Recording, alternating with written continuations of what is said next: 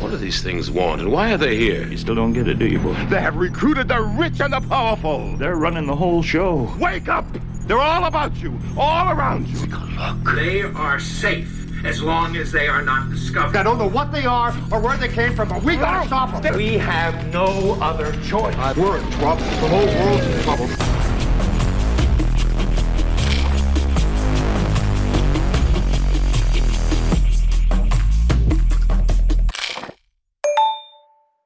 Abend, ihr Lieben. Man merkt gar nicht, dass ich mir Aspirin-Komplex mehr reingezogen habe für den heutigen Abend. Ich hoffe, Frankfurt-Style durch die Nase. Ja, wollte gerade sagen. Nein, aufgelöst natürlich. Wirkt ja nur so. Liquid Ne? Ecstasy. Ähm, ihr Lieben, ich begrüße euch recht herzlich und wie ihr seht, sind hier noch drei andere Leute, weil wir heute ein Thema aus vier verschiedenen Perspektiven besprechen wollen. Oder sagen wir mal dreieinhalb, weil ich zähle heute so halb, weil mein Gehirn auch nur so halb da ist. Ich begrüße aber recht herzlich äh, den wundervollen Co-Host dieses Formates, Human Nagafi. Guten Abend. Guten Abend. Dann unsere zwei Lieblings-, fast schon Dauergäste. Einen davon kennt ihr unter dem Namen Dave. Hallo Dave, aka Ja. Assifluencer. Wie ich Ja, ich in ha, deinem- ha, ha. Entschuldige. Was denn? Sag Ich bin so übereifrig. Ja. Ich habe ich hab mich bei Twitter ja jetzt professionalisiert, da bin ich jetzt unter Klarnamen tatsächlich. Aber immer noch unter dem Handle. Ja, irgendwie so ein bisschen Nostalgie muss sein, ne? finde ich. auf jeden Und Und äh, bekannt aus Funk und Fernsehen aus dem Format 2045 unser Nachhaltigkeitsguru Jens Brodersen. Hallo, guten Abend. Hallo ihr Lieben. Und hallo Chat. Und äh, Zinnober Rette schreibt, Human zieht sich Keksstreusel durch die Nase, das prickelt. Wahrscheinlich. Brennt. brennt. Und ja, schön euch zu sehen im Chat. Wir haben viel zu besprechen heute, glaube ich. Weiß ich nicht. Vielleicht sind wir auch alle einer Meinung oder gar nicht. Oder vielleicht doch. Kein Fall. Wir werden sehen. Aber was, glaube ich, nochmal zur Einführung ganz wichtig und hilfreich wäre, ähm, Tom, der erste 133, fragt im Chat, wird das Ganze als VOD aufgezeichnet. Das kommt darauf an, ob du jetzt dann gehst oder nicht. Also wenn du gehst, dann nein. wenn du bleibst, ja. Ähm, und zwar folgendes, weil es, ich finde es eigentlich ganz gut, dass wir hier jetzt zu viert darüber sprechen, weil wir eigentlich auch vier verschiedene Perspektiven haben, oder wie gesagt, dreieinhalb. Eine Perspektive würde ich jetzt mal sagen, vertritt Jens so ein bisschen aus diesem ganzen Nachhaltigkeitsaspekt, äh, Klimaschutz etc., weil darum geht es ja auch in dem Interview bei Ulrike Herrmann. Ähm, und darüber wollen wir übrigens heute sprechen, für diejenigen, die es noch gar nicht wissen. Und zwar Ulrike Herrmann war mit ihrem neuen Buch zu Gast bei Thilo, Thilo Jung, bei Jung und Naiv. Und ihr Buch lautet Das Ende des Kapitalismus.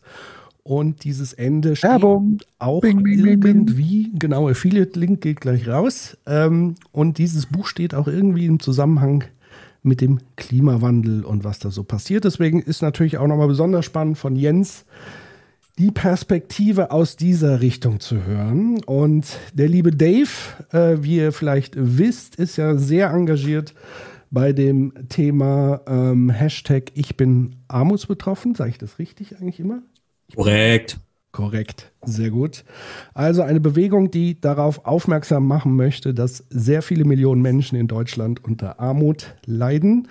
Und ähm, von daher wäre auch diese Perspektive nochmal gar nicht so verkehrt zu schauen, wie spricht sie so über das Thema Ungleichheit vielleicht, etc. pp. Armut, kommt das denn vor? Human, ich weiß nicht, ob ich dich da als ökonomisch versierten wirtschaftsgeprüften Menschen ins Spiel bringen kann, aber so ein bisschen mit Ökonomie und als äh, so ein bisschen auch Marx-Freund, also Fan seiner Theorie. Kann man das so sagen? Oder willst du die Rolle heute gar nicht so einnehmen? Er überlegt doch. Als Also ich würde, ich würde sagen, ich, ich, ich würde heute Argumente versuchen ja, zu re äh, formulieren. Das versuchen wir hoffentlich alle. Und ich würde sagen, ich bin auf der Position, äh, wo es ein bisschen, wo wir dann ins, in den Diskurs einsteigen. Ja. So. Ich habe natürlich gar Ich meine, keine keiner wird hier wohl eine neoliberale Position einnehmen. Vielleicht ich ein bisschen. Ja, ich wollte eigentlich die von Friedrich Merz machen, aber die bleibt jetzt scheinbar dann nicht mehr übrig. Macht nichts. Ich äh, weiß gar nicht, ob ich welche Perspektive ich einnehme. Wie gesagt, gefühlt meine ich auch, hätte ich jetzt erhöhte Temperatur, aber wir werden sehen, wo uns das alles hinführt. So, lieber Chat, seid ihr bereit? Ähm, und wie immer gilt, der Ton ist leise. Ist es so? Mein Ton? Wessen Ton? Bester Ton. Wessen Ton? Mein Ton wahrscheinlich. Weiß nicht.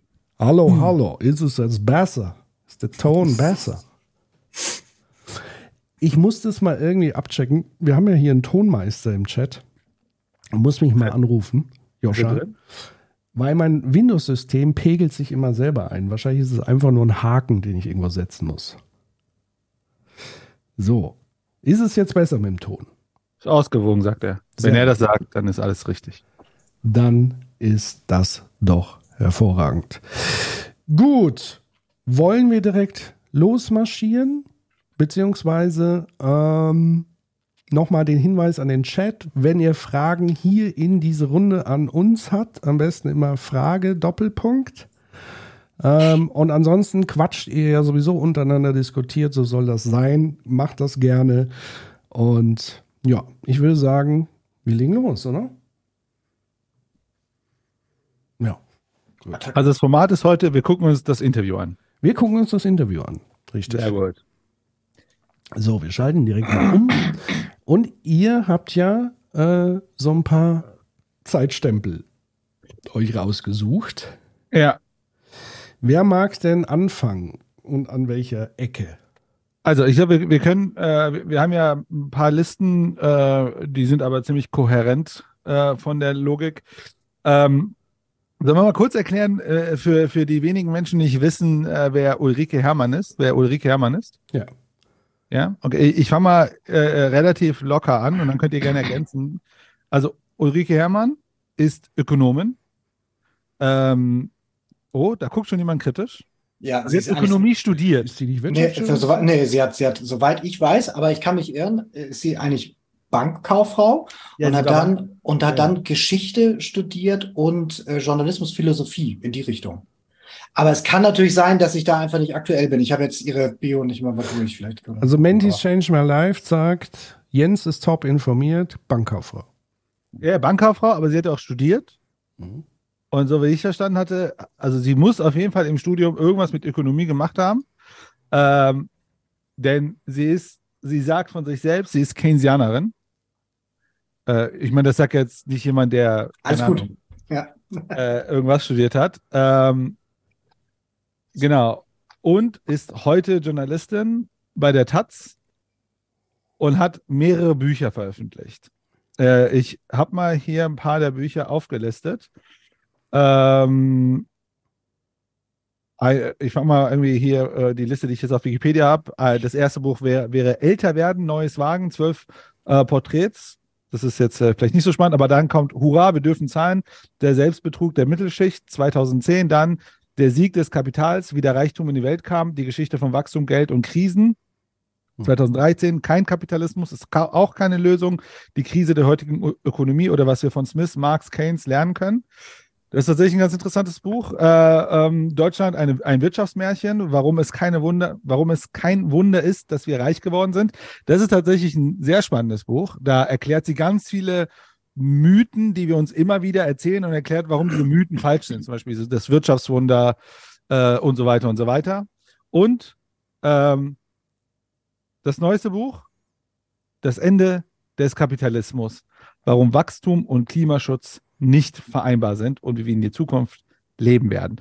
Also sie schreibt sehr viel über Politik und Ökonomie in der Schnittstelle und ist medial sehr präsent.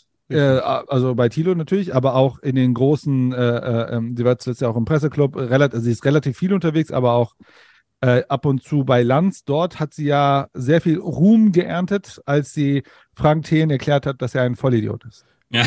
Das ist aber nicht so Ja, aber sie hat das auf eine sehr tollen Art und Weise. Nee, ich, ich würde würd nämlich generell sagen, aber man kann jetzt, man kann jetzt bei ihr sicherlich über die akademische Herkunft streiten, aber ähm, was man über sie sagen kann, ist, sie ist rhetorisch sehr, sehr stark ähm, und die steckt locker viele Leute in die Tasche. Es gibt ein sehr spannendes Gespräch bei YouTube, da streitet sie mit unserem, mit einem unserer Lieblinge, Dr. Dr. Zittelmann. Oh, das Video ist so ein witziges Video. Das ist Das so ist lustig. so gut, weil sie den, weil sie ihn wirklich komplett rund macht. Der kann, der kann da gar nicht gegen an. Das ist, ist mega.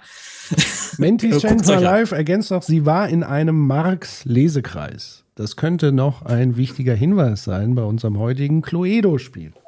Ja, also sie hat, auch- ich habe gerade äh, erwähnt, sie hat ja das Buch geschrieben, äh, kein Kapitalismus ist auch keine Lösung. Und da analysiert sie Smith, Marx und Keynes sehr au- ausführlich. Das heißt, spätestens in dem Buch hat sie ein, äh, eine Marx, eine detaillierte Marx-Lektüre gemacht. Sie wird, die erklärt ja auch in dem Vi- Video mit Thilo, dass sie ähm, Marx äh, gut findet, aber da kommen wir ja auch nochmal drauf, aber wo sie Marx kritisch sieht. Und äh, vielleicht nochmal zur Einordnung, ihr aktuelles Buch, ich habe nämlich nochmal nachgeschaut, rangiert gerade auf Platz 2 der Spiegel-Bestsellerliste äh, hinter die vierte Gewalt. äh, Ein Buch, was wir ja auch schon Eieiei. ausführlich besprochen haben. Ähm, das heißt, wir sind hier auch up to date und es ist gar nicht so unwichtig, glaube ich, also zumindest in meiner Argumentation vielleicht später, ähm, zu wissen, dass das nicht sozusagen irgendwie außerhalb des Dunstkreises der Gesellschaft fungiert, sondern offenbar ein sehr populäres Buch zu sein scheint. Wobei ich die Metriken der Bestsellerliste beim Spiegel ehrlich gesagt nicht kenne. Vielleicht ist da schon ab 50.000 verkauften Büchern. I don't know. Aber ähm, zumindest, sage ich mal, wie Human schon richtig gesagt hat, die mediale Reichweite ist schon ziemlich hoch, würde ich sagen. Und man Und- spricht auch über dieses Buch. Und sie hat mal erwähnt in dem Interview, sie sei Parteimitglied der Grünen, aber ich glaube, das Interview wäre schon ein paar Tage her. Ja, das hat sie. Ich glaube, da ist sie auch wieder raus. Okay. Ich, ja, ja. Und, und ich habe aber bei ihr nie, bei ihr halt nie den Eindruck, dass sie da irgendwie Parteizeug vermischt. Und sie hat auch dann immer betont, dass sie nur eine kleine Parteisoldatin, wenn überhaupt ist, und dass sie da eigentlich nur passives Mitglied ist und so. Naja, ich meine, Mitglied bei einer Partei zu sein, heißt ja erstmal gar nichts. Ja, ja, eben. Was Ja, also ich, ich, Luisa ich, Neubauer würde sie, ich würde sie jetzt auch neben diesem ganzen, dieser rhetorischen Finesse und dass sie natürlich da jetzt auch schon lange in diesem ganzen Betrieb drin ist und so weiter, ich glaube auch, dass die, dass die fit ist. Was ich aber hier spannend finde, ist als Person des öffentlichen Lebens, dass sie auf dieser Seite der Ökonomie ähm, äh, eigentlich so eine Art Einzelposition ist. Also es gibt ganz wenig Leute, die halt eine ähnliche Position wie sie vertreten, wenn wir so im Diskurs sind, der dann auch noch fundiert ist. Also du hast ja ganz häufig dann irgendwie sowas wie von wegen, ja, man müsste mal, man könnte mal und so weiter. Ja. Wäre doch schöner, wenn es schöner wäre. Und dann ist bei ihr aber tatsächlich da mehr dahinter. Und deswegen ist das ganz spannend und deswegen Ja. ist auch dieses Interview ganz spannend. Ich, ich will mal eine Perspektive, sorry, ganz kurz. Ich glaube, sie hat was sehr Deutsches. Ähm, in, also ich weiß nicht, also vielleicht darf ich das so sagen, äh, ähm, aber ich finde, in, in ihrer Stringenz erlebe ich das oft, zum Beispiel, ne, wenn ich bei meinen Schwiegereltern bin, eher so eine gut bürgerlich deutscher. Sie hat aber, und sie vertritt die, die, diese rhetorische Struktur, aber auch in ihrem Habitus ist, kann ich sie sehr gut dort verorten. Aber sie ist halt sehr konsequent in dem, was sie sagt. Und ähm, das finde ich, äh, ich finde, sie ist da so ein Ausnahmeding. Also sie ist jemand, wo ich sagen würde, konservative Menschen, die ich in meinem Kontext kenne, aus diesem gut äh, bürgerlichen deutschen Bereich, können das sehr gut konsumieren, weil der Habitus Ja. für sie zugänglich ist. Auch wenn der. Inhalt nicht, also sie eher irritiert, aber es Ja. funktioniert für sie. Ja, Also, das stimmt. Das wollte ich ja eben gerade sagen, dass Ah, gut. das stimmt. obwohl sie sehr viele kluge äh, Argumente und so weiter hat, gab es tatsächlich jetzt in dem, also über das Interview sprechen wir ja ausführlich, aber ich habe noch eine junge und naiv äh, extra Sonderfolge im Kopf, wo sie nämlich mit Maurice ähm, diskutiert hat und ich glaube Albrecht von Lucke Ja. und da hat die mich vollkommen verstört, fast schon. Ja. Als es so um das Thema 9-Euro-Ticket ging und so weiter. Ja, Und sie 9-Euro-Ticket dann ist ein Sonder- ist ein besonderes Thema. kam. Und, äh, Aber 9 Euro Ticket ist auch in dem Video ein Thema, ne? Mm, ja, ja. Ich habe Ah, so, okay. glaube ich, ich glaube, ich habe ein, ein Ja. Timecode dabei mit 9-Euro-Ticket. Ja, Gut, ach so, aber das, ist, hat mich wirklich äh, so ein bisschen verstört, weil es da war es nicht stringent, die Argumentation irgendwie. Ähm, Ich weiß nicht, ich glaube, es ist stringent Hm? aus ihrer Logik. Aus ihrer Logik ist es stringent. Genau. Naja, aber wenn man den Rebound-Effekt falsch anwendet, dann nicht unbedingt. Ja, es Gut, geht, glaube ich, da nicht nur um Rebound. Aber ja, wir können da gerne Ja. gleich. Ja, ja. Bei Maurice und Albrecht ging es doch um Krieg. Ja, nicht das Auch. aktuelle. Auch, ja. Das ist schon auch- das länger war her, relativ auf jeden Fall. Das war auf jeden Fall irgendwann im Sommer. Aber es war auch nur ein Euro-Ticket, ich kann mich Ja, erinnern. ja, ja. Okay, und Tankrabatt und so weiter. So, wollen wir jetzt los? Mal schauen. Ja. Wer mag denn jetzt anfangen? Mit welchem? Äh, ich würde sagen, äh, David, da du die ganzen Timestamps mitgebracht hast, würde ich sagen, äh, schieß los. Ah, warte, äh, kann, äh, äh, ich, ich sag mal hier in dem Off, ich, ähm, ist der Link geteilt worden zu den Videos? Also zu welchen Videos? Zu, das, dass wir das zusammen schauen können. Ach so, ja, im Zoom-Chat tatsächlich. Ist Ah, perfekt, sehr gut. Dann bin ich, das schneiden wir raus, ne? ja, ja, ja. Weil im Zoom-Chat ist nichts. Ist nichts. Nein. Er kam später rein. Ja, warte mal, ich So. dir das. Ach so, Watch Together. Du, du hast, bist noch nicht bei Watch Together drin, willst du sagen? Richtig. Genau. Das zusammenschauen können. So, Ei, ei, ei, jetzt ei, hab ei. ich das auch noch geleakt hier. Und jetzt, jetzt liebe alle- Leute da draußen, wissen wir, warum diese Streams immer vier Stunden dauern. Genau. Der Breitbach ist einfach nicht gut vorbereitet. Na, oh, doch, doch, doch. Der, der, den Patrick darfst du heute nicht ärgern, der ist krank. Ihr wisst, Genau. So sieht's aus. An sowas glaube ich nicht. So. In der Beraterwelt gibt es keine Krankheiten. So. So, da, In der- in der Gastronomie auch nicht übrigens. Können wir loslegen? Bitte, Yes, Sir. Film ab. Jo, äh, wie ist das jetzt? Kann ich hier einfach anfangen? Du kannst da Und unten zum- auf dieses Play drücken. Ich, ich habe hier, ja, ich würde ja an, ich würde ja tatsächlich, ähm, ich springe jetzt so irgendwie zu Minute 1,30 oder so. Ich habe jetzt am Anfang zwei Timestamps, wo ich der Meinung bin, da kann man schon mal ganz gut ihre Thesen überblicken und ich glaube, die gucken wir uns am Anfang erstmal an, damit wir überhaupt wissen, worüber wir reden. Ne? Yes. Äh, eins, na, da, eins da. So, ich drücke auf Play. Wir hätten eine Marktwirtschaft, mit, wo der Markt ganz wichtig ist, die dann auch Das ist wirklich besonders sozial sei, sozialer als andere Länder. Und beides ist falsch. Also erstens Ja, Wieso höre ich Am doppelt? Echo? Irgendeiner speist noch Oh, das bin ich wahrscheinlich. Thema. ist Deutschland nicht besonders sozial. Ja, Moment, dann machen wir ja kurz Pause, bis, bis die, das technische Problem behoben ist. ah, das müsst ihr sagen, ob es jetzt weg ist. Ich, hab, ich weiß Und es. zweitens ist Nein. es so, dass Okay, dann weiß nicht. Marktwirtschaft äh, nicht existiert. Und der Erfinder dieser Marktwirtschaft Das ist doch blöd, Leute. Ja, jetzt höre ich auch doppelt. Warum hört man denn jetzt doppelt? Wir haben ja alle Kopfhörer auf und so, das kann ja daran schon mal nicht liegen.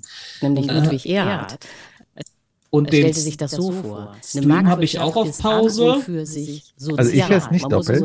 Ja, jetzt Hall ist weg. Also das Echo ist weg. für den Wettbewerb sorgen. Ja, bei mir ist ist da. alle der Kunde König Echt? und Mhm. ja, alles ist gut. Nicht? Er war gegen die Rentenreform und so weiter. Und, Also ich habe äh, den Ton runtergedreht und dann war bei mir das Echo weg. Ich habe den Ton, ich habe bei Twitch aus den Ton. Ähm, ich habe ich habe halt tatsächlich wirklich nur hier den, den, den, den Dings an, den Watch Together. Warte mal, ich ich probiere mal schnell was aus. Ich schalte mal hier auf den Chat, unterhaltet euch mal ein bisschen. Ich spiele mal was anderes ab. Wenn es da auch halt, dann liegt es ja an mir. Hallo, Chat. Nee, der Hall ist noch da. Klingt sehr dramatisch. Oh ja, Das das, liegt das da. kann natürlich auch vorteilhaft sein. Das liegt Ne? nicht an mir, Leute. Das heißt, einer speist noch irgendwo mit ein von euch. Mhm. Könnt Ähm. ihr bei Watch Together vielleicht bei euch, ah nee, dann hört ihr ja nichts, ne? Bei Adjust Volume. Also anscheinend speist jemand gleichzeitig in euer Mikrokanal den Sound von Ding ein. Das ist the problem. Warte mal, ich will mal was probieren. Tja, Eine Sekunde. Äh, der sogenannte Wettbewerb. Nein? Okay, wenn ich den Ton witzigerweise bei Watch Together Ja. komplett auf Null stelle, höre ich sie nicht mehr doppelt. Ja, das, was ich, habe ich ja gerade gesagt, das habe ich ja auch gemacht. Aber ich verstehe Oh, nicht warum. Aber ist egal, wenn es funktioniert, ist gut. Es funktioniert ja immer noch nicht.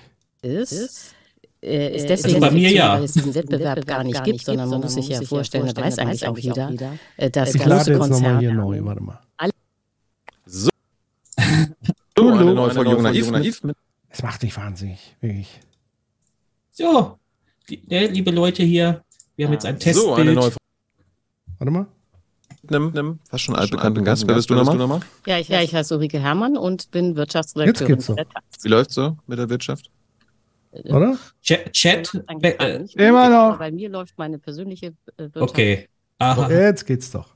Ja, weil ich äh, ein Buch, Kapitalistischen Sinn, oder was? ja, also es ist so ironischerweise so, Jetzt dass ich geht's. ein Buch geschrieben habe. Jetzt geht's. So, jetzt Guck an. fangen wir noch mal ganz von So, vorne. jetzt, So, jetzt willkommen zum Corporate, nein, das ist der Critical Infinity äh, Stream.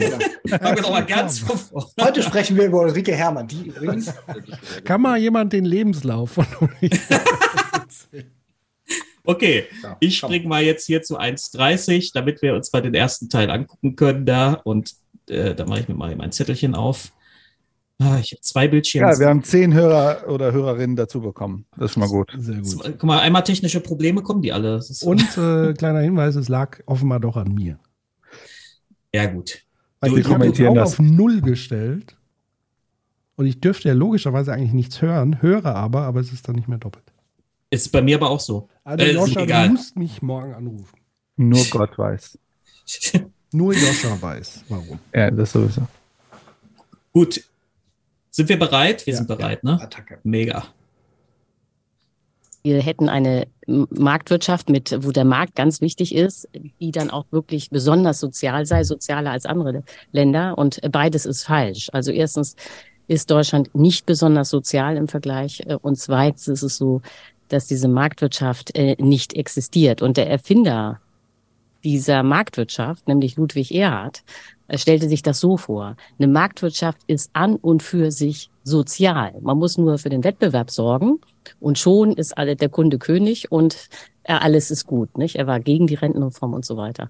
Und äh, diese Marktwirtschaft, äh, deren Kern eben äh, der sogenannte Wettbewerb ist, äh, ist deswegen eine Fiktion, weil es diesen Wettbewerb gar nicht gibt, sondern man muss sich ja vorstellen, weiß eigentlich auch jeder, dass große Konzerne alles kontrollieren, also von äh, der von den Rohstoffen bis zu den Absatzmärkten und wenige äh, Firmen kontrollieren dann eben auch ihre gesamte Branche. Das kommt aber alles bei diesen Marktwirtschaftlern gar nicht vor. War es nicht sogar so, dass ein paar Tage bevor die soziale Marktwirtschaft quasi ausgerufen wurde, damals das nicht sogar sozialistische Marktwirtschaft heißen sollte? Nee, das, das ist ein Mythos. Die Marktwirtschaft äh, ist ja eine Erfindung der CDU, aber die war nie wirklich sozialistisch. Ich äh, Ich möchte ganz kurz, dass wir uns hier diesen Punkt schon mal merken. Das ist, finde ich, nämlich ganz wichtig für später, dass sie sehr wohl anerkennt, dass die, wie, wie mächtig Konzerne sind in diesen Strukturen. Das wird nämlich später noch mal so ein bisschen Ja. kritisch. Habt ihr schon mal zu dem Teil Gedanken? Mhm.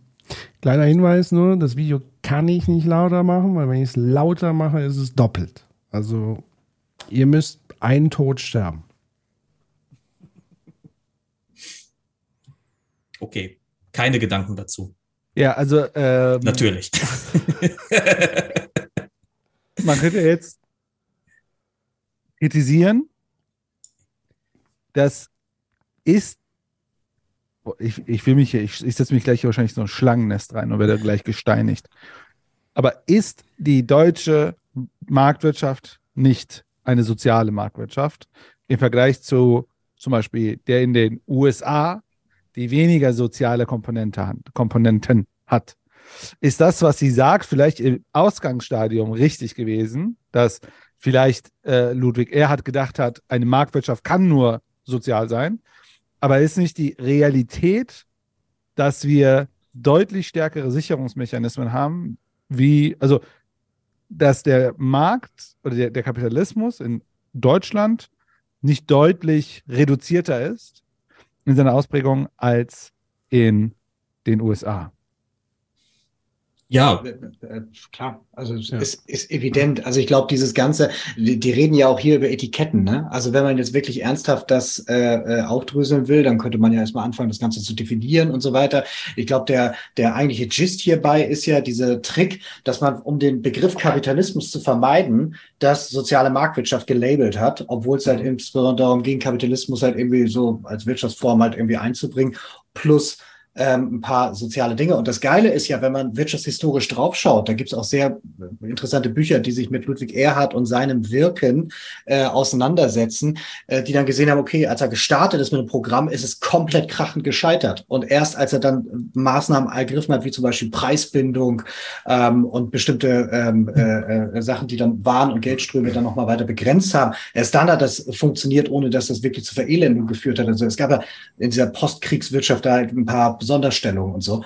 Das heißt, dieses, ähm, äh, dieses Label, ähm, glaube ich, ist auch aus, aus politischer Sicht halt wichtig. Und die Frage ist halt, ob wir an der Stelle uns darauf einlassen wollen, über diese politischen Labels zu reden.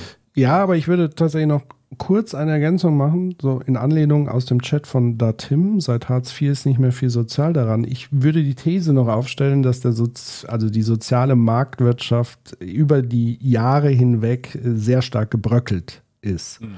Also sie ist weniger sozial geworden. Ja. Und ich würde das auch anhand dessen festmachen, wenn wir uns auf die Generation unserer Eltern und Großeltern schauen, was da noch möglich war mit normaler Arbeit, mit einem Hauptschulabschluss etc., dass man sich äh, ein Eigenheim letztendlich bauen konnte, überschaubar, dass man noch Mieten zahlen konnte etc. pp. Also ich glaube tatsächlich, wenn wir von einer sozialen Marktwirtschaft von dem Ursprung ausgehen, ist sie heute tatsächlich weniger sozial ausgeprägt ja. als damals. Da tatsächlich ist dieses Ding, äh, dieses, ähm, diese Forderung von Erhard damals mit der Angleichung der Lebensverhältnisse ähm, bis in die 90er Jahre so ein Stück weit sogar eingetreten. Also man, genau, wir sagen also heutzutage immer so, ja, ungefähr die Boomer-Generation. Da gab es wirklich so eine gewisse Angleichung. Und da war eben genau das, was du sagtest. Auch der Handwerksgeselle äh, mit Hauptschulabschluss konnte einen ganz guten Job haben und später auch ein Häuschen haben und so. Das war alles denkbar. Ähm, und das hat sich dann, also ich habe ich hab mal, hab mal gelesen, das fand ich ganz spannend, mit dem Zusammenbruch der Sowjetunion als Konkurrenzsystem hat sich das äh, überholt. Und denn auf einmal war es gar nicht mehr so wichtig, der ganzen Welt zu zeigen, dass wir hier das bessere System haben, weil das Konkurrenzsystem gab es nicht mehr. Und ab dem Momenten konnten dann äh, die Neoliberalen sozusagen ihre Narrative äh, unterbringen und äh, die, eben das machen, was wir jetzt haben mit Hartz IV und dem neuen Bürgergeld. Ja, dieses Mag das ist Magnettheorie, ne? Also das mhm. ist so Adenauer und dann die, im Prinzip die, die Legislaturen danach. Ähm, das mit Sicherheit ein Aspekt, aber ich glaube, ein anderer Aspekt ist dabei eben auch, ähm, äh, dass äh, so ein paar also so eine Art, ähm, vielleicht auch eine Art Klassenbewusstsein aufgekommen ist und man gemerkt hat, okay, man kann jetzt irgendwie Interessen auch durchsetzen, man findet auch politische Mehrheiten dafür. Die Linke hat sich an irgendeiner Stelle dann auch mal so ein bisschen totgesiegt, so, alle sind zufrieden und jetzt kann man mal gucken, wo man dann vielleicht doch noch ein bisschen was hier mehr abgreift. Und gerade dieser Punkt von, von Erhard und so weiter, ich glaube, dieser, dieser große Teil von Teilhabe, der kam aus meiner Sicht auch eben durch Brands äh, ja. Bildungsexpansion und so weiter. So, also dass dieses, dass wir es irgendwann mal einen Punkt gehabt haben, wo es irgendwie geiler war, ähm, das glaube ich ist ein Punkt. So und man kann natürlich dann immer äh, noch ein noch ein Regime finden, wo das dann irgendwie schlechter und beschissener war. So, ne? Also das glaube ich, ja. das das findet man immer. Und was mir noch einfällt, auch aus dem Gespräch mit Dave, wo ich dich in Dortmund besucht habe, face to face. Ähm, ich glaube, wir hatten es tatsächlich, ich weiß nicht, ob wir das beide oder ich, vielleicht bringe ich das auch in meinem Fieberkopf jetzt durcheinander. Ähm, aber Deutschland hatte ja einen Niedriglohnsektor auf zweifache Weise. Nee, Jens war das, glaube ich. Mit DDR, DDR, ist das eine. Weiß ich nicht, ob es ja. aus dem. Ich bin verwirrt. Also, das, das, also, das ist zumindest, ich weiß nicht, ob wir explizit an dem Abend darüber gesprochen haben, aber ich weiß, worauf du hinaus willst, nämlich, dass gerade quasi der ähm, vor der Wende die, ja. die, DDR so ein Stück weit unser Niedriglohnsektor war. Genau, in gewissen Bereichen haben die sozusagen billig für uns Dinge produziert. Das ist das eine. Und die, der zweite Niedriglohnsektor in Deutschland war natürlich die Gastarbeiter ja. die natürlich völlig außerhalb ähm, der Berichterstattung stattgefunden haben. Und deswegen hat es natürlich den Eindruck gemacht, dass die Beu deutsche Bevölkerung in Saus und Braus gelebt hat und auch leben konnte. Und heute haben wir das sozusagen ähm, ganz anders sichtbar. Ja, das ist, da, danke, das ist nochmal ein ganz wichtiger Punkt, weil immer dann, wenn irgendjemand, sage ich mal, jetzt das 70er-Jahre-Narrativ noch im Hinterkopf hat und dann davon spricht, von wegen soziale Marktwirtschaft für alle, der blendet dabei halt immer auch äh, aus, dass es meist die Perspektive vom weißem Cis-Het-Mann ist so und dann eben all die Leute, die halt irgendwie hier zugekommen sind, weil sie Deutschland mit aufgebaut äh, haben, dann aber trotzdem halt eben schlechtere Lebenschancen zugeteilt bekommen äh, haben so und das ist halt eben auch auch heute immer noch eine Realität und es ist glaube ich immer wichtig, das auch äh, im, im Punkt zu haben, wenn man von sozialer Marktwirtschaft spricht, selbst als sie besonders groß war, gab es eben eine ganze Reihe Teile, die davon nicht erfasst worden sind. Genau, also man denke an die ganzen Günter Wallraff-Geschichten, wo ja. er eben das überhaupt das erste Mal in der Öffentlichkeit sichtbar gemacht haben, wie die Arbeitsbedingungen sind von, von türkischen Gastarbeitern in dem Fall, aber auch aus vielen anderen Ländern und so weiter. Ähm, das war bis dato einfach so komplett unsichtbar und selbstverständlich. Also das heißt, ja, tatsächlich dieses für alle sozial war es halt im Grunde genommen nicht so wirklich. Ähm, und das sollte man bei all der schönen Nostalgie halt nicht einfach so ausblenden. Ja, und ich finde, ich glaube, diesen Gedanken sollten wir generell nochmal festhalten, ähm, weil wir werden ja gleich auch zu ihrer ähm, Position kommen, wie sie so zum Thema Ausbeutung steht ja. im Kapitalismus. Ähm, wollen wir mal zum nächsten springen? Ja, weil einer schreibt, wir haben erst, glaube ich, eine halbe Minute. Schon 30 Minuten gelabert. Langer Stream. Keine, keine Sorge, wir gehen das Ding ja nicht ganz, es wird auch gleich große Sprünge geben. Aber jetzt gehen ja, wir mal zum zweiten. Hier geht es um eine ihrer Kernthesen, nämlich, dass Technologie sozusagen der Treiber für Wachstum ist. Da keine Missverständnisse entstehen. Ich bin keine äh, Kapitalismuskritikerin. Ich finde dieses System absolut faszinierend, weil es eben Wohlstand und Wachstum ermöglicht hat. Als einziges äh, Sozialsystem in der Menschheitsgeschichte war der Kapitalismus tatsächlich äh, dynamisch. Alle anderen haben immer in stagnierenden Agrargesellschaften gelebt, waren arm und sind früh gestorben. Also der Kapitalismus ist faszinierend, aber er hat eben den Nachteil, dass er Wachstum braucht, um stabil zu sein. Und man kann in einer endlichen Welt nicht unendlich wachsen. Also ist völlig klar, dass der Kapitalismus enden wird und enden muss. Du bist keine Kapitalismuskritikerin, du bist eine Antikapitalistin. Nein, wie gesagt, ich finde das System ja total faszinierend, eben weil es Wachstum ermöglicht hat. Davon haben wir auch alle. Du bist eine faszinierte Kapitalistin. Ich bin eine faszinierte Kapitalistin, genau. Wirklich? Ja, weil äh, der Kapitalismus, muss man jetzt mal sagen, war ein Segen. Äh, also nur um einer Zahl zu nehmen, nicht? Äh, früher äh, sind die Menschen im Durchschnitt mit 35 Jahren gestorben. Also wir beide würden hier gar nicht mehr sitzen. Höchstwahrscheinlich. So, das. Ich gerade noch. Ja, aber ja. du bist noch unter 35? Ich glaube nicht. Herzlichen Glückwunsch. Nee, gerade, gerade drüber. genau. Also vielleicht würdest du noch leben, ne? ich wahrscheinlich nicht mehr. Ähm, und äh, heute werden wir aber, weiß jeder im Durchschnitt über 80. Und das ist ja erstmal ein Geschenk, muss man so sagen. Nicht? Und dass die Leute damals so früh gestorben sind, lag eben daran, dass äh, schon 40 Prozent der Neugeborenen das erste Lebensjahr gar nicht äh, vollendet haben, weil die vorher an Krankheiten gestorben sind, die man heute nur noch aus dem Lexikon kennt. Also Diphtherie, Masern, Scharlach und so weiter. Mhm. Also äh, war der Kapitalismus gut. Aber wie gesagt. So, ich lasse euch immer zuerst. Ja, das Jens also hat sehr da, heftig geschüttelt, deswegen. Ja, das also das ja. ja, das ist auch nur weil weil man das immer wieder hört so, ne? Also mhm. dieses dieses Ding von wegen so deswegen weil das, das ist halt irgendwie so ein bisschen kurz gesprungen, fängt an mit halt irgendwie Kapitalismus ist übrigens eine Gesellschaftsform und nachher ist das ein politisches System und dann ist es ein Wirtschaftssystem.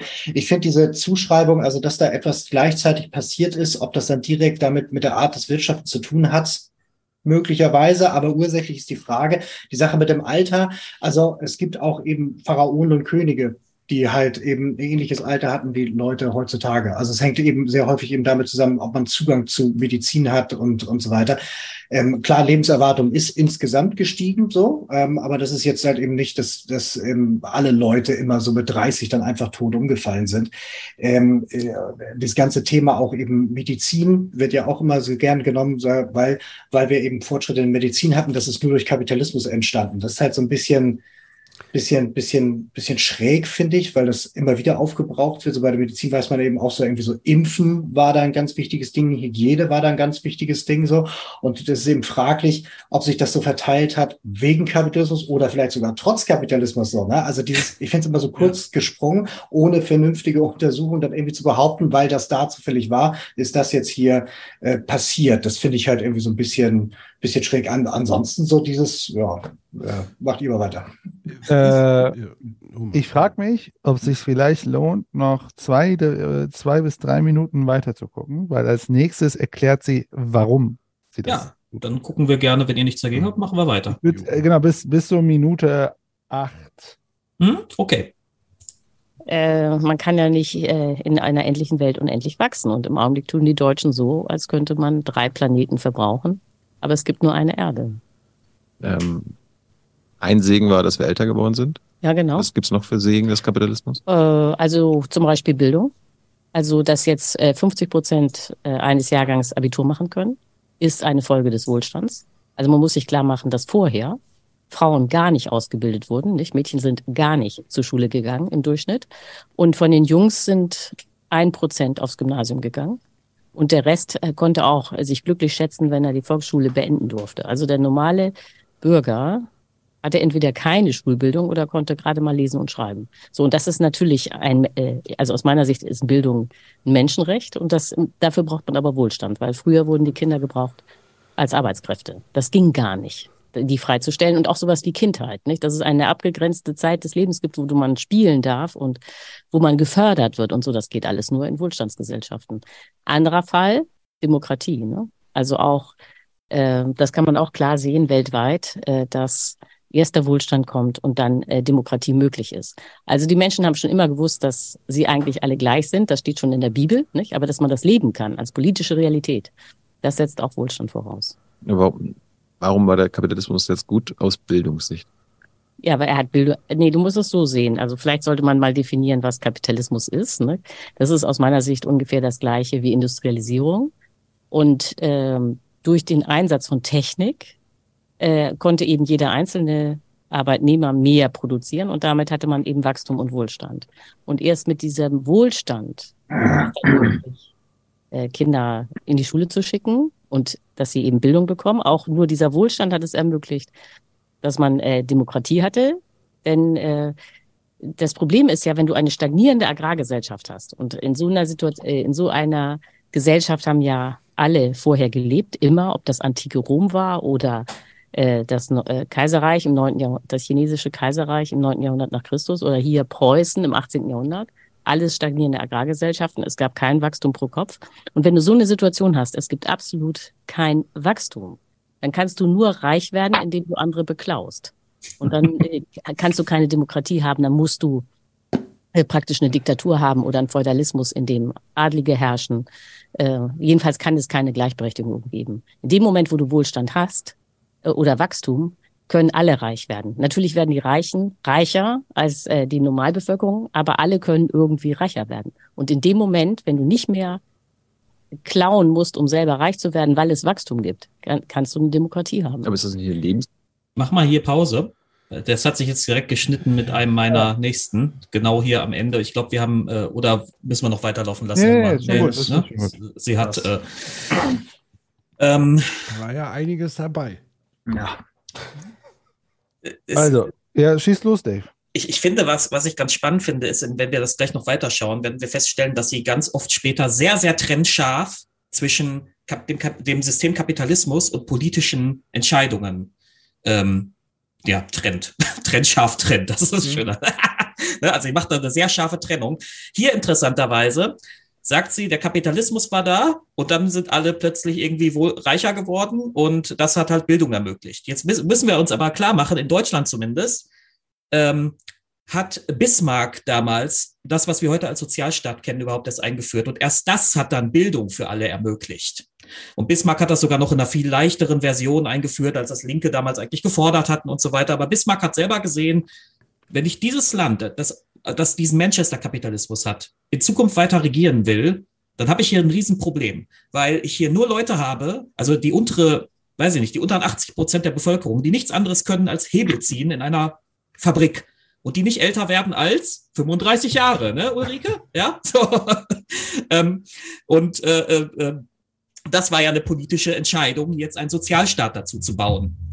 Und das war ja kein Ding, das aus dem Kapitalismus selbst herausgefallen ist, so, äh, jetzt sind, werden wir hier plötzlich alle reicher, sondern erst mit der politischen Entscheidung, äh, den Sozialstaat dazuzunehmen, hat das so ein Stück weit funktioniert. Hm. Ja, also das würde ich auch sagen. Also ich würde viele ihrer Prämissen würde ich schon mal in Frage stellen, auf der sozusagen ihre Argumentation beruht. Solche Dinge wie früher gab es kein Wachstum, nur Agrargesellschaften und sowas. Also die ganzen Hochkulturen werden einfach mal so komplett zur Seite gewischt. Oder ich meine mich sogar zu erinnern, dass sie sagt, auch früher im alten Rom gab es schon Kapitalismus. Das nennt sie dann halt Kapitalismus. Aber hier in dem Punkt mischt sie das mit Industrialisierung. Also das fällt mir halt so auf, dass tatsächlich die Argumentation nicht stringent so wirklich ist. Also ich finde es auch problematisch, sozusagen Kapitalismus mit Industrialisierung gleichzusetzen, dass das jetzt nur diese Technologie ist. Und ansonsten kann ich mich da wirklich auch nur Dave anschließen. Also diese ganzen Bildungsvorstöße, das, das sind Ergebnisse von Bewegungen, Gewerkschaften etc. Die Weil Gewerkschaften sind erst über den Kapitalismus entstanden. Ach so. Ja, das könnte die Logik natürlich. Ja, ist es. Also die. Gewerkschaften sind nur möglich in kapitalistischen äh, äh, St- Strukturen. Ja, wobei Ramses der Dritte ähm, tatsächlich auch den ersten Streik mit seinen, äh, mit seinen Arbeitern schon hatte. Ich glaube irgendwie 1200 vor Christus. Ja, aber als in, institutionalisierte Logik. Ja, so im Sinne von, dass- ja, sind in einem Kapitalismus, wo Arbeiter sich organisieren müssen, in Differenz zu Kapitalisten. Ja. Deswegen würde ich sagen, ist diese Argumentation erstmal in ihrer, in der Logik absolut äh, stringent. Ja, richtig, aber es ist ja trotzdem eine Schutzfunktion dagegen. Also, dass sie sagt, von wegen, deswegen haben sie Wohlstand. Nee, Wohlstand kam, weil man sich gewehrt hat dagegen, gegen diese Systematik. Ja. Ähm, und bei Minute 44 ergänzt sie dann noch, es gibt nur Demokratie, weil es Kapitalismus gibt. Also Demokratie ist eine Folge von Kapitalismus. Das hat sie gerade eben schon so ein bisschen halt anklingen lassen. Und das ist halt eben dann, dann kommen wir langsam in den Wald. Ne? Also wenn wir dann wirklich sagen, okay, wie sehr recht hat sie da, dann müssen wir im Prinzip diese ganzen Begriffe rauskramen und dann sagen, wo grenzt sich das hier links, rechts ab und so. Also sie, aus meiner Sicht hat sie da irgendwie ein komisches, also hat sie dann ein eigenes Verständnis, was man jetzt ja auch wieder stehen lassen kann. Was ich spannend finde, ist, weil dem begegnet man häufig, ist halt dieses ähm, Kapitalismus schafft Sachen aus Thin Air. So, ne? Also bisher war irgendwie alles Totenstille und all die Hochkulturen hat es nicht gegeben und auch diese ganzen Lebensstandard, den es bisher gegeben hat, hat es nicht gegeben oder war bedeutungslos im Vergleich zu jetzt, viel toller jetzt. Ähm, und das ist aus, aus total leerer Erde entstanden. Also das heißt, es entsteht ein Meer, ohne dass irgendwo was weggenommen wird. So, ne? Und da, das ist halt eben etwas, dieses, ähm, äh, dieses äh, Kapitalismus kein Nullsummenspiel was ja immer wieder gesagt wird, weil immer ausgeblendet wird, dieses, okay, man plündert entweder öffentliche Güter aus oder fremde Länder oder unterdrückt irgendwo und so weiter. Und dass dieser Aspekt dabei immer komplett aus der Rechnung gestrichen wird, sondern gesagt wird, da gibt es jetzt einen Unternehmer und dann entsteht jetzt Y Dinge, so, und deswegen ist das gut. Das ist halt eben eine Argumentation, die findet man sehr viel auch von den Leuten, die halt eben so ganz marktradikal unterwegs sind. Was, also vielleicht, um, um das nochmal zu klären, ich glaube, Ihre Hauptdefinition, was, was sagt ihr sozusagen zu dieser Hauptdefinition des Kapitalismus, der Kern eigentlich nur diese Technologi Technologisierung ist? Weil später kommt ja die Stelle, wo es um Produktionsmittel geht und so weiter, da sagt sie ja, spielt keine Rolle, etc. Also, man kann Kapitalismus definieren als der, das ist, wäre die marxistische Definition, dass der, dass der Wert nur über die Arbeitskraft entsteht. Das ist die Mehrwerttheorie und die lehnt sie ab, weil sie sagt, das erklärt sie später auch, dann bedeutet das ja, Länder mit viel Arbeitskraft würden ja dann auch produktiver sein als Länder mit weniger Arbeitskraft. Sie erklärt, dass Länder mit hoher Technologisierung ökonomisch erfolgreicher sind als Länder mit niedriger Ökonomisierung, äh, äh, Technologisierung. Das also ist das, so was jetzt Länder wie Katar, die so eine hohe Innovations ist ja erstmal egal. Also, also Katar, also ich würde jetzt erstmal äh, sozusagen in der Theorie bleiben. Okay. Und in der Theorie, also sonst wird super schwierig die Mehrwerttheorie herleiten, weil wie willst du die jetzt herleiten? Äh, äh, mit egal welchem Beispiel. Ähm, so, und erstmal, äh, und ihre Theorie in der Industrialisierung, also sie erklärt, dass dieser dynamische Wachstum erst entsteht, wenn Unternehmen, ähm, wenn die Arbeitskraft in Unternehmen teuer oder in Gesellschaften teuer ist, hat Unternehmen einen Anreiz dafür, diese Arbeitskraft zu ersetzen durch Technologie. Dieser Prozess muss stattfinden, denn Unternehmen im industriellen Wettbewerb arbeiten in der Regel immer, also die Preise der Waren bewegen sich über Zeit im Wettbewerb immer am, es ergibt sich so ein Grenzpreis. Und der Grenzpreis ist im Grunde der entwickelt sich über Zeit immer mehr oder weniger, dass ein Unternehmen gerade mal sozusagen seine Kosten deckt. Über Zeit. Das bedeutet, Unternehmen haben immer ein Interesse daran, zu schauen, wie können sie diesen Preis ne, da drin Innovation schaffen, um die Arbeitskosten zu senken und damit anders am Markt äh, zu, äh, zu operieren. Das heißt, sie können entweder günstiger anbieten oder die schaffen es halt, ne, ein, ein anderes, besseres Produkt da. Äh. Und das ist im Grunde die Dynamik der, äh, des Kapitalismus.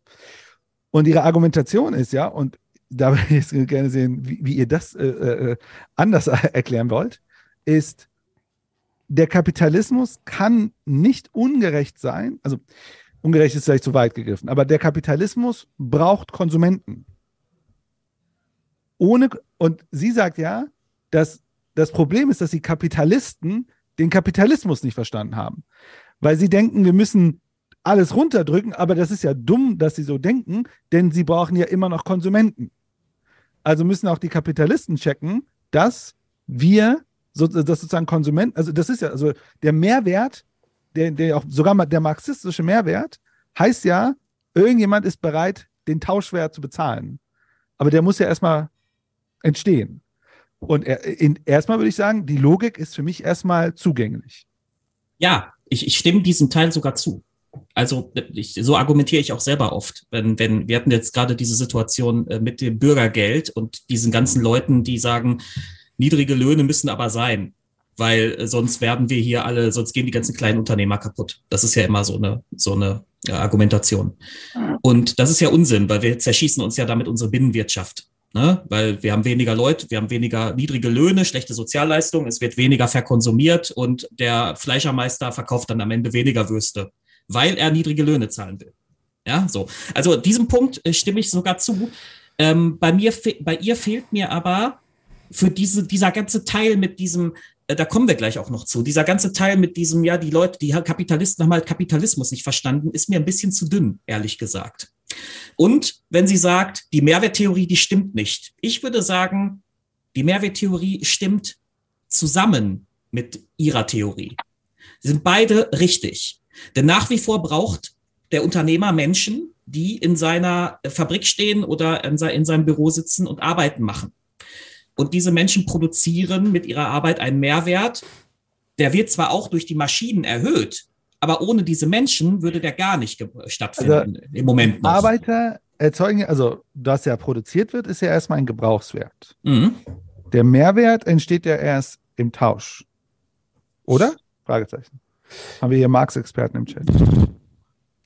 Also ich würde vielleicht an der Stelle mal darauf hinweisen, so wie ich es sozusagen mit meinem vernebelten Gehirn gerade so ein bisschen deute, kommt es mir eher vor, als ob sie sozusagen Marktwirtschaft beschreibt, ein, eine mögliche Form der Marktwirtschaft. Jemand hat im Chat auch geschrieben, wahrer Kapitalismus wäre sozialistisch, weil ja, das ist ja, die Idealform sozusagen. Ähm, wenn alle äh, konsumieren und viel verdienen, können sie viel konsumieren etc.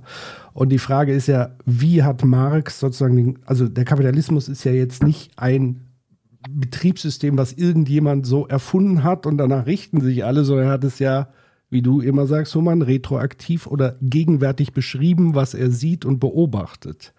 Und da ist ja schon diese Akkumulation und so weiter ein Teil der Beobachtung. Also es ist ja nicht so, dass, dass, dass er das so jetzt beschreibt, wie Ulrike Hermann sich den Kapitalismus wünscht. Und dann so zu behaupten, die, die Kapitalisten hätten es nur nicht verstanden, dann beschreibt ja. sie vielleicht was ganz anderes. Aber dann bringt diese Begrifflichkeiten uns an das der Stelle. Warte, stopp, stopp, stopp, stopp. Warum? Aber sie beschreibt einen Kapitalismus, der macht ja erstmal Sinn, wo der, die Einreis, Einreisstruktur der Unternehmer darin besteht, Arbeitskraft zu ersetzen durch Technologiefortschritt. Und das ist ja, weil sie ein Eigentumsinteresse haben, um dann im Grunde äh, äh, sozusagen, ne, dass sie dadurch dann halt die, die, der Profitmotiv entsteht. Und sie beschreibt, dass es sozusagen dadurch entsteht technologischer Fortschritt. Wir wissen, über technologischen Vor äh, da, absolut, oder? Da, da, dem zu widersprechen wird super schwierig sein. Weil, Naja, äh, sogar aber Technologie ist ja nicht alles in dem Spiel. Also ich gebe dir vollkommen recht zu sagen, es geht um den, den Preis der Arbeit, die verrichtet werden muss. Das kann ich über Technologie lösen. Das kann ich aber über Sklaven lösen. Das kann ich natürlich auch über knappes Gut, was ich produziere, was aber jeder braucht im medizinischen Bereich und so weiter. Also es sind, gibt schon noch Aber Variationen. da wäre auch marxistisch, wäre der Arbeiter hat. Egal, also all das wäre egal. Ja, pass auf, Human, wie ich gerade schon sagte, mich stört eigentlich nur, dass sie sagt, äh, Marx liegt falsch in diesem Punkt. Bei der Das stimmt. Mehrwerttheorie. Ja, bei der Mehrwerttheorie, genau. Und das ist, sehe ich so nicht. Ich, ich würde sagen, was sie sagt, äh, Wachstum durch Technologie geht Hand in Hand mit dieser Mehrwerttheorie. Ähm, weil nach wie vor brauchen Unternehmer Arbeitskräfte. Wenn du heute bei Amazon arbeitest, ich hatte das große Vergnügen, mal bei Amazon zu arbeiten, Vergnügen, ähm, dann wirst du feststellen, das ist krass. Also das ist super automatisiert alles. Und trotzdem brauchen sie immer noch diese letzte menschliche Hand, die da je, acht Stunden am Stück diese letzten zwei Handgriffe macht. Das ist übrigens wieder wie in der Industrialisierung. Diese letzten zwei Handgriffe, nämlich das Produkt vom Band 1 auf Band 2 zu legen oder von Band 1 in so einen Korb zu legen, damit es an die Packer geht und wie auch immer. Ja, so. Das heißt, diese, die menschliche Arbeitskraft ist immer noch da und die Leute müssen bezahlt werden und ohne die menschliche Arbeitskraft würden diese Maschinen immer noch nicht funktionieren. Diese Vollautomatisierung gibt es ja noch nicht. Aber, aber, jetzt, aber, ich verstehe deine Argumentation. Aber haben jetzt, sagen wir mal, da arbeiten jetzt fünf Leute und da haben vorher 5000 Leute gearbeitet. Ja. Heißt es jetzt, dass die fünf Leute jetzt den Wert erzeugen, den 5000 Leute erzeugt haben? Das ist eine gute Frage. Und da sind wir nämlich bei einer, bei einem Punkt, wo wir eigentlich sagen müssen, das ist ein, das ist ein Gesellschaftsdiskurs. Das muss, das muss diskutiert werden und entschieden werden. Bei ihr ist aber so ein bisschen so, sie, sie macht den gleichen Fehler. Das habe ich schon als, als Mittelalter-Linker oft beobachtet in, einer, in einem ganz anderen Kontext, ähm, wie Altmarxisten den gerne machen. Die sagen nämlich gerne, der Sozialismus als System wird ja total gut funktionieren. Nur leider haben wir Menschen und die machen das kaputt. So, und sie sagt hier im Grunde das Gleiche, ja. Der Kapitalismus als System, der würde mega funktionieren. Aber leider verstehen die Menschen ihn nicht, deswegen funktioniert er nicht. Und deswegen macht er, ja, und, und da wäre sie aus meiner Sicht auch kohärent mit, äh, äh, mit Marx, dass diese Widersprüche Mhm. sich selbst zerstört, dass es dadurch sich selbst zerstören kann. Aber deswegen bin ich erstmal dabei und, und ich verstehe ihre Argumentation an der Stelle und frage mich, also, Ich frage mal was anderes. Ja. Es geht ja auch um Produktionsmittel. Ich weiß nicht, habt einer von euch diese Stelle noch rausgesucht? Weil das Ah. Ding ist ja, angenommen, wir würden jetzt alles durchmaschinisieren und automatisieren. Wir bräuchten keinen menschlichen Arbeiter mehr. dann hätten wir keine Mehrwerte. Wer macht den Surplus? Und Niemand. wer kann sich dann noch was leisten? Es gibt keinen Surplus. Sondern Das ist ja der Punkt. Nur Produkte. Ja, aber, aber erstmal wäre ja der Punkt, es gibt Also keinen wem Mehrwert. gehören die Maschinen am Ende? Die alles ist ja egal. Die Maschinen bringen dir ja nichts. Naja, Also wenn du auf alle Maschinen- wenn angewiesen bist, die die Maschinen produzieren und du Ja, sonst sie abhältst mit Gewalt etc. Du kannst ja jetzt auch nicht einfach in den Laden gehen und die Sachen rausnehmen. Nee, anders. Wenn, sagen wir, die gesamte Produktion in Deutschland automatisiert wäre, Ja.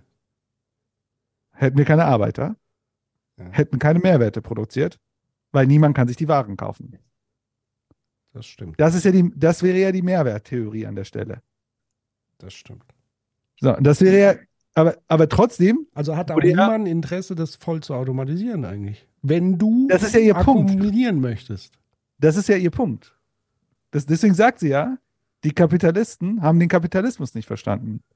Weil, sie haben es natürlich nicht verstanden, weil aus einer mikroökonomischen Logik du ja immer am Grenzpreis produzierst und ja natürlich versuchst, Kosten zu drücken, damit du im Wettbewerb erfolgreich bist. Und das ist der Widerspruch des Kapitalismus, aus meiner Sicht gerade. Das ist nicht, das ist äh, eine, es ist jetzt nicht irgendwie, äh, also ich spitte gerade hier eine Theorie zusammen. Und das wäre mein, mein Punkt wäre, das ist der Widerspruch im Kapitalismus. Der Kapitalismus will Löhne drücken. Und klar, also gerade hat jemand im Chat geschrieben, ja, ne, es ist ja global und andere, ja, ich weiß nicht, ich glaube, in Deutschland haben wir schon hohe, äh, also wir konsumieren, glaube ich, hier schon relativ viel. Also das, wir sind schon ein interessantes Land für U- Unternehmen, die gerne, also ich weiß nicht, ob man jetzt in, nach äh, Ahnung, Afrika geht, um da Konsum äh, äh, Mehrwerte zu erzeugen. Ich glaube, man ist schon interessiert, dass in Deutschland, dass Menschen hier konsumieren. Ähm, Äh, genau, also, aber genau das wäre ja sozusagen der Widerspruch im Kapitalismus. Denn der Mehrwert entsteht ja, indem wir was kaufen.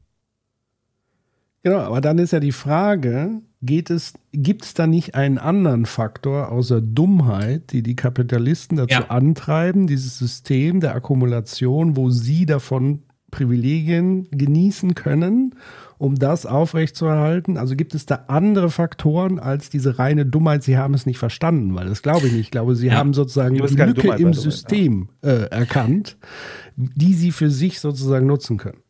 Ich meine, Human hat müssen. Eben, Oder genau. müssen. Äh, Also je nach, auch je nach Größe des Unternehmens, ne? Ähm, oder beziehungsweise wie viel Geld da drin steckt und wie viel Macht. Ne, Juan hat es doch gerade selber schon angedeutet, so es gibt doch die mikroökonomischen Zwänge. Also wenn du ein Unternehmen führst und sagen wir mal, wir reden jetzt hier nicht von BlackRock, sondern wir reden wirklich von dem Fleischermeister um die Ecke, dann ähm, dann, dann ist der vielleicht sogar darauf angewiesen, möglichst niedrige Löhne zu zahlen, weil er kann sonst nicht, er kann in der aktuellen Struktur, wie sie vorherrscht, nicht überleben. Ja. Der macht sich ganz sicher nicht Gedanken darüber, dass er, wenn er jetzt hohe Löhne zahlt, die Binnenwirtschaft ankurbelt. Ja, Ja. so. Ähm, also da, natürlich gibt's da systemische Zwänge. Insbesondere, Aber- ganz kurz, insbesondere, wenn dein Wettbewerber, so ein bekannter Fleischproduzent aus dem Ruhrpott, Mhm. äh, versucht über super günstige Arbeitskräfte aus dem Land alle Preise im Markt zu, so krass zu drücken, dass du noch kaum mit deinem lokal produzierten, ne, mit normal bezahlten Menschen und so weiter in diesem Markt überhaupt überlebensfähig bist. ja, das genau. Der Das ist- Wettbewerb. Ja, genau. Und was, aber da sind wir halt dann wieder bei dem Punkt, das sind ja alles Gedanken, die sie gar nicht aufmacht, sondern sie sagt einfach, naja, die Kapitalisten sind halt zu dumm, die haben das nicht verstanden. Und da ist es mir zu dünn an, der Stelle. Da fehlt Ja, mir, da fehlt ist mir ja- ganz viel Struktur. Ja. Ja, das ist auch die Frage, ob sie an der Stelle überhaupt dahin abbiegen will, um das noch weiter auszuführen. Vielleicht will sie damit auch einfach nur, also ich würde jetzt da mal davon ausgehen, dass sie wahrscheinlich dann noch mehr Futter hätte, nur dass sich das in den Gesprächsfaden nicht wirklich angeboten hat. So, ne? Es- das ist also, Es gibt Oh, ich ja ich höre einen- gerade, bekannte Fleischproduzent kommt aus Ostwestfalen. genau. Ja. Ich wusste das, diese Ostwestfalen-Menschen, die sich nicht entscheiden können, ob Ost oder West. Ja. Ostfalen oder Westfalen, ja. Ost- ja, ja, Fällt ja. mir jetzt auch auf, dass das Quatsch ist. Aber deswegen, um, um, mal, um mal die äh, Runde äh, nochmal zu drehen, Ja. ich finde, es ist erstmal eine valide Position zu sagen, äh, man kann dagegen argumentieren, aber ich finde, es ist erstmal eine kohärente Argumentation zu sagen, dass der große Teil des Mehrwertes nicht nur über die Arbeit kommt, sondern über eigentlich über das Zusammenspiel von Arbeit, ähm, dadurch getriggert, Arbeits, äh, die Kosten effizienter zu gestalten, die Arbeit, und aber dann wiederum Mehrwert, der nur im Jahr und in diesem Wechselspiel sp- dreht sie sich ja. Sie dreht sich ja weg. Also ich, glaube, sie ist gar nicht so weit weg, auch von einer marxistischen Theorie. Ich glaube, sie sagt ja explizit, die Mehrwerttheorie, dass es nur die Arbeit ist. Also nur Arbeit. Sonst nichts. Da differenziert sie sich von. Ist halt die Frage, ob Maschinen halt arbeiten und inwieweit sozusagen Ja, die Arbeit, die nicht- in einem. Hä? Also das ist, gar- die, die marxistische Theorie wäre ja eben nicht, wenn eine Maschine da steht, also ist es so ein, der Mensch äh, sozusagen, also die Maschine arbeitet nicht, sondern der Mensch arbeitet und dann findet so ein Tausch zwischen Maschine und Mensch statt und so weiter. Äh, die, ähm, ja, ich, ich, ja, Punkt. Ja, aber gut. Lassen wir mal außen vor, dass es sozusagen immer noch Menschen gibt, die Maschinen im Zweifel bedienen, warten, konstruieren, weiterentwickeln, überhaupt entwickeln müssen. Also ich tue mir einfach schwer, diese krasse Trennung zu machen, aber ich lasse mich jetzt sozusagen mal auf das Argument ein und würde recht geben, es ist sozusagen ein Bestreben, die Kosten von Arbeit und Produktion permanent zu minimieren, um sozusagen mithalten zu können, den Profit zu erhöhen, etc. Was ja per se jetzt nichts Schlechtes wäre. Das ist doch eigentlich was Tolles, dass wir immer weniger dumme Arbeit machen müssen. Oder auch Eigentlich weniger schon. dumme Arbeit. So erstmal was Tolles, ne? zu sagen, ey, lass uns doch schauen, wie können wir uns Zeit freischaufeln, um nicht acht Stunden oder zehn Stunden im Büro oder in der Küche oder wo auch immer zu sitzen. Ist die Frage, wer es macht, ne? Genau. Also irgendjemand auf der Erde muss es ja machen. So, und wenn wir jetzt hier nicht im Stahlwerk stehen, dann steht jemand anders im Stahlwerk. Ja, aber ich Ja, würde sagen, wenn, wenn man einen Roboter den Stahlwerk stellen kann und dann brauchen drei Leute, also brauchen wir nicht mehr drei Leute, sondern eine Person, würde ich sagen, ist das so. Oder drei Leute nur noch drei Stunden am Tag sozusagen. Und also, Da im. Super. Ja, Ja? das stimmt schon, ja klar. deswegen, ich finde, die, die Automatisierung und Technologisierung ist ja erstmal an sich auch, dass wir weniger dann einer Lohnarbeit nachgehen müssten, ist ja erstmal nicht Ja. negativ. Nee, nee. Und negativ Die Gedanken sind ja, die. Gedanken sind ja auch nicht neu, das haben die alten Griechen sicher auch schon überlegt. Die, haben, die waren ja frei von Ja, Arbeit. die hatten Ja, nur, ja, die hatten ja Roboter. Die hatten ihre, die hatten ihre Sklaven. Genau. So. mein Aber das ist ja das dazu. Grundprinzip, aber irgendwie, naja, scheinbar sind die Leute zu dumm, das zu verstehen. Wie meinst Ja. du? ja, wie gesagt, das ist der Punkt, den ich so dünn finde. Das, dieses, die- ja, die sind halt einfach, also da, Ja, ja. ne? ja, aber da drehen wir uns glaube- jetzt im Kreis. Ich glaube, die Leute sind, also sie sagt das, sie sind so dumm. Ich glaube, anders ist eher zu sagen, sogar wenn sie es wüssten. Ich habe mal drüber nachgedacht. Ich habe drüber nachgedacht, äh, ne, wir arbeiten ja mit vielen Unternehmen zusammen. So, die wissen das ja teilweise, aber was sollen sie denn machen? Ein Unternehmen kann ja gar nicht anders agieren, als genau das zu tun. Ja, eben. Also wenn ich weiß, ey, ich müsste ja eigentlich, ich habe, sag mal, ich habe 10.000 Mitarbeitende. Ich müsste eigentlich voll die guten Gehälter bezahlen.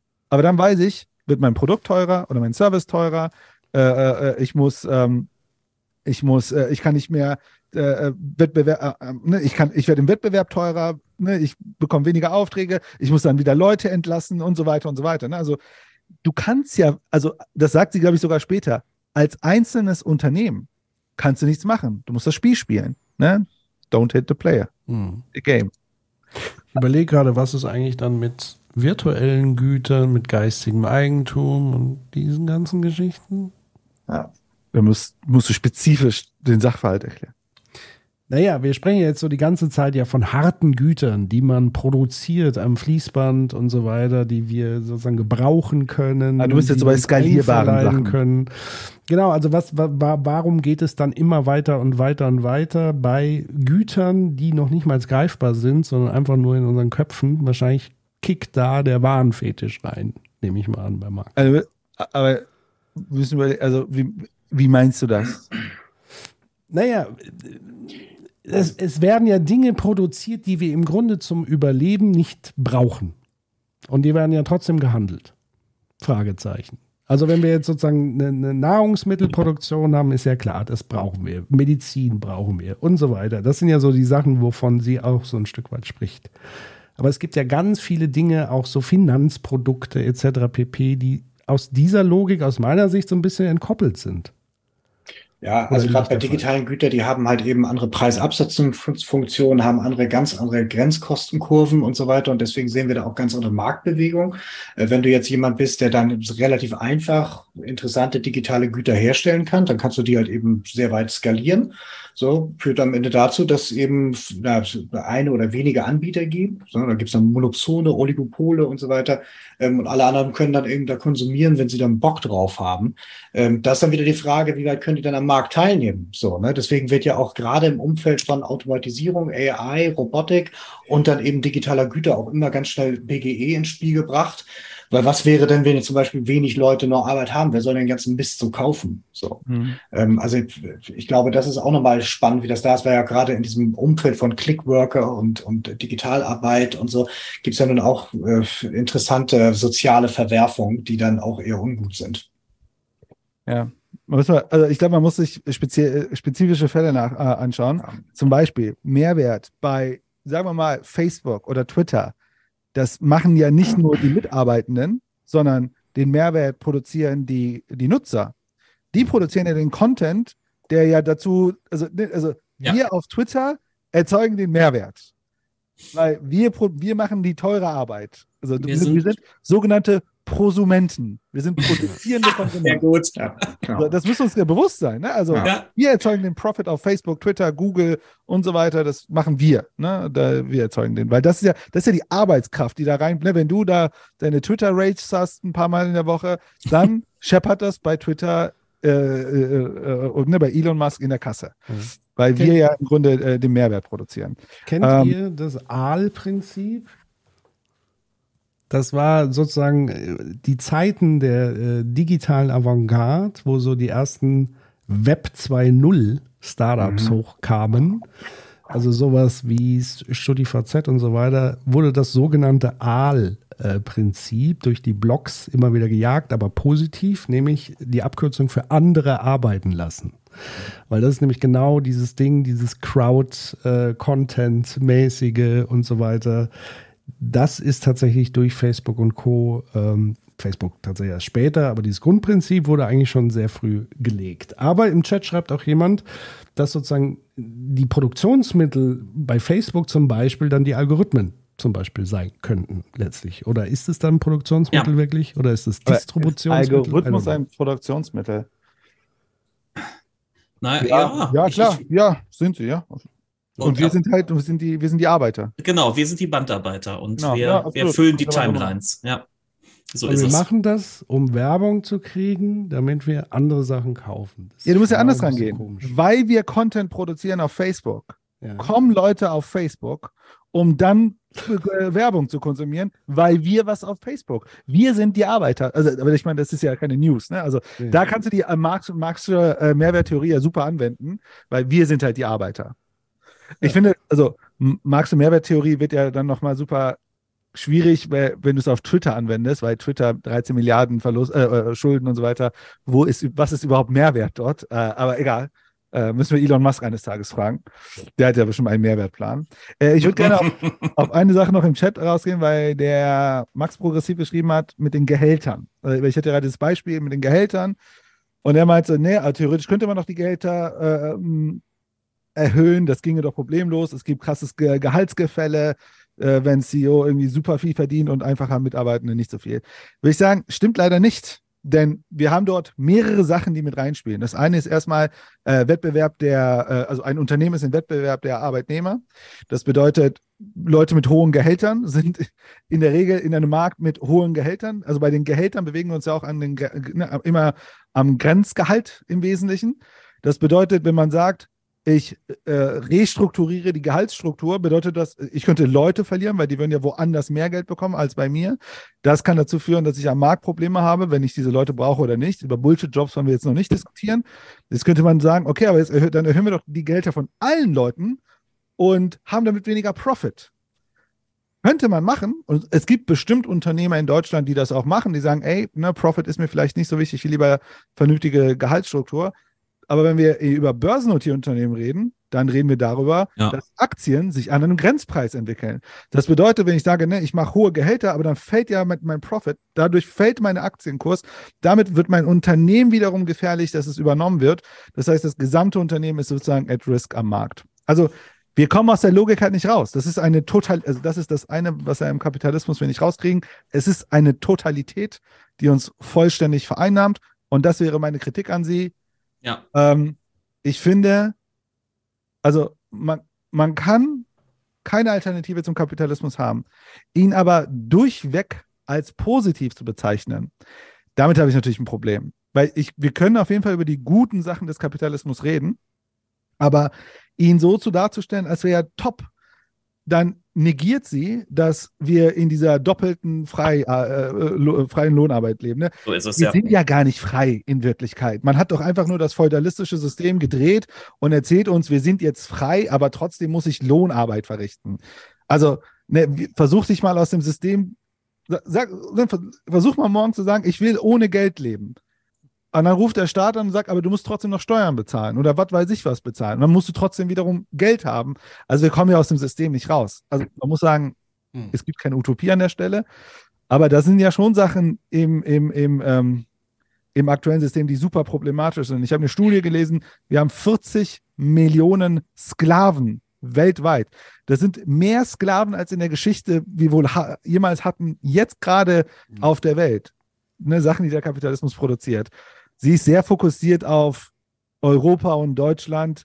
Sie aus meiner Sicht unterbewertet den, äh, den Kolonialismus, Ja. wie, wie wichtig er war für den Kapitalismus im Aufbau, radikal.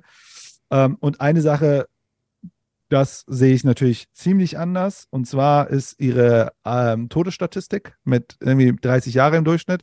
Das ist leider Bullshit, denn was sie sich da anschaut, oder was sie nicht sich angeschaut hat, ist äh, die kind Kindersterblichkeit. Das zieht natürlich den Altersschnitt äh, äh, krass nach unten. Und ich weiß nicht, aber sowas das hat sie zumindest erwähnt, fairerweise. Doch, doch, aber das sie hat sie- Nicht, das- ja. Sie hat sozusagen aber nicht sauber rausgerechnet. Ja, aber, hat aber Penicillin zum Beispiel ist ja nicht über Kapitalismus gekommen. Wir wissen ja über Mazzucato, dass ganz viel krasse Forschung nicht kapitalistisch organisiert ist, sondern staatlich organisiert ist. Das bedeutet, an der Stelle haben wir all diese Dinge trotz Kapitalismus. Ja, ganz genau. Ja, ja das, Das haben wir uns ja gerade schon gefragt, ne? ob sie da Korrelation und, da, und Kausalität verwechselt. Und wir können eigentlich nur auf ein Ergebnis können, kommen. Wir wissen es halt einfach nicht. Wir wissen nicht, ob ein anderes System, wenn wir jetzt, keine Ahnung, nach der Aufklärung anders abgebogen wären und wir jetzt ein ganz anderes System hätte, nicht dasselbe geschafft hätte. Oder vielleicht mehr oder weniger. Das, wir haben keinen Vergleich, so keinen richtigen. Ja, also man könnte vielleicht sogar das eine oder andere sogar durch eine vernünftige Untersuchung da zumindest näher an eine Antwort kommen, als einfach nur das zu behaupten. Genau. Ähm, ja, also ich gucke so ein bisschen äh, auf die acht Minuten hier. Ähm, Aber noch mal ganz Wollten wir noch mehr gucken? Das Äh, war doch das Geilste bisher. wir, wir, wir, wir können tatsächlich nach diesem äh, Teile jetzt sogar überspringen, weil wir haben ganz viele Punkte jetzt schon abgearbeitet, die Ich eigentlich. will, äh, ich will vielleicht einen Punkt noch bringen, bevor wir weiterrennen. Ja, Und ich weiß, dass, ich, ich weiß, das wird wahrscheinlich Patrick auch sagen wollen. Es gibt auch noch die Argumentation, dass sie diese Position in diesem Interview natürlich als rhetorische Strategie fährt, um sich in den Diskurs zu immunisieren gegenüber eher liberalen, äh, äh, marktorientierten Menschen, um da im Diskurs zumindest zu sagen, Leute, ich habe gesagt, Kapitalismus, best shit, aber guck mal, diese eine Variable erlaubt uns nicht mehr weiterzumachen. ja, ja.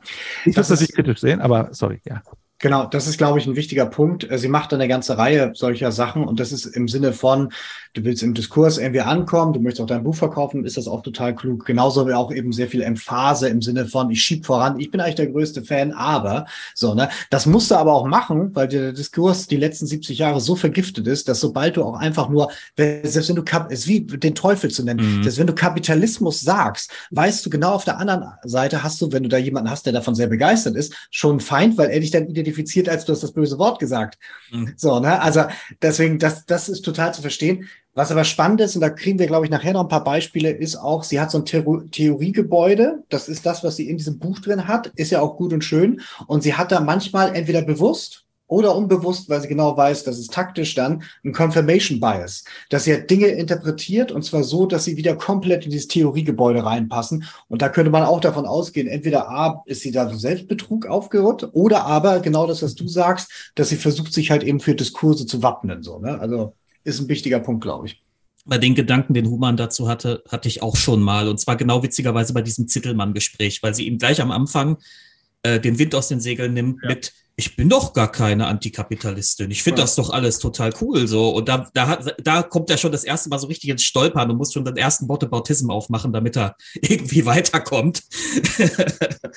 ähm, ja, ich kann mir das vorstellen, dass das eine Diskursstrategie ist. Vielleicht, vielleicht, vielleicht sogar eine unbewusste, dass sie unbewusst so Schutzmechanismen entwickelt, um im Diskurs weiter bestehen zu können. Weiß ich nicht. Ne?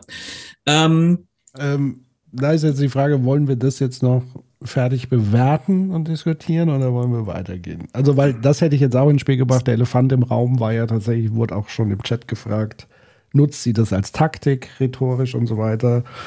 Und jetzt ist ja spannend, wie bewertet man das? Also, ähm, ich habe da Ja. eine relativ klare Ansicht, aber was sagt ihr? mh. Mach du mal deine Ansicht. Naja, ich habe ja sowas wie so eine Art wissenschaftlichen, schrägstrich journalistischen Ethos, dass ähm, ich sozusagen erwarten würde, die Dinge möglichst so zu benennen, wie ich sie beobachte, was ja nicht heißt, dass das richtig sein muss.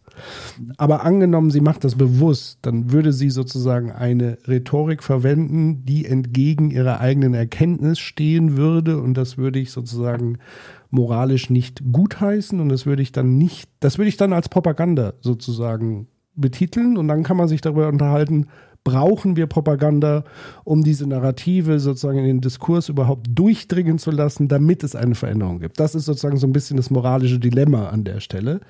Ähm, Aber wenn man wirklich auf diesen Wissenschafts- und Journalismus-Ethos zurückgeht, fände ich das nicht gut, es sei denn, sie denkt das wirklich so, was sie da sagt. Hm. Ich finde es natürlich super, dass du eine ethische Argumentation machst. Äh, Dann kann ich nämlich die nicht ethische Argumentation machen. Die strukturelle oder die analytische. Also, äh, warum habe ich ein Problem damit? Ich würde sagen, das, was sie kritisiert, ist, also der Kapitalismus ist zu kritisieren, unabhängig von der Klimakatastrophe. Also ich würde sagen, wenn alles top wäre, wir haben Ressourcen ohne Ende und Energie gefunden, die unendlich funktioniert ohne Gefahr, hätten wir trotzdem ein Problem. Und das ist mein Problem. Denn was sie natürlich macht, also man könnte erstmal argumentieren, sie ist gerade safe. Ne? Sie ist auf einer Position, es sieht ziemlich scheiße aus. Ne? Also ich glaube nicht, dass wir in den nächsten drei Jahren die radikale Innovation machen werden, dass die Klimakatastrophe gerettet wird. Aber natürlich hat sie ein Problem, in dem natürlich ihre Prämisse negiert werden kann, dass man sagt, Klimakatastrophe ist doch gar nicht so schlimm. Dann ist ja alles, was sie danach sagt, irrele also falsifiziert. Und das ich natürlich problematisch, denn für mich ist ja im Kapitalismus nicht, das nicht nur das Problem, dass die Natur zerstört wird, sondern dass wir insbesondere gerade in diesem Spät, äh, ne, Spätmoderne, äh, Spät, äh, genau, Spätmoderne, dass sie halt merken, dass äh, Arbeit immer komischer wird, neue Ausbeutungslogiken stattfinden, wenn wir in der Wissensarbeit sind, Menschen immer mehr in Burnout treiben und voll früh so nicht mehr klarkommen. Äh, ne? Und wir merken dann auf der anderen Seite ganz neue Ausbeutungsmechanismen. Ne? Man darf gar keine Kollegenschaft mehr haben, man ist Gigworker, man wird über Apps, muss man irgendwas hin und her bringen und so weiter. Wir merken einfach, das System, unabhängig von der Klimakatastrophe, macht uns gesellschaftlich kaputt. Ich würde sogar sagen, an einigen Stellen, ne, Italien, was weiß ich, sehen wir schon äh, faschistische Züge, die es dann im Radikal nehmen kann. Und das ist für mich alles wahr, unabhängig von der Klimakatastrophe. Deswegen sehe ich da, aber ich meine, solange die Klimakatastrophe kommt, ist ja alles gut. Dann kann sie ihre Rhetorik ziehen. Ich glaube, das ist gut, dass wir diesen Punkt jetzt machen, weil wir, wir sehen ja gleich noch ein paar Clips und vielleicht können wir dann diese Hypothese nicht überprüfen, aber noch so ein paar Ansätze dazu finden, ähm, äh, ob da jetzt irgendwie Intention dahinter ist oder halt tatsächlich irgendwie Ignoranz. So. Werden wir Ähm, wahrscheinlich nie rausfinden, aber wir können es uns herantasten. Aber ich glaube ihr das, ne? Ich glaube nicht, dass es eine Taktik ist. du glaubst, dass sie es wirklich Du glaubt? glaubst, dass sie das so denkt? Ich gehe immer von der Prämisse erstmal aus, äh, ich sehe kein Anzeichen, dass sie das. mh, Ich glaube, sie spielt zu sehr das mit, ich bin Kapitalistin. Ich glaube, das ist so ein bisschen übertrieben, aber ich glaube ihr äh, äh, ihre Position, also unabhängig von diesem Ich bin Kapitalistin. Aber ich glaube schon, dass sie sagt, Kapitalismus ist. Äh, ich glaube, sie, ich fühle, ich, bei ihr fühle ich mir, fühle ich so, die ist so eine äh, gute Pragmatismus-Person. Ne? Sie sagt so, ach komm, ne, es muss gearbeitet werden, Sachen müssen ja passieren, aber irgendwie muss eine Lösung st stattfinden. Ähm, ich glaube ihr das prinzipiell. Äh, aber äh, und Aber dann du glaubst wirklich, dass Ulrike Herrmann unabhängig von der Klimakatastrophe den Kapitalismus immer supi-dupi findet? ja, Und vorher sagen, die ganze ja. Arbeit, es war also sozusagen ihre gesamte Kapitalismuskritik basiert nur auf dieser Umweltthematik? ihr Kapitalismusverständnis würde aber bedeuten, der Staat muss für eine starke Umverteilung sorgen, damit wir Konsumenten haben. ja, oder, Weil- oder Gesetze schaffen, die immer dafür sorgen, dass die Löhne sehr hoch sind oder so. Ne? Genau, oder eine also starke Löhne Gewerkschaften, irgendwie sowas. Ne? Genau. Hm?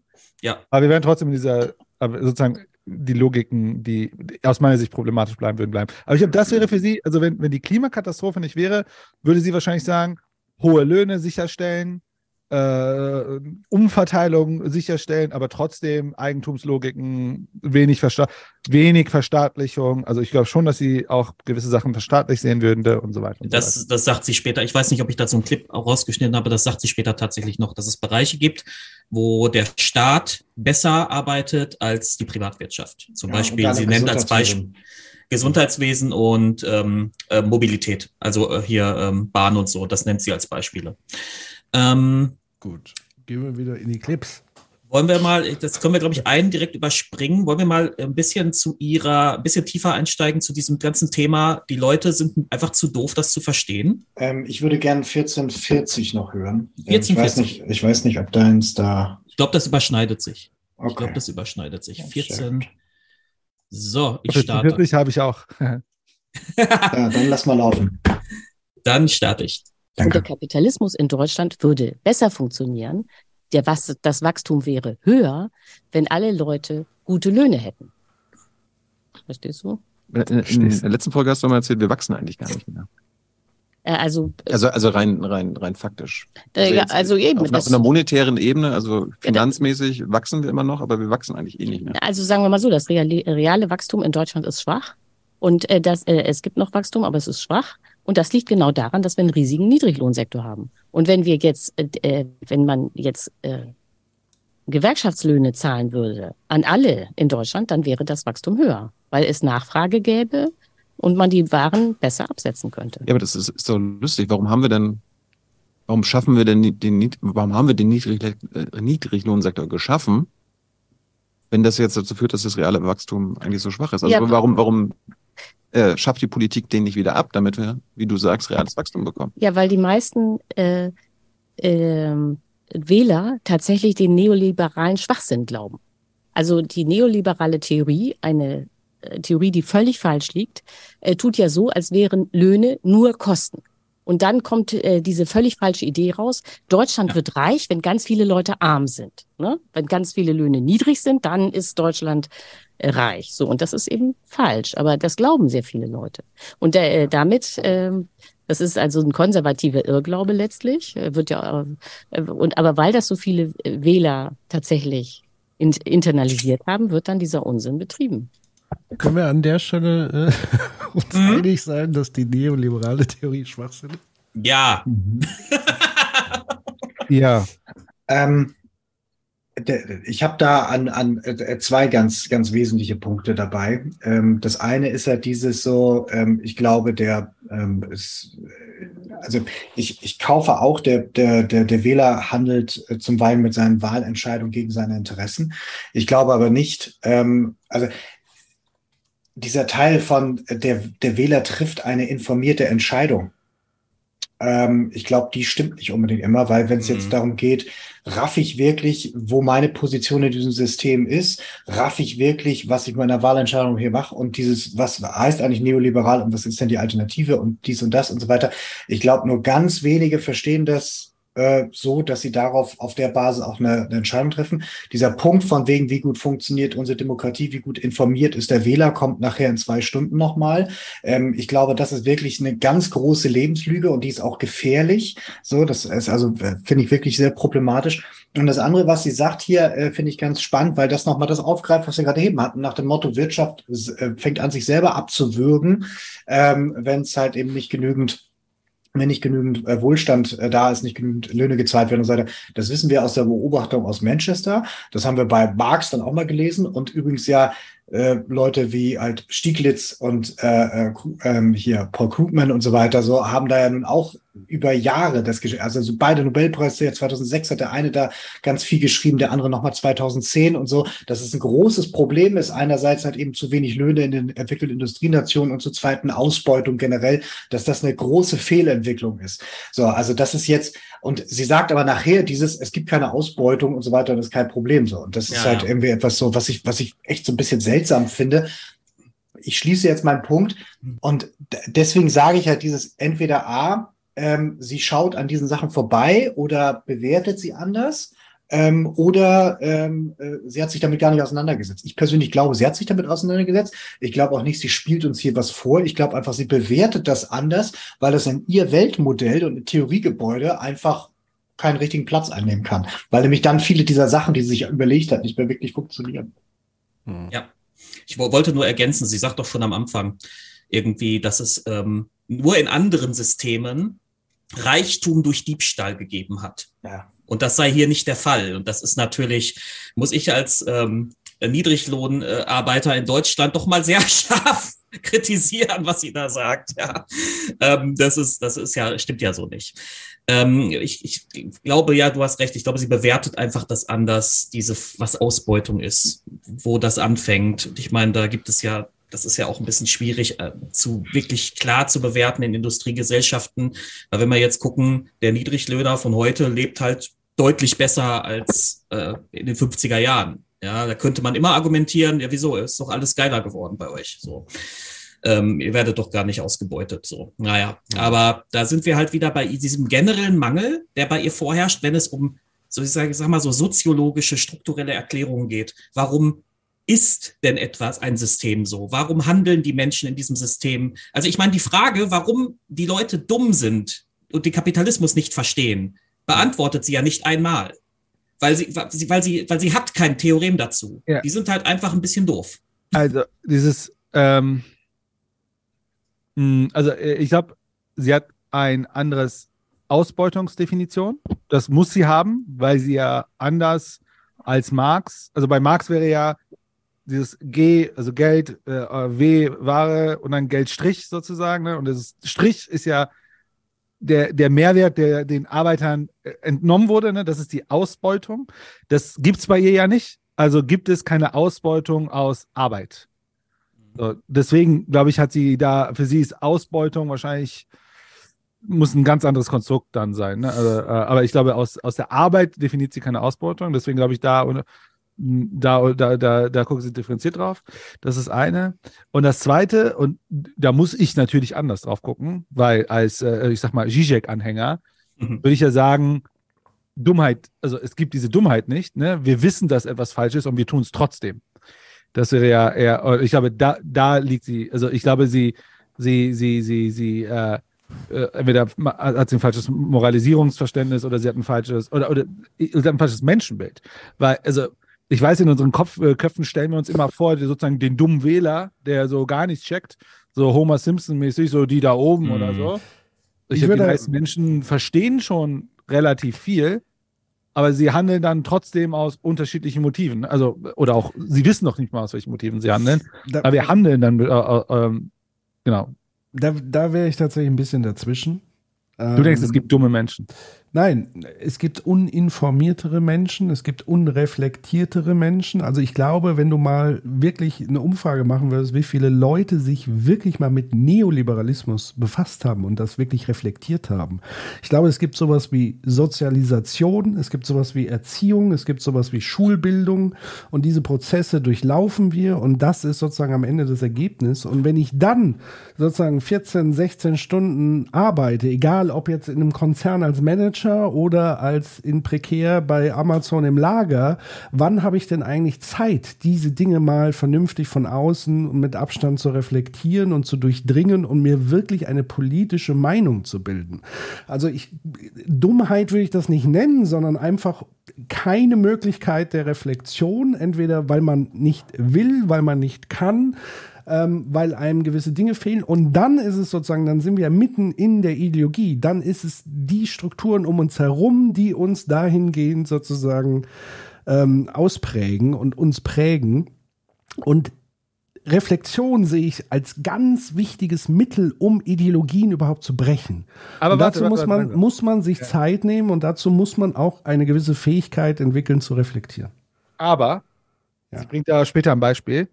Warum haben Arbeiter, als sie angefangen haben, mehr zu verdienen, mehr Parteien gewählt, die für Steuersenkungen sind, wo dann insbesondere Reiche von äh, profitiert haben, wo sie selber Nachteile äh, davon ziehen würden? Ja, das ist genau, das ist genau nicht ein Argument für dein Argument, sondern dagegen, weil das Äh. ja genau der Punkt ist, ne? dass sie halt eben fa falsch informiert sind oder halt eben genau diesen, diesen, diese, die, die Sachen nicht durchblicken. So, das ist ja genau, das ist ja ein Teil des Problems. Ja, Also, Aber weil wie finden ist Sie ja, denn raus, Steuersenkung ist ja gut, weil man immer denkt, Steuersenkung betrifft ja alle. ja. So, und gleichzeitig bedeutet das ja, wenn wir die Unternehmer belasten, dann zahlen sie uns ja vielleicht mehr Löhne, weil sie haben ja weniger Lohnkosten und so weiter. Ich glaube, dass das schon so ein bisschen diese Logik ist und diese Wirtschaftsfixiertheit der Politik. Also es ist ja so eng gekoppelt. Der Wirtschaft muss es an erster Linie gut gehen, damit es uns allen gut geht. Das ist sozusagen dieses Narrativ. Okay. Aber dann bringe ich ein anderes Beispiel. Ja. Warum wählen Sie dann Parteien? Okay, dann würdet ihr wahrscheinlich sagen, wieder schlecht informiert, äh, wo wir wissen, dass äh, äh, wir gerade Klimaherausforderungen haben. Und dann wählen Sie Parteien, die diesem Thema nicht unterstützen. Jetzt würdet ihr sagen, die sind schlecht informiert, die denken, wir haben gar Nicht keine nur.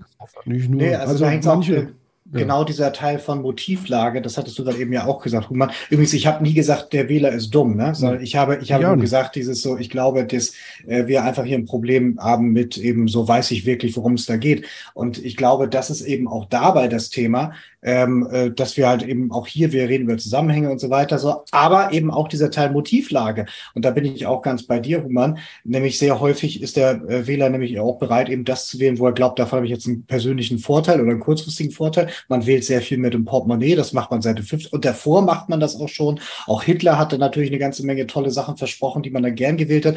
Und dieses, ähm, ich möchte jetzt einfach noch nicht irgendwas machen, was erst in 25 Jahren so wirkt und so. Also da ist ja ganz viele Menschen verhaftet, was sie, womit man sich da selber im Wege steht. Das ist ja auch.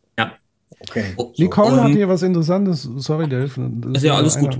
Nicole hat irgendwie gesagt, ich glaube, Menschen denken, dass sie eher von einer Erbschaftssteuer betroffen sein werden als von Hartz IV. Ja, ähm, das ist ja Punkt. auch so ein Ding. Ja? Aber, aber schau mal, Max Progressiv hat gerade geschrieben, zumindest nehme ich jetzt, ich, ich, weil er gerade mein Argument unterstützt, fahre ich mal mit ihm. Dahinter steckt dann die These, wären die Menschen informierter, würden sie links wählen. Und das stimmt doch so auch nicht.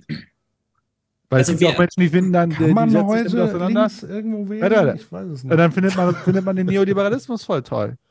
Also ich- Weil sich Partei, damit auseinandergesetzt hat. Ich würde da mal gerne ein ganz aktuelles Beispiel bringen, weil ich da auch tief drin bin gerade. Wir haben jetzt gesehen, ähm, jetzt, jetzt gingen überall Umfragen rum, vornehmlich von Unionsleuten äh, ver- verteilt, dass irgendwie 80 Prozent der Deutschen oder dass 60 Prozent sein, das Bürgergeld doof finden. Und ähm, vorher haben, äh, hat die Union eine Kampagne gefahren, äh, Seite an Seite mit der Springerpresse, in der sie Fake News über dieses Bürgergeld verbreitet haben, also absichtliche Falschberechnungen verbreitet haben. Äh, witzigerweise ist jetzt auf einmal das Bestimmungsbild, ja, die Leute finden das Bürgergeld doof, weil es ganz vielen, nicht nur bei der Union, sondern auch ganz viel bei der Welt und Bild und bei diesen ganzen furchtbaren Fokus und wie sie alle heißen, diese ganzen furchtbaren Blätter aufgetaucht ist. Also es, es gibt da offenbar ein Beeinflussungsproblem durch Medien und auch durch äh, Politik. Äh, und ich glaube, dass es vielen Menschen durchaus recht bequem ist, einfach nur eine Haltung zu übernehmen, wenn sie der eigenen irgendwie nahe kommt. Ne? Und ähm, wenn sie das auch noch so klassistische Motive bedient und so ein bisschen, ich bin ja hier der Leistungsträger und die anderen sind ja die Faulen und so und die sollen ja nicht mehr haben als ich und tralala, was ja gar nicht so der Fall wäre, aber egal.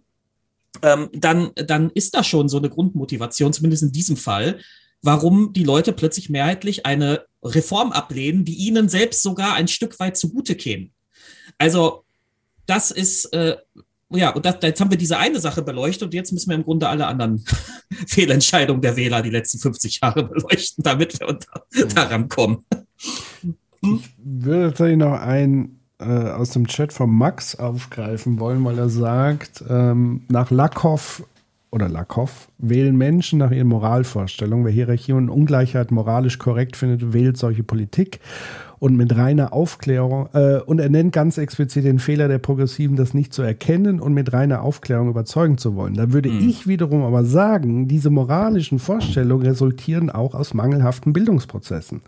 Weil auch das, also Moralvorstellungen, sind auch Ergebnisse von Reflexionen und Durchdenken. Also wir haben zumindest mit großer Begeisterung, Human und ich, Omri Böhm gelesen und haben am eigenen Leib erfahren, was Denken bedeutet und wo man dann moralisch letztendlich auch landen könnte. Und ich glaube, dass dieser moralische Verfall auch ein Ausdruck ist von mangelhafter Bildung und Reflexion und Auseinandersetzung mit dem Thema. Wir, wir haben ein Bildungssystem, das hat vor allem eine Aufgabe, nämlich später ähm, Menschen für bestimmte Arbeiten zu produzieren. Und darum kriegen Leute, die auf dem Gymnasium sind, eine bessere Bildung mit, weil sie später im Idealfall komplexere Arbeiten übernehmen dürfen. Und Leute, die auf der Hauptschule sind, kriegen schlechtere Bildung mit. Und da kannst du Leute fragen, was ist eine parlamentarische Demokratie? Und das wird dir, werden dir die meisten nicht beantworten können. So. Ähm, und das ist also diese Prämisse, diese staatliche Agenda, dass das Bildungssystem im Grunde erstmal dafür da ist, das Interesse zu bedienen, später Arbeitskräfte zu haben für bestimmte Branchen. Die ist hier das problematische Element, glaube ich. Ja, und, und Klasse und so weiter. Und also ich meine, dieses, wie konstituiert sich Gesellschaft und wie funktionieren da gesellschaftliche Prozesse und so weiter, so dass, also können wir von verschiedenen Ecken drauf gucken. So, ähm, es gibt ja auch durchaus Beispiele, wo das dann mal geklappt hat. So, ne? Also ähm, wo dann, wo dann Leute halt eben für Interessen wie zum Beispiel sowas wie äh, Lohnfortzahlung im Krankheitsfall eine ganze Menge getan haben und dann hat sich das in die Richtung bewegt und dann fanden es alle gut. So, dann hat man das dann irgendwie vereinnahmt in so, das finden wir jetzt alle gut und dann wurde darüber auch nicht mehr geredet. So, oder dann hat es ja eben auch in der Umweltbewegung Themen gegeben, wo man gesagt hat, so, oh, das ist jetzt aber wirklich ein Problem. Und dann wurde das hinreichend im Diskurs dann irgendwie dann auch durchgenommen, dann wurde das eben auch moralisch halt in die Richtung gebracht und auf einmal fanden alle FCKW doof. So, dann wurde das rausgenommen und so weiter, hat die Industrie auch richtig Kosten gehabt mit und so, und dann hat sich was geändert. Also ich glaube, klar, da müssen halt eine ganze Menge Sachen zusammenkommen, damit das irgendwie äh, dann am Ende auch passt. Ja, und Sonntagssoziologe, ich würde auch an der Stelle anders argumentieren. Er sagt, ich würde nicht sagen, dass protestantische Arbeitsethos vom Mangel an Bildung abhängt. By the way, Ulrike Herrmann bezweifelt diesen Protesta also die Urquelle des Kapitalismus im, in der protestantischen Arbeitsethik. Da oh. kommen wir vielleicht noch hin. ähm, das zum einen, aber zum anderen, diese protestantische Arbeitsethik ist ja auch aus einer gewissen Unreflektiertheit entstanden, nämlich dem ja. Glaube, dass man äh, in den Himmel eher kommt, wenn man fleißig ist und so weiter. Also sorry, wenn, wenn das aufgeklärtes Denken ist, dann weiß ich auch nicht. ähm, das also das hängt schon miteinander. Worden, und die, die Frage ist doch wirklich, was ist hier dieser Bildungsbegriff? Also für mich ist es eben nicht Bildung im Sinne von, wir müssen ganz viel Wissen anschaufeln und dann wird alles gut. Und deswegen hier auch an der Stelle nochmal wichtig der Hinweis von Kreidefels. Wir dürfen jetzt auch nicht in dieses Ding kommen, Bildung, Bildung, Bildung und dann ist ja. alles gelöst, sondern wir müssen natürlich mhm. auch die sozialen Verhältnisse entsprechend politisch verändern weil das ja ein Wechselspiel Nein. ist und ja. sich gegenseitig bedingt. Also einfach nur zu sagen, Bildung und bildet euch und fertig, das ist ja das, was ich meinte. Wenn ich 16 Stunden buckeln muss, gibt es halt keine Zeit, um über Ja, aber, äh, aber guck mal, dieses ich, also es gibt Studien äh, von, äh, von ähm, Vivek Schibber, der hat ein Buch geschrieben, das heißt The Class Matrix. Ja. Und er ist Soziologe, marxistischer Soziologe und hat analysiert, warum ist der Klassenkampf noch nicht da, wo er ist. So, ja. müssen wir doch eigentlich so da sein. Ne? Also wir haben ja diese großen Problematiken und so weiter. Warum haben sich die Arbeiter noch nicht so organisiert, wie es ist? Und er hat zum Beispiel fest, äh, festgestellt, also er hat kritisiert, dass ganz viele marxistische und linke Bewegungen so tun, immer, immer mit dem Argument kommen, die Arbeiter, die haben noch nicht verstanden, die haben noch nicht gesehen, wie die Kapitalisten sie äh, ausbeuten, sie haben noch nicht das Verständnis dafür. Die, die, ne? Und dann sozusagen das seine Kritik war, dass ganz viele linke und progressive Bewegungen erstmal erstmal sehr abgehoben sind und so tun, als, die ja. Leute, als hätten die Leute alle keine Ahnung davon. Aber in Wahrheit hat er festgestellt, dass die Leute sehr wohl Ahnung haben von, von diesen Dingern, sehr wohl und dann natürlich auch für sich überlegen, äh, wie entscheide ich mich? Und, und dann kommt erst Ideologie, äh, relativ, also Re Ideologie kommt bei ihm ein bisschen später dann ins Spiel. Aber ich glaube, dieses, die haben keine Zeit, die wissen das nicht und so weiter ich wäre da vorsichtig bei solchen Aussagen, weil ich glaube, wir unterbewerten Nee, was, von Menschen. Ja, aber ich glaube, auch da müssen wir, äh, total wichtiger Punkt, und ich glaube, da müssen wir aber trotzdem noch differenzieren. Dieser Punkt von, empfinde ich selber jetzt irgendwie eine Form von Ungleichheit, gegen die ich aufbegehren möchte? Fühle ich mich solidarisch mit meinem äh, Bruder an dieser Stelle und sage, ich möchte gegen dieses, gegen das System anrennen und so weiter? Das hängt natürlich auch viel damit zusammen, wie geht's mir und wie wichtig ist mir das jetzt gerade? So, und wenn es mir jetzt nicht unmittelbar wichtig ist oder unmittelbar schlecht geht und so weiter, also das hängt ja von ganz vielen Faktoren zusammen. Aber davon, dass Leute sagen, sagen, so, ich bin jetzt noch nicht wirklich bereit, den Aufstand zu proben, weil es irgendwie ja doch irgendwie noch halbwegs okay ist, so, oder weil ich halt irgendwie nicht in Strukturen drin bin, wo ich mit anderen vernetzt bin, die dann gemeinsam sagen, lass mal jetzt irgendwas organisieren. Das ist was, finde ich, was anderes, als zu sagen, der Wähler hat, und zwar in einer signifikant wahlentscheidenden Größe, verstanden, wie neoliberales Wirtschaftssystem funktioniert. Das ist mhm. für mich was ganz anderes. Ja, ja. Dieses tiefen Wissen, und das sehen wir immer dann, wenn wir sagen, okay, ähm, Fragen machen wir mal eine Umfrage oder fragen wir mal nach, nach ökonomischer Bildung und so weiter. Das ist richtig mies. Die meisten Leute in unserem Alter würden niemals eine Steuererklärung vernünftig hinkriegen, wenn sie den Mist nicht mal studiert hätten oder halt irgendwie eine Ausbildung gemacht haben. So, also, und, und da nicht. sind wir nur bei diesen operanten Sachen und noch nicht mal im Wirtschaftssystem. So, und ähm, deswegen sage ich halt dieses, ich kaufe all deine Punkte so. Ich finde auch, auch überwiegend komplett richtig, aber dass das sie sagt und der Grund, warum wir jetzt seit 20 Minuten darüber reden, ist ja, dass sie sagt, der Wähler, der hat das alles geglaubt und der wählt mit diesem ganzen Sache im Kopf. Und ich glaube, das macht er nicht. Ich glaube, der Wähler, der wählt aus anderen Motiven. Und sowas ähnliches hatten wir nämlich irgendwo schon, weil er eben sowas ist wie, naja, vielleicht der sitzt meine Unterwäsche oder irgendwie mein persönliches Interesse oder halt irgendwie ein hübsches Schild oder, oder, oder. Der und so. Friedrich Aber Merz da bin hat ich so ja eine dabei. sympathische Brille. Den Ja, Ja, also, das, also das, was Patrick sagt, glaube ich nicht. Aber da bin ich ja dabei. Also ich, also ich bin ja eher dabei zu sagen, also da, aber da müssen wir ja verstehen, also ich würde aber dann sagen, ich weiß nicht, ob Bildung die Lösung dann ist. Aber, Nee, nee, also. Äh, aber ich bin dabei, zu, ich bin dabei, Ja. äh, das zu sagen, also da bin ich dabei.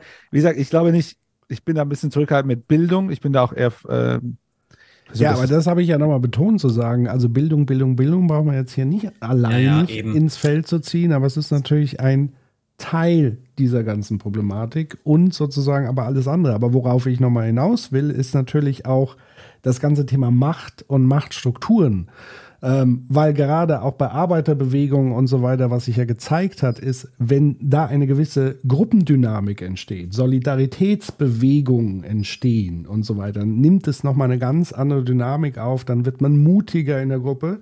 Und mein Gefühl ist ja im Moment, dass vor allen Dingen das Hauptnarrativ der neoliberalen Logik ist ja Teile und Herrsche in Form von Individualisierung. Jeder ist seines eigenes Glückes Schmied und damit zerteile ich sozusagen Gesellschaft in die kleinstmöglichen Ja. Einzelteile und nehme sozusagen all diese Dynamiken einer Bewegung komplett raus, indem ich eben das Ich in den Vordergrund stelle. Und das ist eben auch so ein, so ein Ding. Da, das funktioniert dann auch ohne Bildung letztendlich, diese solidarischen Bewegungen, diese Schulterschlüsse und so weiter gemeinsam an ein Thema. Aber wenn man immer wieder die Erfahrung macht, man kommt nicht weiter, man wird zerteilt, bewusst, nicht bewusst, dann wird es halt schwierig. So, und ganz witzig, also all diese Überlegungen, die wir jetzt hier in, weiß ich nicht, wie lange, 25 Minuten oder so, gemacht haben, die macht Ulrike Herrmann halt alle nicht. Ja, und das ist halt der Punkt. So, sie, sie sagt, sie sagt halt, ja, die sind halt, die sind ein bisschen doof, ne? Die, ja, ja. Alle. Und äh, es fehlt die Erklärung. Und darum könnte ich jetzt tatsächlich direkt zu diesem kleinen Clip, den ich zusammengeschnitten habe, überleiten, Ja. um zu zeigen, dass sogar Leute, die sich auf einer ganz anderen Ebene damit beschäftigt haben, zumindest ansatzweise Erklärungsansätze hatten. Ähm, soll ich den einfach mal starten oder habt ihr noch was dazu? ich bin gespannt. Ja, so doll wird's jetzt dass auch nicht, aber gezaubert hast. Ja, ja, komm, also ein bisschen was, zwei, zwei Videos zusammenschneiden ist jetzt nicht so schwer. also, da geht, legen wir mal los. Ich starte und ich bin da mal ganz kurz für kleine Erwachsene. Viel Erfolg. Okay. Hm? Volker er Pispers. Hat er nicht gestartet? Nee. Mein, Warte, und ja? Soll ich mal machen? Und Hm? ich meine, die, die Meinungsbeeinflussung auf Ah, die, ja. ich meine, die, die Meinungsbeeinflussung. Also ich habe hier kein Bild, warte mal. Aber warum ist denn da kein Bild? Und ich meine, ich meine die, die Ja. Ah. Beeinflussung auf die Bürger, die, da. äh, wenn der Arbeitgeber einen sagt, ähm, ja, wählt jetzt jemand mal nicht die Linken und die wollen ja irgendwie Vermögen besteuern und das würde ja unserem Unternehmen schaden. Das hat eine Beeinflussung. Und die Medien doch selbst. Meine, du, du bist jetzt die Ausnahme, du arbeitest bei der Taz, Genau. aber die meisten privaten Medien in Deutschland sind in Händen von Reichen, von Kapitalisten. Ja, natürlich, Da, aber da, jetzt da, werden, da werden diese Medien doch nicht diese Natürlich, also der ist ja klar, dass. andere Äh, ja, aber jetzt muss man mal auch sagen, keiner zwingt die Deutschen, die Bildzeitung zu lesen. Wem gehören die Medien? Heute war ja von den Medien schon die Rede. Das ist Okay. nämlich die nächste spannende Frage. Wem gehört das Ganze? Ein paar reichen Familien, und die meisten kennen sie sogar. Springer, die bekannteste reiche Familie. Friede Springer, das ist Bild, Bild am Sonntag, Bild der Frau, Computerbild, Autobild, Welt, Welt am Sonntag, muss ja ein bisschen Konkurrenz und Abwechslung geben. Hm? Jede Menge Fernsehzeitschriften, Privatfernsehen beteiligt, N24 gerade ganz gekauft. Bild ist so mächtig, da legt sich keiner mit an. Deshalb geben alle Politiker der Bildzeitung Interviews. Die können jeden platt machen, wenn sie wollen. Die zweite mächtige Familie, die Sie kennen, ist die Familie Mohn. Die sitzt in Gütersloh. Da steckt das mit der Bevölkerung schon im Namen. Bertelsmann sagt Ihnen mehr. Das ist ein Familienbetrieb, der heißt Bertelsmann gehört der Familie Mohn. Liz Mohn steht an der Spitze. Bertelsmann ist der größte Konzern, der größte Verlag der Welt, Random House. Bertelsmann äh, hat Gruner und Jahr jetzt gerade ganz gekauft. Das ist dann Stern, Brigitte und so weiter. Können Sie alles nachgucken. Ne, Bertelsmann gehört auch ein großer Teil vom Spiegel. Spiegel, die Bildzeitung für Abiturienten. Bertelsmann äh, ist auch Privatfernsehen. RTL 1 bis 24. Die Funktion der Medien, die verblödende Massen. Hat der Kohl doch clever geplant. Privatfernsehen hat er eingeführt, der Kohl wusste, das Volk braucht Brot und Spiele. Je trockener das Brot, desto lustiger müssen die Spiele werden. Bertelsmann macht aber auch Politik mit der Bertelsmann Stiftung. Da werden ja nicht nur die Studien gemacht, da werden auch ganze Gesetze entwickelt. Hartz IV ist von der Bertelsmann Stiftung geschrieben worden, nicht von Peter Hartz, der hat ganz andere Löcher gestopft in der Zeit. Noch eine Reichsfamilie, die Sie kennen, Burda. Burda, das ist dann, das ist Boulevard. Man sagt auch Gosse, Gala, bunte Frau und Kind, killen Hühn, womit sie ihr Resthirn einwickeln. Fokus. Fokus ist auch Burda. Das ist, das ist jetzt Spiegel für Hirnamputierte. So eine Art journalistisches Endlager. Im ganzen Ruhrgebiet herrscht die Familie Funke, Funke Medien. Früher war es die Watz-Gruppe. Jetzt ist es eine Familie, Funke Medien. Und diese reichen Familien, meine Damen und Herren, die brauchen keinen Schießbefehl, die brauchen keine Mauer, die brauchen keine Stasi. Die haben den Stacheldraht durch die Köpfe der Menschen gezogen. Wenn Sie 40 Jahre lang den Wirtschaftsteil solcher Zeitungen gelesen haben, dann ist auch zu spät. Das habe ich inzwischen begriffen. Ich sehe es den Menschen jeden Abend an. Ich kann doch gar nicht recht haben. Sonst müssen Sie halt zugeben, dass sich 40 Jahre lang für blöd verkaufen lassen und dafür noch Geld bezahlt haben. Beschäftigung durch Wachstum, kapitalgedeckte Altersversorgung. Mein Lieblingssatz ist Soziales, was Arbeit schafft. Da würde Ja. kein Mensch widersprechen. Genau. Herr Pofalla, wenn ich Ihnen Ihre Hackfressen mit einem Baseballschläger zertrümmer, schafft das im Krankenhaus jede Menge Arbeit. Hat der recht.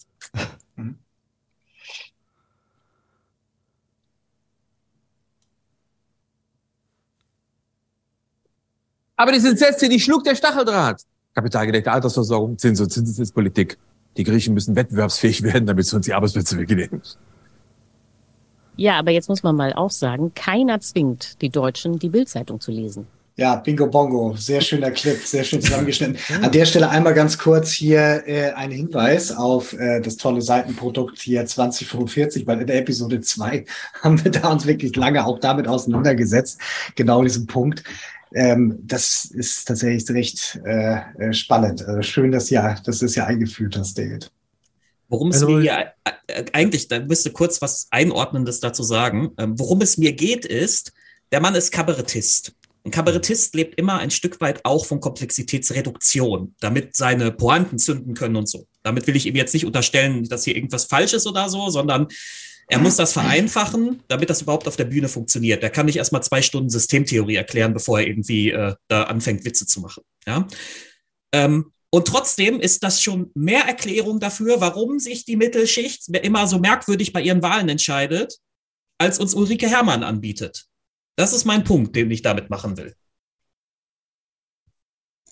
Erstmal, äh, ich habe Volker Pismas live in Frankfurt noch mitbekommen, zuletzt. Also eine seiner letzten Shows.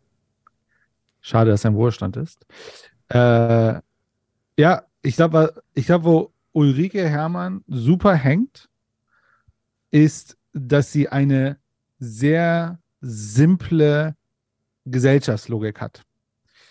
Äh, also, dass ihr ganz, also Luhmann-Systemtheorie-Kram, ne? wie werden Sachen reproduziert in unserer Gesellschaft oder Zizek Ideologiekritik, ne? also warum handeln Menschen, obwohl sie wissen, dass sie es nicht tun sollen und dann aber sehr banale Statements macht wie, ja, man könnte doch auch was anderes lesen, aber dann, also, da könnte man sogar Wälzer und äh, Precht jetzt sogar rausholen und sagen, ja, aber wir müssen auch verstehen, warum wird, also Sie könnten auch was anderes lesen, okay, ne, die könnten die Taz lesen. Man könnte jetzt wahrscheinlich auch bei der Taz Sachen finden, ähm, die äh, äh, problematisch sind oder nicht, aber äh, die, sie geht halt äh, an der Stelle nicht auf die Komplexität der Gesellschaft ein. Zumindest Ja. gefühlt. Ne? Deswegen kommen so Aussagen, die schon ein bisschen schwerer, schwerer zu schlucken sind, wie ne, äh, Menschen sind dumm vielleicht oder äh, ne, warum bilden sie sich nicht richtig. Und eigentlich müssen wir dann verstehen, warum ist das Gesamt, die Totalität des Systems. Und deswegen kann der Kapitalismus nicht gut sein, weil die Totalität dieses Systems produziert solche Dinge, die eigentlich problematisch sind, bis hin zu Demokratie problematisch. Also die sind ja Demokratie problematisch. Also, äh, also ich würde sagen, wenn der Kapitalismus so weiterläuft, haben wir echt, also wir sehen ja eine Stärkung äh, von sehr, sehr rechten Gruppierungen und so weiter. Das ist ja auch produziert aus dem Kapitalismus heraus. Ja. Und das, Ja. das ist verkürzt bei ihr. Und das ist natürlich manchmal sehr frustrierend, weil man ja sie eigentlich sich, äh, äh, weil sie, also sie eigentlich gute Argumente meistens bringt. Zu, zu, zu allem Ja. Äh, äh, ich habe noch einen so, so einen Seiteneinschub, äh, den ich gerne mitgebe. Müssen wir jetzt gar nicht diskutieren, aber was mir aufgefallen ist, ich rede ja mit ganz vielen Leuten über das Thema, jetzt gar nicht mehr nur Wirtschaftssystem, sondern eben auch eben so Nachhaltigkeitsding. Und Leute aus, das ist einerseits auch interessant, wie unterschiedliche Klassen, wenn man das jetzt so will, halt irgendwie, manchmal kannst du den Leuten das ja auch so ein bisschen anmerken, äh, darauf antworten. Aber ganz speziell ist das, glaube ich, ähm, oder glaube es mir aufgefallen zu sein, wenn man es nach Generationen unterscheidet. Und Menschen aus ihrer Generation haben manchmal tatsächlich so ein, eine ganz, ganz seltsamen Abwehrmechanismus für solche Sachen, was das dann so ein bisschen verkürzt und so weiter. Also so als ob man diese Weltbilder von damals heute immer noch aufrechterhält. Und das heißt halt eben so, ah, man hat ja keine Alternativen, man hat ja immer sich um alles gekümmert und das ist halt so und das sind dann so, so Reizreaktionsmaschinen so, ne? Gesellschaft ist so dieses, muss das machen und dann kommt das da am Ende raus und so weiter so und dann entsteht dann genau sowas und so eine Haltung, wo man dann moralisch auch immer an dem Punkt ist, wir haben ja alles probiert, wir haben ja alles gemacht und eigentlich ist ja alles ganz gut und so weiter so. Und das finde ich ganz spannend. Können wir darauf achten, ähm, das ist halt etwas, dem, dem begegne ich ganz häufig bei dem Gespräch von, äh, von Stefan mit der Frau Fröhlich zum Beispiel, war das, hatte ich das auch so ein bisschen erkannt. Hm. Aus dem Chat Gutes kommt ein, ein äh, aus YouTube ein Kommentar, den ich nicht so ganz einordnen kann. Vielleicht könnt ihr mir helfen. Warum sprecht ihr nie von Unterschicht? Das ist jetzt die Frage, meint er das, Klasse. äh, meint, Klassen. Meint er den Begriff selbst oder, also ich meine, nee, er wird wahrscheinlich den Begriff meinen, ne? Weil, weil die, da, über das Thema sprechen wir ja immer mal wieder. Also vielleicht Ja. da noch, wenn wirklich ernsthaftes Interesse besteht, äh, gerne nochmal konkretisieren, was sozusagen damit gemeint ist, weil das hat mich so ein bisschen, da bin ich so ein bisschen hängen geblieben bei dem Ding. Ähm, genau. Ähm, nochmal, eingangs, Human, hast du ja gesagt, dass, und, und da wäre nochmal die Frage, bleibst du wirklich dabei zu sagen, sowas wie, also weil ich sehe tatsächlich die Demokratie in ihren ursprünglichen Säulen ja als ein Gegenmodell des Systems eines Kapitalismus, also mit Freiheit, Gleichheit, Geschwisterlichkeit sind für mich alles sozusagen Werte, die in Abgrenzung eigentlich zu diesem kapitalistischen System stehen. Also, und da würdest du sagen, das ist sozusagen erst entstanden, weil sie sagt ja, das gab es ja schon immer in der Bibel. Und du würdest sagen, das ist ja nur entstanden als Gegenwehr des Kapitalismus? Weil das wäre eine Ja, spannende Diskussion in, in Richtung universelle Werte und so weiter. Kannst, kannst du bitte deine Frage nochmal reformulieren? Also ganz am Anfang der Diskussion hatten wir ihre Argumente, also hatten wir so die Argumentation, dass sowas wie soziale Bewegungen, Gewerkschaften, vor allem Gewerkschaften, eine, ein Resultat aus dem Kapitalismus ist, um sich sozusagen gegen diese, diese Systematik zu wehren. In dieser gleichen Logik könnte man ja sagen, die Demokratie mit ihren Werten, die für mich sozusagen konträr sind zu dem, was das System gerade reproduziert, nämlich Ungleichheit, Unfreiheit und äh, eben nicht Solidarität, sondern Gespaltenheit, ist dann sozusagen für dich auch die Demokratie ein Resultat aus, aus diesem Abwehr, aus dieser Dialektik oder tatsächlich etwas, was vorher schon da war? So. Weil das war ja so Also, dein langsam. Also Ja. mein Punkt mit der Gewerkschaft war ja folgende. Nur in einem kapitalistischen System gibt es Lohnarbeit und nur und weil es Lohnarbeit gibt, gibt es Gewerkschaften, die sich organisieren um Lohnarbeiter. Deswegen kann es Gewerkschaften nur in einem kapitalistischen System geben. Das war Okay. meine Argumentation. Gut. Also deswegen kann es halt nicht woanders äh, Gewerkschaften gehen. Und jetzt war deine Frage, also um es ganz konkret zu machen, Weil sie hat Demokratie das ja behauptet, also dann haben wir die Abgrenzung schon mal, also du würdest dann sozusagen, sie hat ja wirklich behauptet, Demokratie wäre nur möglich durch den Kapitalismus, weil Ja. er so viel Wohlstand und so weiter. Ja, also erstmal, ähm, sie würde ja sagen, der Kapitalismus, also ihr Kapitalismusverständnis würde ja bedeuten, der Mehrwert entsteht ja, wenn Menschen in, in der Tauschsituation fähig sind zu bezahlen.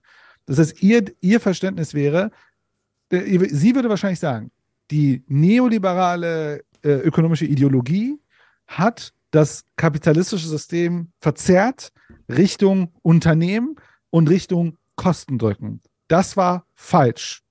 Was politisch korrigiert werden müsste, weil die Arbeiter ja weniger Macht haben als Unternehmer, dass dort ein Ausgleich stattfinden müsste, dass Leute mehr Lohn bekommen. Weil sonst zerstört sich der Kapitalismus. Ihre Argumentation, ne, das sagt sie ja.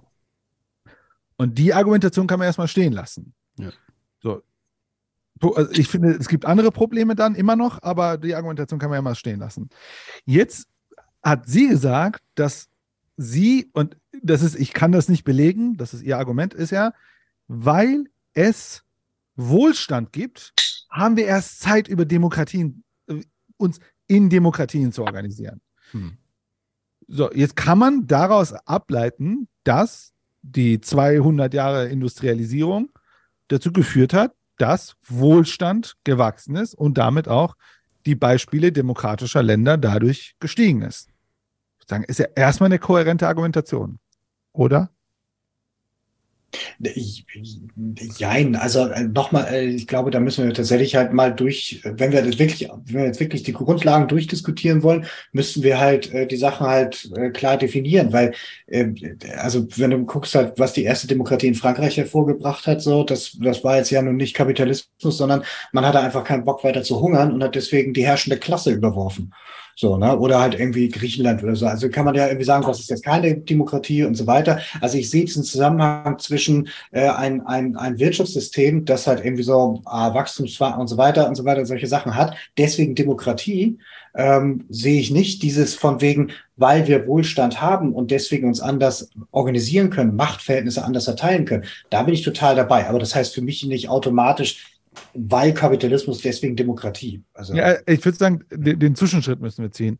Also wir müssten sagen, Wohlstand gibt einen besseren Fundament für Demokratie. Deswegen, Ja. je besser Wohlstand, desto stärker Demokratien. ja, da bin ich jetzt Das ist die eine Argumentation. Und die zweite Argumentation wäre, Kapitalismus hat in den letzten 200 Jahren gezeigt, dass sie Wohlstand erzeugen in der Breite. Das sind ja die beiden Argumente. Und dann kannst du irgendwann den Schluss machen aus den beiden Argumenten und sagen, Wohlstand, äh, der Kapitalismus in ihrer Logik hat dazu geführt, dass wir heute mehr Demokratien haben. Jetzt kann man natürlich argumentieren, dass, der, dass die neoliberale Ideologie des Kapitalismus gerade jetzt heute die Demokratie zerstört. Das beobachten wir auch. Genau, also deswegen würde ich ja feststellen zu sagen, Wohlstand und damit aber auch das Ziel der Demokratie oder eines der demokratischen Werte, nämlich gleicher Verteilung von Wohlstand, schafft ein stabiles Fundament, um Demokratie wirklich zu leben. Aber der Wunsch nach Demokratie ist ja davon völlig unabhängig. Also das Streben danach, nach so einem System, ist ja davon erstmal unbenommen. Und, und deswegen, ich tue mich sozusagen schwer bei diesen Durcheinanderwürfeln der Begrifflichkeiten. Also wenn Wohlstand, da würde ich mitgehen und sagen, okay, wenn jeder sozusagen ausreichend und gut versorgt ist, dann fällt einem demokratische Systeme wesentlich leichter wahrscheinlich. Das, das Ding ist halt, sie hat empirisch wahrscheinlich nicht Unrecht, nur wir können halt ähm, die, also die Frage ist, weil wir zufällig Kapitalismus Ja. entdeckt haben oder es emerg emergiert ist, heißt ja, also das ist halt, das Problem ist halt, das ist die eine Evidenz, die wir haben. Das heißt aber nicht, dass es die einzige Form sein muss, um Wohlstand zu erzeugen. Ich will jetzt kein, also das ist natürlich Das ist eine Korrelation, historisch- keine Kausalität. So einfach. ja, ich würde schon sagen, dass es, es kann schon kausal sogar sein, aber wir haben halt nur diesen einen Evidenzpunkt, den wir gerade diskutieren und haben davor halt äh, feudalistische Systeme gehabt und so weiter, die auch nicht unbedingt die coolsten Systeme waren.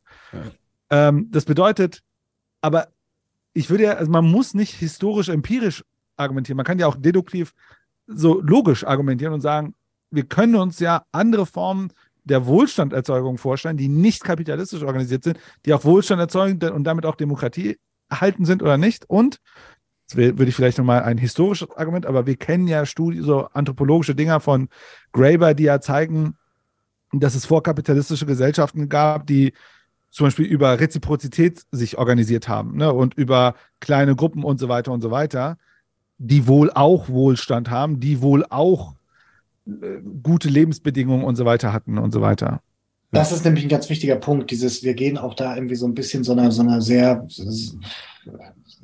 sehr einfachen Sicht auf den Begriff Wohlstand so ein bisschen. Ja. Also was gehört zum guten Leben dazu, wenn man sagt, hier ist Y mehr Knete als vorher bei X, Ja. so dann kann man so, ne? Also das ist ein wichtiger Punkt und äh, ich bin bei Patrick an der Stelle dieses, wenn Demokratie auch irgendwie heißt, das fußt auf irgendeiner Form von Werteordnung, das irgendwo Menschenwürde irgendwie äh, gut findet so und man zieht da irgendwo eine Grenze ein. Dann muss man eben auch anerkennen, dass zu diesem System halt irgendwie auch etwas dazugehört, auch wenn hier keine Menschen ausgebeutet werden, dann woanders.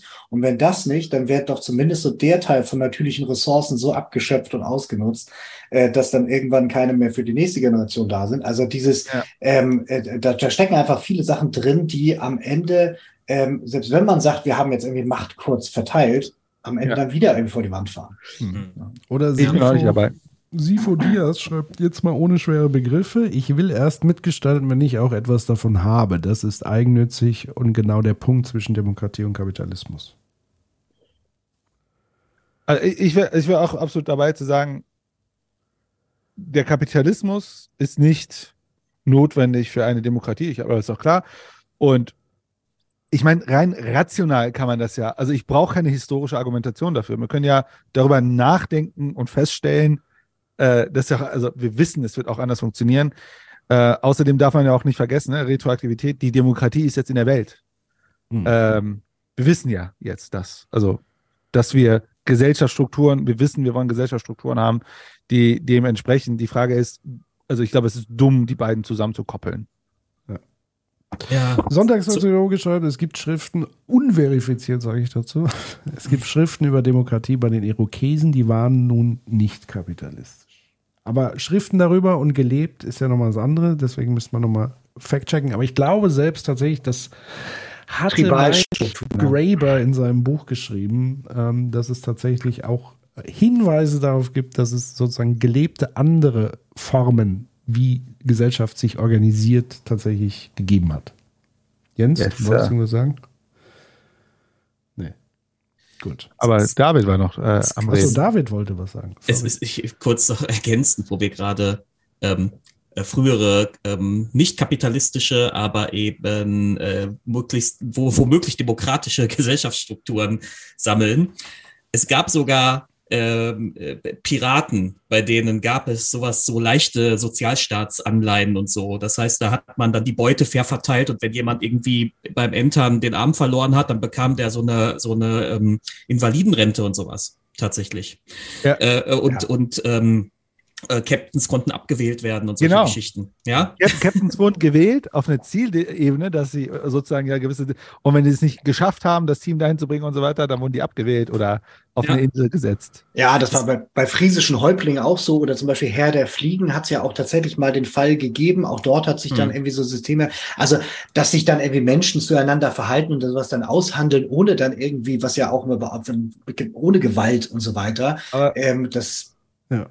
ja. Also viel ich würde- ich, ich, ich glaube tatsächlich, dass das Problem bei ihr ist bei mir, für mich immer, dass sie so, sie ist so, ähm, äh, jetzt fällt mir der Begriff nicht ein, ähm, nicht ultimativ. Sie ist, sie ist so, bei ihr ist das immer alles so maximal. So, ja, der, dass er sagt, ja, ohne den Kapitalismus hätte es keine Demokratie gegeben. So ungefähr ist das Argument. Ich kann mir schon vorstellen, dass Kapitalismus und der daraus entstandene Wohlstand, der dann auch mehr Menschen getroffen hat und so weiter, dass der als Boost für demokratische Strukturen äh, her- herhalten, hergehalten hat, womöglich. Hm. Ähm, aber bei ihr ist das immer so, sie macht das mit dieser Sicherheit. Ja, Mhm. das, das war genau so. Und eigentlich gibt's, soweit ich weiß, keine Evidenz, die das sicher be belegt. Also ich will ja nicht wieder hier äh, neue Säcke aufmachen, aber ich könnte Ach, ein, ein, ja damit. ich könnte ja ein Argument für sie aufmachen. Und zwar äh, wäre der wie folgt. Ja, klar, Piraten und Irokesen, alles gut, aber wie so oft im Leben kommt das Problem mit Größe. Das funktioniert auf einem Schiffchen, aber funktioniert das mit 1000, 10.000, 8 Millionen oder 8 Milliarden Menschen? Und sie würde wahrscheinlich ja argumentieren, und das wissen wir ja seit äh, Adam Smith, aber auch schon mit Karl Marx, ja, dass in dem Moment, wo Staaten aufgehört haben, in Autarkie zu, äh, zu denken und global arbeitsteilig sich zu organisieren, ne? ähm, dass sie ja dadurch erstmal mehr Friedenssituationen hatten, ne? also Staaten wurden mehr kooperativ und dadurch ja auch der Wohlstand global gewachsen ist. Und das ja aber wiederum ein System ist, das unter Fremden funktioniert oder unter Unbekannt. Also ne, sind Menschen, die kenne ich nicht. Also Reziprozität braucht hohe Vertrauenssysteme, hohe soziale Kohäsion und so weiter. Aber das habe ich ja nicht in so größeren Strukturen. Und dann ist eigentlich Geld, aber Kapitalismus das Strukturelement gewesen. Das könnte sie als Argument vorbringen. Vielleicht. Ich weiß nicht. Ich bin jetzt nicht ihr Argumentationsschreiber. Das wäre Ähm, aber wenigstens total, ganz gut klar. gewesen, das Argument. Wie bitte? Das wäre ja ganz gut gewesen, das Argument, wenn sie es so formuliert. Genau, aber auch da würde, würde sie ein historisierendes Argument machen, denn unabhängig, also Und ein gefährliches Argument, wohl Ja. dem, weil ich ganz viele Leute, die sozusagen in dieser neoliberalen Logik sozusagen sagen, eigentlich ist doch Geld Demokratie. Und du weißt, von welchen Freunden wir reden, die mit den Laseraugen und so aber weiter. warte, warte. Also, prinzipiell bin ich dabei zu sagen, Geld ist Demokratie, aber Geldstrich ist das Problem. Also Geldstrich nach Marx. Mhm. Geldstrich heißt, dass du aus Geld mehr Geld Ja, ja, ja. ja, ja. Das ist das Problem. Das Problem ist nicht Geld. Geld ist ja voll cool. Geld ja, emanzipiert wenn, mich. wenn es gleichmäßig verteilt ist, dann zumindest. Ja, aber äh, in dem Moment, wo wir Geld als ein Vehikel verstehen, das mehr Geld macht, laufen wir in eine Problematik rein. Ja, wobei wir natürlich auch so dieses, wir können auch da äh, äh, auch irgendwie Wirtschaftssystem und äh, die Art, wie wir Herrschaft konstituieren, auch einfach getrennt voneinander betrachten. Oder Ja, ähm, wir können auch, genau, wir können auch halt irgendwie dann irgendwie sehen, dieses so, okay, wie war Ja. das denn in anderen Orten und so. Also das Ding ist ja, der Grund für dieses Buch und der Inhalt dieses Buchs ist ja noch was anderes. Wir, ne, vielleicht können wir da auch nochmal. Wollen wir mal über das Gute weiter- reden, dieses Buches? Also, wir haben jetzt sie sehr stark kritisiert. Naja. Aber jetzt wird mal Zeit für Positivität, oder? Wir Genau. müssen mal, was hat Markus Lanz gesagt, Patrick? Wir müssen mal positiv denken. Ja. Ja, genau. Nicht mehr dieses Lösungen müssen apokalyptische. arbeiten. Und uns anpassen müssen wir, uns anpassen. Einfach anpassen. Ähm, Dann haut Ich- raus. Ich schalte um. Wer mag was Positives Mhm. beitragen? ja, Human hat das ins, Spiel, ins Feld geführt. Also. Nee, nee, nee. nee, nee, nee, nee. Äh, nein, tatsächlich würde ich eine Kleinigkeit vielleicht noch ähm, machen wollen, weil darüber haben wir bisher noch gar nicht gesprochen, nämlich äh, Ulrikes Verhältnis zum Eigentum. Ja. Weil Das ist nämlich, glaube ich, auch so ein Elefant im Raum, der, äh, da, da hat sie auch ein schwieriges Verhältnis. Da meine ich, habe ich auch einen Clip zu. Wenn ihr möchtet, starte ich den mal. Was heißt ein Clip? Habe ich eine Zeitstempel zu. Wenn ihr möchtet, mache ich den mal eben an. Oder habt ihr noch was, was jetzt wichtig ist? Nö, mach mal. So, das müsste hier sein. Habe ich Max schreibt, jetzt kommt das große Thema. Und ich meine, die, die Meinungsbeeinflussung auf die Bürger, die die Parteien dann abfragen, kommen ja auch durch die Arbeitgeber. Also ich meine, äh, wenn der Arbeitgeber einen sagt, ähm, ja, wählt jetzt jemand mal nicht die Linken, die wollen ja irgendwie Vermögen besteuern und das würde ja unserem Unternehmen schaden. Das hat eine Beeinflussung. Und die Medien doch selbst. Wenn du, du bist jetzt die Ausnahme, du arbeitest bei der Taz. Ach, scheiße. Ich habe mich, hab mich verguckt in meiner Tabelle. Eine Sekunde. Oh Gott. Ich furcht. Strafpunkte. Ja, bitte. Bitte. Da wählt äh, Abmahnung. hier Kiel holen oder so. Wir waren ja gerade bei den Piraten. Genau. so, jetzt müsste es gleich kommen. Vor 20 Jahren gab es noch keine Animateure auf Kreuzfahrtschiffen. Nicht? Diese ganze Kreuzfahrtschiffsindustrie äh, ist ein relativ neues Phänomen. Da sind aber jetzt Tausende beschäftigt. Oder äh, vor 20 Jahren gab es eigentlich auch noch keine Webdesigner. Also ein paar gab es schon, aber heute sind weltweit Millionen Patrick, damit du warst auch so einer. beschäftigt, irgendwelche Ja. Webseiten zu. Und da sieht man einfach, wie äh, durch das Wachstum, durch den technischen Fortschritt neue Stellen entstehen, die dann die Leute aufsaugen können, die in den alten Branchen überflüssig werden, weil man da durch den technischen Fortschritt äh, weniger Leute braucht, um die gleichen Waren zu produzieren. Welche Rolle spielt äh, das Privateigentum im Kapitalismus? Das soll ja unangetastet sein. Wenn du Also man, äh, also äh, ist es, äh, also was man aus der Geschichte weiß, ist, äh, dass äh, Sozialismus nicht funktioniert. Also in dem Sinne, wenn man alles verstaatlicht, wie das in der Sowjetunion war. Ähm, insofern ist äh, der Privateigentum äh, wichtig für den Kapitalismus. Also eine, man könnte nicht sagen, essentiell? Äh, also um es mit philosophisch zu sagen, äh, es ist eine notwendige Bedingung, aber keine hinreichende Bedingung. Weil man sehen kann, dass es sehr viele Gesellschaften gibt, wo es Privateigentum gab. Darf ich einmal, Ja. darf ich einmal Klar. ganz kurz da, dazwischen? Ähm, äh, weil nämlich das, was sie gerade eben gesagt hat, sie sagt das später noch zweimal. Sie sagt das immer so ganz beiläufig. Also wie sie am Anfang immer sagt, hört mal zu. Kapitalismus, ich bin der größte Fan. Dann sagt sie als nächstes dann immer nebenbei, Sozialismus hat auch nie funktioniert, ist scheiße. Mhm. So, das sagt sie immer so, das, Ja. das droppt sie so, ohne darauf näher einzugehen oder so weiter. So. Dann kommt sie aber später, und ich äh, sage das, weil wir später da noch hinkommen, kommt sie aber mit etwas, was eben sehr viel staatliche Intervention in das Wirtschaftssystem einbringt. Und ich glaube, das ist bewusst, weil das Ja. eben auch etwas ist, was, was dann immunisiert gegen den Vorwurf, das ist der Sozialismus, weil sie dann immer sagen kannst, nein, das funktioniert nicht, habe ich ja immer so gesagt. So, ne, weil das, ähm, ich glaube, das ist ganz bewusst, dass es hier so gedroppt, aber dann nicht zum Thema gemacht wird. Ja, das ist ja im Grunde genommen, das war ja auch die Quintessenz von vorhin, wenn die Kapitalisten den Kapitalismus richtig verstehen würden, würden wir im Sozialismus landen. Eigentlich. In der Logik, oder nicht? Weil dann gäbe es faire Löhne, jeder hätte sozusagen so viel, dass er konsumieren kann, etc. Ich drücke wieder drauf. die sie aber nie äh, kapitalistisch wurden. Also um jetzt mal ein paar Beispiele aufzuzählen, das ist das antike Rom. Ne? Die hatten äh, ganz stark geschütztes Privateigentum. Es tat sich nichts. Äh, das ist aber zum Beispiel auch die gesamte arabische Welt. Da gab es ja Händler in den Zugs, das war alles Privateigentum, aber die haben nie eine kapitalistische Entwicklung genommen. Ähnlich in, äh, im chinesischen Kaiserreich, da gab es sehr mächtige Kaufleute, sehr reich, aber keinen Kapitalismus. Das heißt, man äh, vom Privateigentum führt kein direkter Weg in den Kapitalismus, aber umgekehrt ist es so, dass der Kapitalismus bestimmt nicht entstanden wäre, wenn es nicht in England äh, Privateigentum gegeben hätte. Und jetzt kann man und aber wenn man versucht, die Entstehung des Kapitalismus in England zu erklären, dann kann man ganz viele Sachen äh, ausschalten, die auch immer gerne genannt werden, wie meinetwegen, die waren protestantisch, weil es gab andere protestantische Länder, die wurden nicht kapitalistisch, also ob das Schweden ist oder Norddeutschland, alles Protestanten, nichts hat sich da bewegt, äh, bis die Also auch das zu sagen, Schweden wäre nicht kapitalistisch und so weiter. Was sagt ihr dazu? Ich weiß jetzt nicht genau, ob sie das, ob sie da nicht irgendwie meint, historisch irgendwie. Also ich habe das, ich habe diesen Satz nicht ganz verstanden. Ob sie das nicht historisch vielleicht meint, irgendwann vor 1700 so und so oder so. Okay. Ja, vor 17. wann- Ja, weiß ich nicht. Wann, Ja, wann macht man die äh, Entstehung des Kapitalismus fest? 1780 oder so? Ich weiß es nicht. Irgendwie so.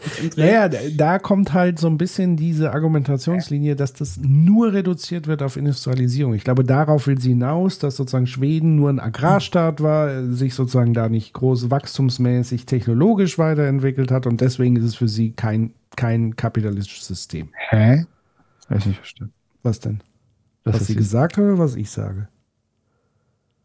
Aber wir wissen doch ganz genau, was Kapitalismus ist. Also Kapitalismus ist da, wo Leute, aber die, die geht doch drauf hinaus, wo die Leute vertrieben werden und dann Ja. wird es eingehegt und dann hast du die ursprüngliche Akkumulation, dann müssen Leute in Lohnarbeit arbeiten und dann wird ihre Lohn, also ihre Arbeitskraft, äh, ja, ist Ware und so weiter, aber das ist doch, also sie geht jetzt nur von der Industrialisierung. Okay, sie geht dann wahrscheinlich von Ja. dieser Baumwollspinnerei ra- aus Ja, das Ja. meine ich ja. und sagt, und sagt, okay, Kapitalismus hat angefangen, als dann die ersten Maschinen da standen und so weiter und so weiter. Naja, sie stellt ja die komplette Mehrwerttheorie von Marx in Frage. Ja, und das ist ja ihr, ihre generelle Kernthese, dass alles im Kapitalismus nur durch Maschinen geschaffen wurde. Der Oder Mensch hat gar keinen Anteil mehr. Maschinen die Voraussetzung ist, damit man das System Kapitalismus nennt. So Ja, genau. Ich, so habe ich es verstanden. Hm, sehr gut, Ja. ja. Durch Technologie sagt sie immer wieder. Ja. Ja. Okay, machen wir weiter. die Engländer den Anfang gemacht haben oder Bildung oder Wissenschaft. Nicht? Die, die Engländer hatten Schulen, aber das katholische Italien hatte auch Schulen. Nicht? Da hat sich aber nichts bewegt und so weiter. Und dann stellt man fest, wenn man das sich näher anguckt, dass das Einzige, was in England anders war, 1760 eben, äh, Mhm. war, dass die Löhne in England die höchsten der Welt waren. Die waren äh, zweimal, viermal so hoch wie auf dem europäischen Kontinent. Und weil die Menschen so teuer waren, hat es sich gelohnt, Maschinen einzusetzen. Mhm. Denn Maschinen sind ja auch nicht umsonst und die setzt man nur ein, wenn die Arbeitskraft noch teurer ist, die man damit ersetzen kann. So, also man kann sagen, das war ja, hatten wir ja vorhin auch schon, äh, der Kapitalismus äh, dreht sich auch sehr wesentlich darum, äh, wie hoch Löhne sind. Nicht? Das System wird von hohen Löhnen get äh, getrieben, die auch ständig steigen müssen. Ja, Okay. ja. Humann, alter, alter Wirtschaftshistoriker. Wie war denn so die Kaufkraftparität im Fürstentum Baden im Vergleich zu England 1760? So, also wie war denn da so der Preis der Zwiebel, ne? Also, You tell me. ja, genau, genau, genau. Also das ist, das ist, also ich, ich kaufe das, ne? Also ich glaube ja auch auf jeden Fall, dass das da äh, Unterschied und so weiter so, ne? Aber es ist halt geil, mit was was, was Dave vorhin schon gesagt hat, was für eine Inbrunst der Überzeugung ist. Du sagst so, ja, England war die halt einfach am teuersten, deswegen Maschine und bla, so. Also da, da baut sich das so ganz schnell so zu, ist ja logisch. Und den weiß man. Kolonialismus lä- setzt- lässt sie ja komplett weg. Und später erklärt sie sogar noch explizit, dass der Kolonialismus nichts damit zu tun hatte. Ja, ja, ja, total irre. Und was Der natürlich auch so ein bisschen ausgeblendet wird, es wird ja nur Maschinen, sagt sie ja, gibt es ja nur wegen den Lohnpreisen, aber dass man vielleicht eine Produktion auch skaliert vom Output her, das findet auch nicht so statt. Okay, also ich habe nochmal in ihrem Buch nachgelesen. Sie definiert den Staat auch als die industrielle Revolution war äh, gestartet mit diesen neu- äh, 1760 mit den ähm, ersten Sp- hier die industrielle Revolution war allerdings kein plötzliches Ereignis. Die Verwandlung der Welt hat die hat sich über mehrere Jahrhunderte hin- hingezogen und begann ganz bescheiden. Anfangs wurde in England nur ein einziger Produktionszweig mechanisiert, die Textilindustrie, und auch dort dauerte es Jahrzehnte, bis es der letzte Hand, also sie geht wirklich davon äh, mit der Mechanisierung von Industrien aus. Also gar nicht mit dieser, wie wir jetzt eher über Lohn, freie Lohnarbeit kommen würden. So hätte ich jetzt Kapitalismus den Staat definiert, nicht nur. Ich meine, ich weiß gar nicht, was das Problem ist, zu sagen, der Kapitalismus hat eigentlich mit der, mit diesem Einhegen, also mit dem Privateigentum eingefangen. Also dieses Einhegen war ja diese Privateigentumsnummer und so weiter. Und dann hat man dann Leute, also ich verstehe nicht, warum, was sie davon hat, wenn sie diesen Schritt so komisch setzt. Naja, sie vereinfacht zum einen und sie immunisiert sich nach allen Seiten. Also sie will ja ein Thema setzen, das ist Ökologie als zentrales und einziges Problem des Kapitalismus. Der Rest ist tutti, ist alles super. Und deswegen macht sie sich komplett immun zu allen anderen, sondern sagt, schade Leute, wäre so ein schönes System eigentlich, aber das mit der Ökologie funktioniert halt einfach nicht. Also rein physikalisch nicht. Das ist ihr Ding. Alles andere wird kommen. Also das reduziert darauf, das macht es einfacher, dieses Narrativ sozusagen zu transportieren und es immunisiert natürlich äh, im Diskurs. Ja, und dann kann man sich darüber streiten, ist das jetzt Taktik oder glaubt sie es wirklich? Ich glaube, es ist Taktik. Ich, ich glaube das tatsächlich auch. Das ist, ist Strategie. Äh, Ich Ähm, finde, es ist ein valider Punkt mit der Mechanisierung. Ich glaube, wenn man jetzt so klassische Wirtschaftshistorie machen würde, würde man jetzt nicht mit der ursprünglichen Akkumulation von Karl Marx anfangen, sondern eher mit der, mit genau das, was sie in ihrem Buch schreibt, mit den ersten Maschinen und so weiter. Ja, es ist also ein Accelerator, würde ich sagen, des Kapitalismus, die Maschinisierung. Aber es ist Hä? geil. Aus dem Startup-Bereich. Wollte ich hier mal so einstreuen. Ich weiß nicht, ob ich es von dir mal gelernt habe, der Unterschied zwischen einer Marktwirtschaft und dem Kapitalismus ist, dass im Kapitalismus die Produktionsmittel zwingend in privater Hand sind. In der Marktwirtschaft muss das nicht so sein. Da kann es in staatlicher, in öffentlicher, Ja. genossenschaftlicher Hand sein. Nee, das hast du nicht von mir. Habe ich nicht von dir? Nein, Oder weil. stimmt das nicht? Nein. Was? Nein. Was? Weil also im Kapitalismus äh, ist ein großer Teil der Produktionsmittel in staatlicher Hand. In Deutschland? Ja. Welche Produktionsmittel sind in staatlicher Hand? Also wenn du zum Beispiel sagst, äh, Transportwesen ist äh, auch äh, eine Dienstleistung, die angeboten wird, dann ist die Bahn in staatlicher Hand. Das tut schon ein Ich möchte kurz anmerken, dass Güterverkehr, glaube ich, in Deutschland nicht so krass über die Schiene läuft, auch, aber eher über LKWs und Mhm. äh, so äh, Fracht, äh, äh, Logistik, Frachtunternehmen, die eher LKWs managen. Zumindest habe ich mal gehört, dass äh, die, äh, diese Industrie in Deutschland viel stärker über die Straße läuft als über die Schiene. Aber Ja. just saying. Was, was, Ja. bei der, was bei der Deutschen Bahn auch häufig sehr stark kritisiert wird, weil das Problem bei der Deutschen Bahn ist, sie sagt zwar, sie ist in staatlicher Hand, aber sie agiert ja wie ein kapitalistischer Weltkonzern inzwischen, wirklich wie ein Weltkonzern, weil die Deutsche Bahn macht logistikmäßig ganz viel im Ausland.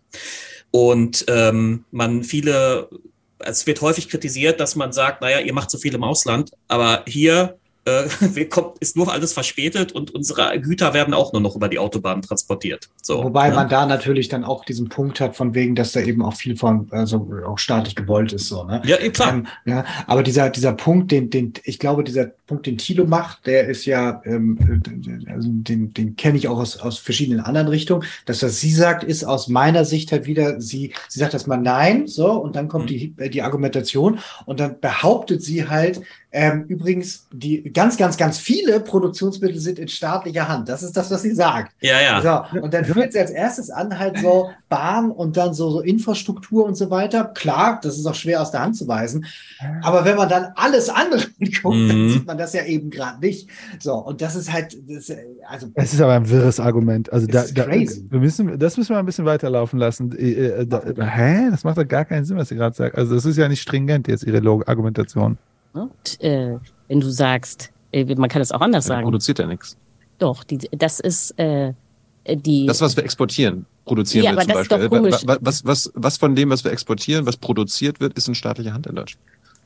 Also, das, äh, ja, ich äh, komme da gleich drauf zurück. Mhm. Aber wenn du sagst, Lieferant. da nichts produziert, dann bist du schon sozusagen völlig in die neoliberale Falle gegangen. Ja, ist ja okay, aber das ist ja okay. Aber was, was, hat die Bahn jetzt damit zu tun? Ja, das war halt ihr, ihr. Ja, aber ich meine, äh, wollen wir ausrechnen, wie viel BIP-Leistung die Bahn jetzt liefert? Ja, ja, ja. Hä? Das Also dieses, Sinn, dieses na, na, und natürlich hat sie recht, dieses, das ist natürlich auch an sich eine, eine Leistung und Ja, so, ne? aber das, das ist natürlich richtig fies, weil da nimmt sie ihm so ein bisschen Volley an der Stelle so, aber dieses Argument, was sie halt versucht hat, dazu also herzustellen, so, das bleibt halt eben, und ich glaube, das wird danach auch nicht wieder aufgehört. Tilo hakt da nicht nochmal weiter nach, also wenn ich das nicht in Erinnerung habe. Die macht doch nicht jetzt ernsthaft, dass sie jetzt argumentiert, die Bahn liefert so krass BIP rein. Also das war tatsächlich ein Moment, wo mir ein Ei aus der Hose gefallen ist. Ja, machen wir weiter hier. Ja, machen wir weiter. Ich, mal gucken, was noch kommt. Ich, ich, bin- ich, ich finde sie ja grundsätzlich gut, aber jetzt gerade wackelt sie ein bisschen. War mal staatlich. Dann wurde die Lufthansa privat. Quizfrage. Jetzt produziert die Lufthansa was, ja? Nämlich Flüge nach Mallorca. Früher, als sie staatlich war, hat sie da nichts produziert, obwohl es das Gleiche ist, nämlich Flüge nach Mallorca. Na klar. Ja, eben. Also als Aber, aber, aber jetzt, äh, Jetzt ist es das- halt, jetzt ist es halt Vater. Ja, aber du ein staatlicher Konzern äh, produziert. Ja. So, das ist bei der Bahn auch. Wenn man die Bahn privatisieren würde. Die ist privatisiert. Nur Ja. halt zu 100 Prozent staatlich. ja, ja, genau. Und sie macht äh, früher und heute immer das Gleiche, nämlich sie tr- transportiert Leute. Warum wurde sie denn privatisiert?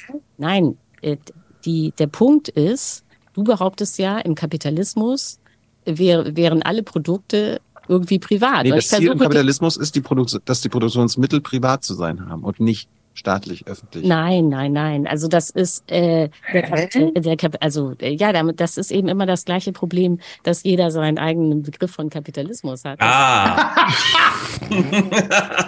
Natürlich ist der Kapitalismus ein historisch gewachsenes System, das 1760 in England anfängt, als die ersten Maschinen eingesetzt werden. Okay. Und der Das ist Kern okay.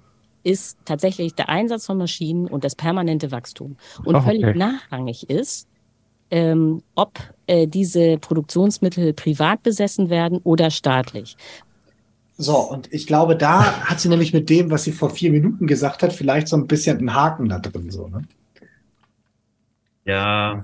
Aber Aber ja, der- es ging ja explizit um Privateigentum und Produktionsmittel. Ja. Also ich weiß nicht, es hat sie rhetorisch sich jetzt da rausgedreht, indem sie jetzt nochmal zurückgegangen ist auf ihren Kapitalismusbegriff und ihren Ausgangspunkt und relativiert dann nach vorne, dass es ja egal ist, wem es gehört. Ja, genau. Und ähm, das, wir sind übrigens jetzt schon wieder auf sie reingefallen im Sinne von, wir haben jetzt nochmal Zeit da rein investiert, nochmal zu versuchen, das zu dekonstruieren, was sie so alles so an Grundlagen hat und sind noch nicht wirklich auf dem, worum eigentlich äh, der Inhalt dieses Buches ist. Das ist ja ein, eigentlich ein ganz okayes Buch ist. Ich würde Genau. gerne noch vom Sonntagssoziologen was einwerfen, gucken, was ihr dazu sagt. Das sagt Karl Marx zur Maschinenfrage, Doppelpunkt. Die von der kapitalistischen Anwendung der Maschinerie untrennbaren Widersprüche existieren nicht, weil sie nicht aus der Maschinerie selbst erwachsen, sondern aus ihrer kapitalistischen Anwendung. Das heißt, für Marx sind Maschinen eher Produkt von Kapitalismus. Dem zustimmen? Das ist ja auch so die Zeit von, also ich glaube, man muss das vielleicht auch so ein bisschen im historischen Kontext betrachten. Auch so Maschinenstürmer und so weiter Mhm. ist da ja auch so, ein- so ein Ding. Ähm, natürlich klar ist das ja irgendwie ein Teil davon, aber gleichzeitig substituiert Maschine ja auch dann ein, ein Stück weit dann irgendwie Manual Labor. Das ist ja halt irgendwie Ja. auch so ein, dann ein Mittel, ne? Aber das ist auch im Grunde auch so ein Stück weit, was ich schon ganz am Anfang gesagt habe. Auch heute noch, selbst bei der krassen Digitalisierung, die wir heute haben, können die meisten Produktionsverläufe nicht ohne menschliche Arbeit funktionieren. Und wenn die nur lautet, bei Amazon die, das, das, das Paket von Band 1 auf Band 2 zu schieben. Ja, weil das da immer noch dieses eine Element gibt, wo du menschliche Arbeitskraft brauchst, weil das immer noch keine Maschine aus irgendwelchen Gründen leisten kann oder weil sie zu teuer ist. Ja? Ähm, und ja, solange da menschliche Arbeitskraft noch mit reinspielt, gilt so ein Stück weit das, was Marx sagt. Das ist, äh, die, die sind nicht nur die Maschinen, die uns den Kapitalismus gebracht haben, wie, wie sie das darstellt. Also mich stört diese immer noch dieses, diese, diese Ultimativität in allem, was, in allem, was sie so theoretisiert. Das war genau diese eine Ursache. Also, Noch eins, Schubsian, entscheidende Frage in diesem Kontext. Kapitalismus ohne Kapital? Fragezeichen. Ja, die fand ich auch gut, die Frage. Na, sie sagt ja genau genommen, Kapitalismus geht auch ohne Privatkapital. nee, der Teil ist ja Bullshit. Ja, eben. Also, Äh, also stimme ich ja zu. Das Ding ist ja, das Ding, also ich habe kein Problem damit, eine Argumentation, eine Beschreibungsform zu definieren, die sie aus einer Industrialisierungslogik herleitet. Finde ich, kann man machen. Also, äh, ne, wie können wir sonst sagen, ne, warum ist die marxistische Beschreibung die bessere oder schlechtere? Also, das ist dann für mich, können wir, müssen wir jetzt sozusagen da in die Details einsteigen. Aber ich glaube, dass sie Privateigen Produktionsmittel und Privateigentum da rausnimmt, ist sehr verwirrend. Ja. Dann, müsste sie ja gar, nicht- dann bräuchte sie ja gar nicht den Kapitalismusbegriff. Ja, das ist eh, also, aber äh, schließt sich da nicht der Kreis im Grunde mit ihrem, wenn alle Kapitalisten genug Löhne zahlen und so weiter? Also, ist, ist das nicht eigentlich, Also ist das vielleicht Staat der quasi, Trick? weil ja alle Produktionsmittel in Händen des Sta- des Staates Ja, das war ja dumm. Das, sie war, ich glaube, da, da muss sie ja selber wissen, dass es ein dummes Argument war. Also sie, sie musste sich ja rhetorisch da rausretten. Ähm, hm, Gut. Aber, Ja. Also, nee, also machen wir weiter? Oder wo, wo Ich sind war, wir? ich war ganz kurz Sonntagssoziologe, schreibt so schön, sie sagt, jeder hat einen eigenen Kapitalismusbegriff, sie hat einen ohne Produktionsmittel.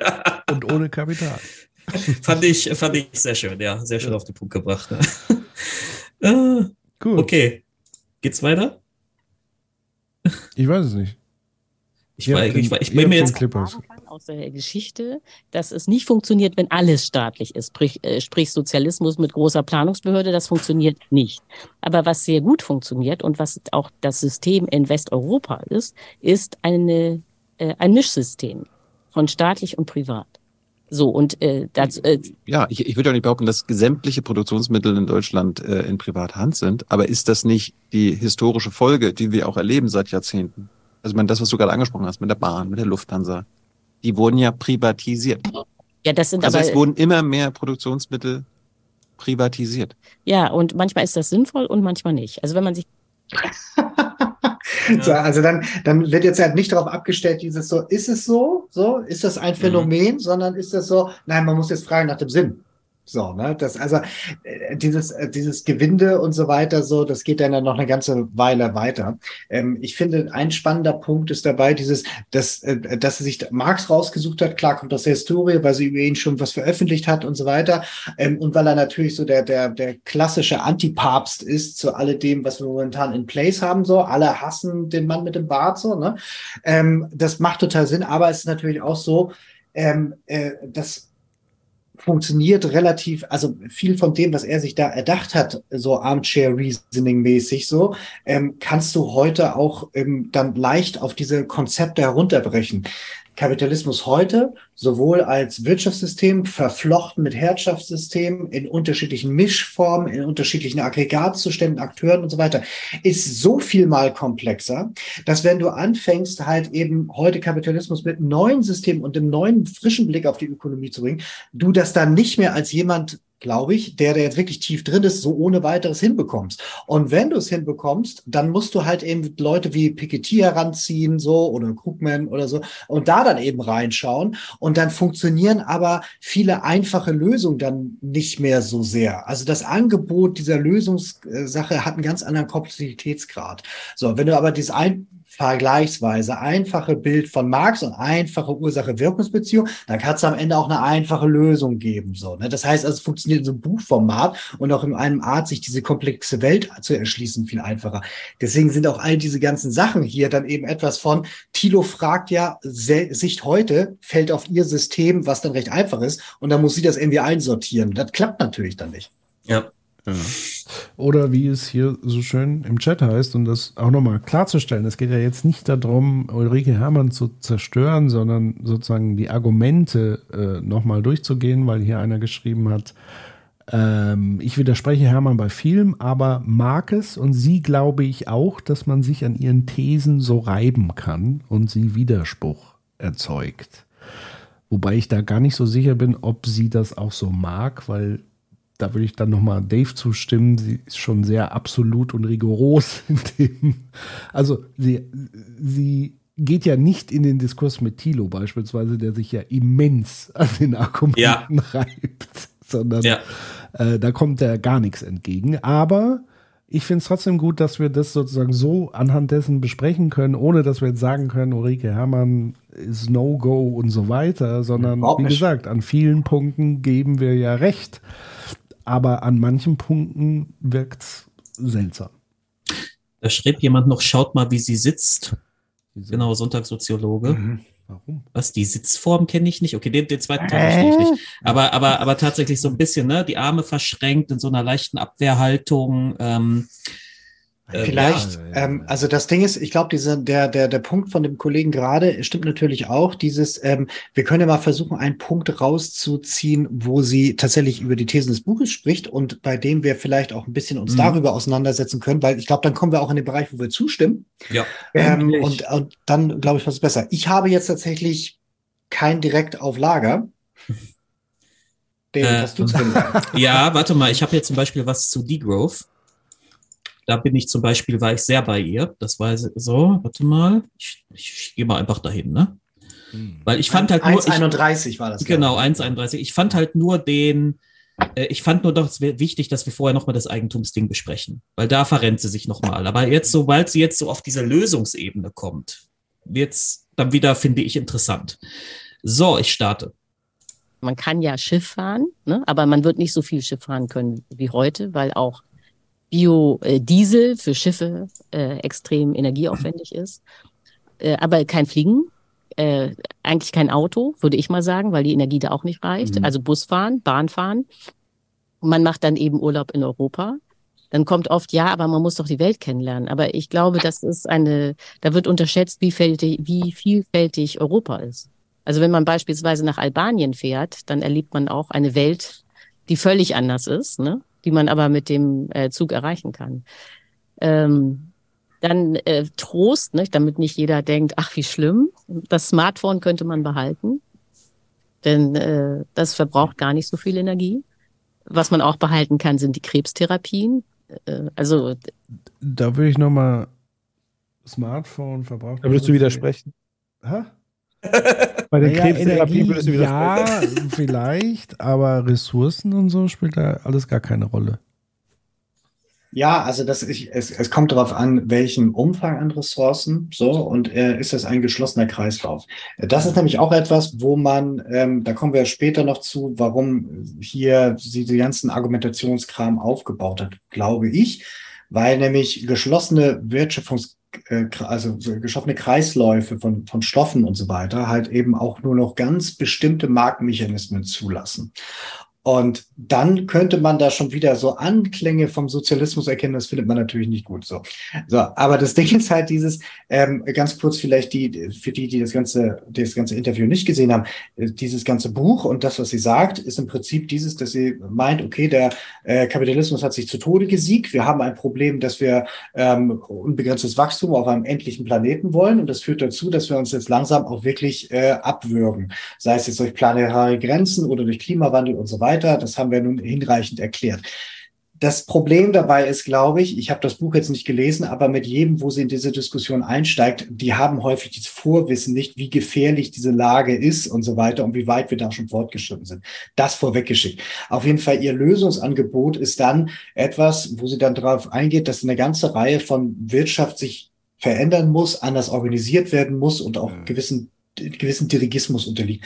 Und das hat natürlich zur Folge, dass bestimmte Konsumartikel und bestimmte Wertschöpfungssachen einfach rausfallen. Und das ist genau das, was jetzt äh, Dave gerade angeschmissen hat, nämlich genau dieser Teil vom Degrowth. Also bestimmte Sachen werden eher schrumpfen und nicht mehr wachsen. Also genau das Gegenteil. Und das bedeutet, bestimmte Sachen rein, fallen raus. Und da hat sie jetzt ein paar aufgezählt. So.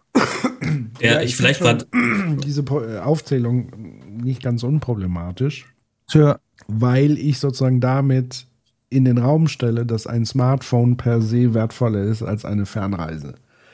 Und Ich es gibt Leute, die sozusagen auf Smartphones gerne verzichten würden, wenn sie dafür reisen können. Also damit mache ich ja neue Konflikte im Grunde genommen auf. er ist so verrückt. Aber äh, ich muss mich kurz entschuldigen, ich bin sofort wieder da.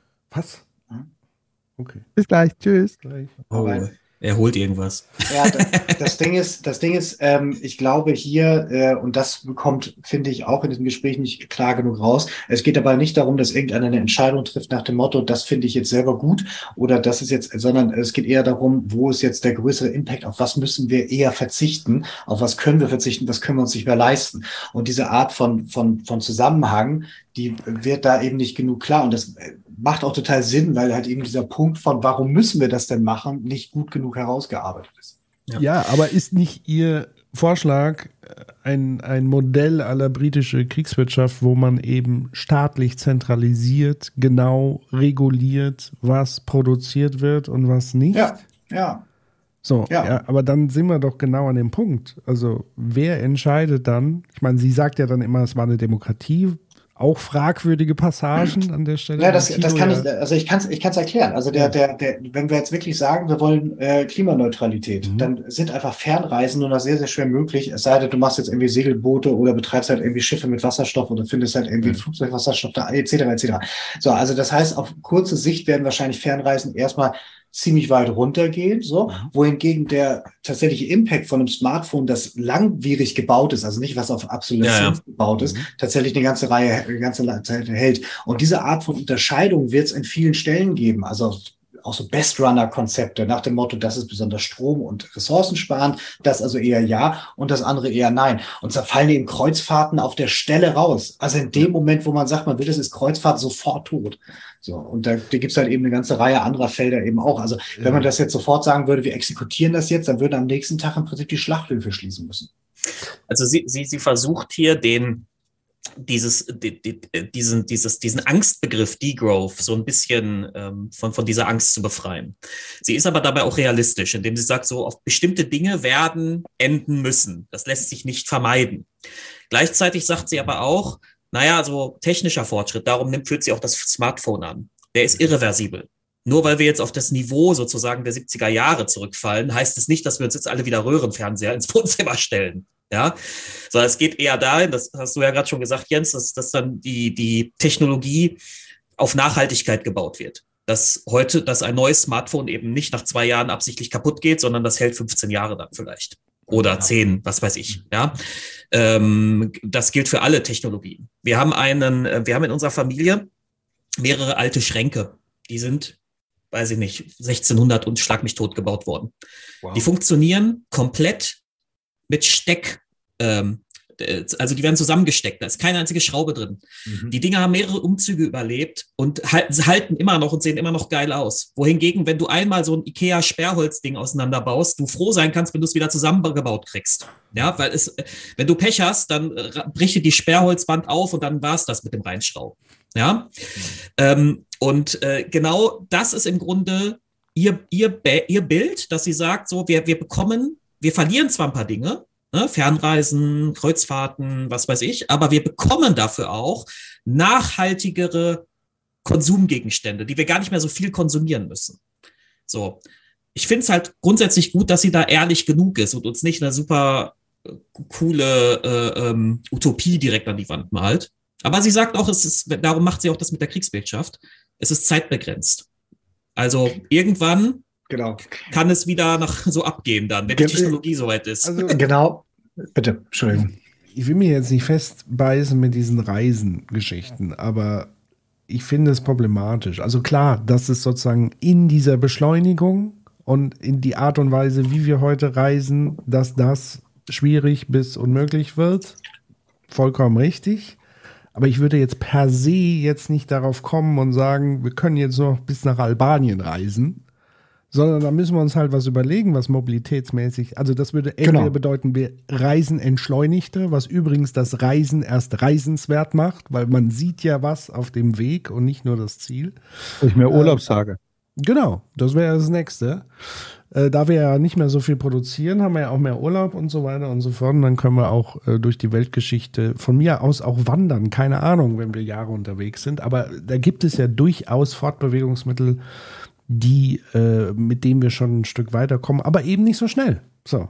Genau. Und da bin ich auch komplett bei dir. Und ich glaube, sie meint das Ähnliche. Ich glaube, sie drückt sich nur hier tatsächlich sehr verkürzt aus, weil ich glaube, sie meint nicht von wegen, wir dürfen nicht uns völkermäßig irgendwie mehr verbinden, treffen, reisen und so weiter, sondern einfach nur die Art, wie wir es heute tun, die muss sich halt eben grundlegend transformieren. Genau. So. Also Und das, der Hinweis aus dem Chat, wir beißen uns fest, das stimmt. Und es gab auch einen Hinweis, auch das war wieder ein vielleicht rhetorisch-taktisches Argument, weil sie sagt, äh, also es gab hier irgendwie eine zitierte Umfrage, dass 43 Prozent der Leute lieber auf ihre Niere als über, auf ihr Smartphone äh, verzichten. Nicht dabei.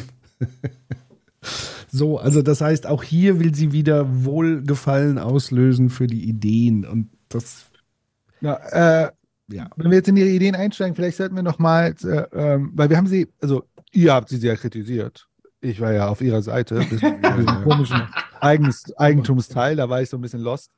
Ähm, aber wieder äh, zurück so ein bisschen, also ihre Argumentation nochmal äh, gerade zu ziehen, ob das Taktik ist oder nicht, ist mal dahingestellt, ist, ähm, äh, Technologisierung, Mechanisierung ist im Grunde der Motor des Kapitalismus, weil dadurch Produktionskosten gedrückt werden, weil Höhe, äh, Löhne und so weiter und so weiter.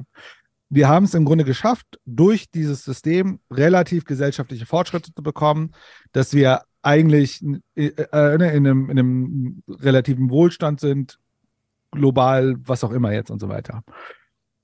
Aber, und das ist sehr wichtig, weil wir diesen Punkt, glaube ich, äh, nochmal rezitieren müssen, weil wir, glaube ich, die Stelle jetzt nicht, genau die Stelle jetzt raussuchen müssen. Das, das System braucht, um stabil zu bleiben, Wachstum. Denn diese Investitionslogik, ähm, ne, dass ich ja äh, drücken will und so weiter und so weiter, ähm, genau, braucht immer diese Investitionslogik. Und diese Investitionslogik ist immer, ich investiere Geld und bekomme mehr Geld wieder. Und dieses mehr Geld wiederbekommen braucht Produktion, braucht Konsum und so weiter und so weiter. Und so, auch in einem guten Kapitalismus, sozusagen, wo die Löhne die ganze Zeit mitsteigen und so weiter, ist scheiße, denn wir brauchen mehr Produktion. Und damit das System stabil bleibt, brauchen wir Wachstum. Denn, und ich glaube, das ist ein wichtiger Punkt aus meiner Sicht, ein Kapitalismus ohne Wachstum ist brutal. Es kann Kapitalismus ohne Wachstum geben, aber dann reden wir davon, Leute verlieren was. Ne? Also es wird weg, also äh, über die Akkumulationslogik gewinnen ja nicht alle am System, sondern ganz wenige ganz oben gewinnen. Ja, der Wachstum entsteht nur an, einer anderen Stelle. Genau, nämlich da. Ja, aber es gibt kein, also es geht ja darum, wenn wir einen gesellschaftlichen Wachstum haben, ne, das ist es, der See, das Wasser steigt für einige mehr als für andere, aber prinzipiell geht es für alle nach oben. Aber wenn wir keine Wachstumslogik haben, sondern Stagnation, aber wir haben immer noch Kapitalismus, also ne, sozusagen äh, ja, das, was wir jetzt gerade in fast allen Industrienationen erleben. Ne? Das Wachstum entsteht dann dadurch, dass die Marktteilnehmer dann darunter leiden, weil genau das da abgezogen wird dann. Ja, aber auch die Unternehmen an sich. Ne? Also du hast dann ja, Monopolisierungspositionen, ne? es, es akkumuliert sich an einer Stelle und so weiter und so weiter. Wir kommen in einem ja, ich sag mal, diktatorischen Kapitalismus wahrscheinlich irgendwann. Weil, wenn wir kein Wachstum haben.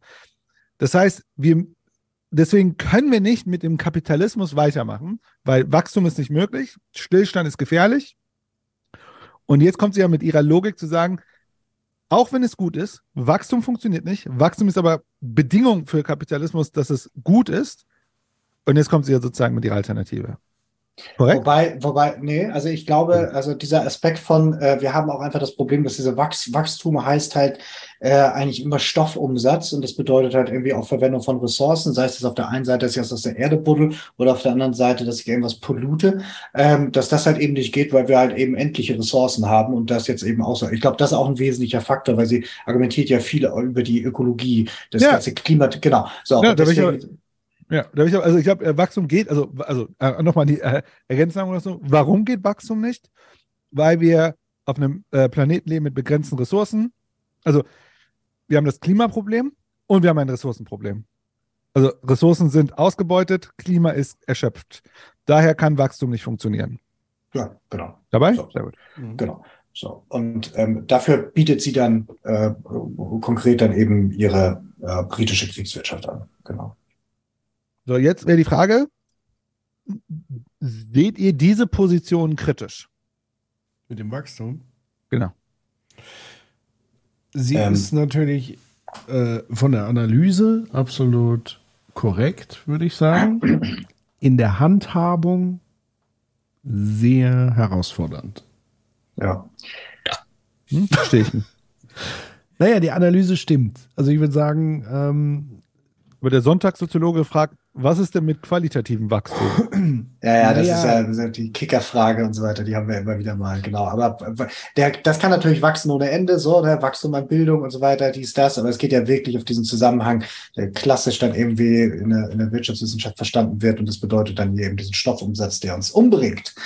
So, und das, und das, was, was Patrick, glaube ich, gerade gesagt hat, ist halt dieses so, ja, wissen wir, wissen wir auch schon lange, dass das das Problem ist. Nur die Art, wie sie es verargumentiert und hier versucht halt in diesen Diskurs als Angebot einzubringen, dann eben halt um versuchen, keine Flanken zu lassen, sich neue aufmacht, so, dass man zwar einerseits sagt, so, ja, geil, Ulrike, finde ich total cool, aber die Art, wie du mir es erklären willst, finde ich vollkommen crazy, so. Also ich beziehe das noch nicht mal nur auf sie und ihre Idee, sondern ganz generell zu sagen, die Alternative dessen ist aus meiner Sicht noch nicht hinreichend erörtert worden. Die hat mir noch niemand so wirklich präsentieren können. Äh, ich renne mir da jetzt gerade nicht ein bisschen zu schnell, ähm, weil ich glaube, sie hat doch eine Alternative. Ja, und die ist natürlich wiederum kritisierenswert an verschiedenen Stellen. Ja, äh, alles ist kritisierenswert. Ja, ja, klar. Äh, aber ich, ich finde, erstmal bietet sie eine Alternative. Also, sie beschreibt ja zwei Sachen. Sie, sie, die- sagt, ja. sie müssen auf eine Kreislaufwirtschaft, also im besten Falle landen wir in einer. Kreislaufwirtschaft, die nicht kapitalistisch organisiert ist. Aber wir müssen ja das dahin organisieren und das dahin ist die Kriegswirtschaft. Wir könnten sie auch nicht Kriegswirtschaft nennen, weil anscheinend haben Menschen Probleme mit dem Begriff Krieg. Äh, wir können sie auch Rationierungswirtschaft nennen. Also, das ist noch, wenn, wenn du es ansprichst, weil das war auch so ihr, ihr sehr resolutes Auftreten, wo sie ja behauptet hat, sie wäre die Einzige, die den Weg beschreiben würde.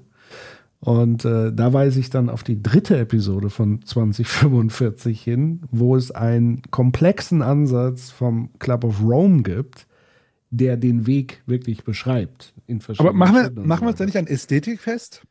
Wie? Nee, also das sind Wie irrelevant ist das, dass sie das sagt? Also die Frage ist doch erstmal, ist ihr Inhalt relevant? Ja, natürlich ist das jetzt, das ist natürlich klar, das ist ein Punkt dabei. Ich finde das gut, dass sie ein Diskursangebot macht, weil in dieser ganzen Debatte seit Jahren wissen wir genau, oh Gott, das ist scheiße, wir müssen da weg. So, inzwischen haben alle gefressen, okay, ist scheiße, wir müssen da weg.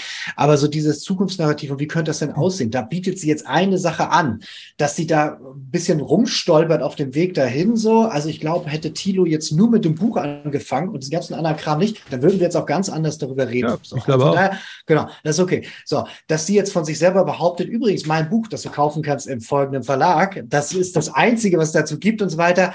Äh, ist auch okay. So, ne? Das ist, das ist, und auch die, die soll sie es so oder so etikettieren, heißt es Kriegswirtschaft, wie auch immer und so weiter. Es ist jetzt erstmal ein Angebot und man kann jetzt irgendwie gucken, so, was ist da denn jetzt tatsächlich drin? So, weil ich glaube, das ist etwas, was viel zu wenig gemacht wird, auch von den Ja. Leuten, die das total ablehnen, das Ganze. Ja, äh, ich muss ehrlich sagen, deswegen, ich, ich wäre mal erstmal Form und Inhalt und irgendwie auch Ästhetik anscheinend. Ich muss ehrlich sagen, ich finde Ihren Lösungsansatz eigentlich ziemlich schlau.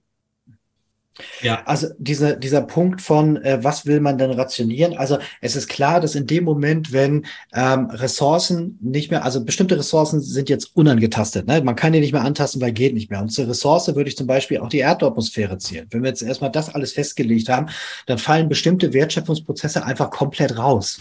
Und wenn man Mhm. sagt, man möchte aber immer noch die Produktionsgüter aus diesen Prozessen haben, dann muss man das irgendwie organisieren, aber dann nicht mehr über Marktprozesse, weil es dann einfach darüber nicht mehr ohne weiteres funktionieren kann, wenn wir darum geht, man möchte eine gerechte Verteilung, gerechte Teilhabe und so weiter. So. Ähm, und dieser Punkt von Rationieren geht ja genau darauf aus. Wenn man sagt, es gibt so Basic Needs, sowas in Richtung von Bildung, Kommunikation, Energie, Essen und Wohnung und so weiter. Wenn wir das erstmal abgefrühstückt haben, dann können wir uns mal überlegen, was denn eine hundertprozentige Kreislaufwirtschaft, in der immer alles wiederverwendet wird, so, ähm, oder eben etwas, wo wir jetzt zum Beispiel kein Wachstum haben und auch nur noch ganz wenig Produktionsprozesse selbst stattfinden können, wie denn überhaupt ein Wirtschaftsleben aussieht.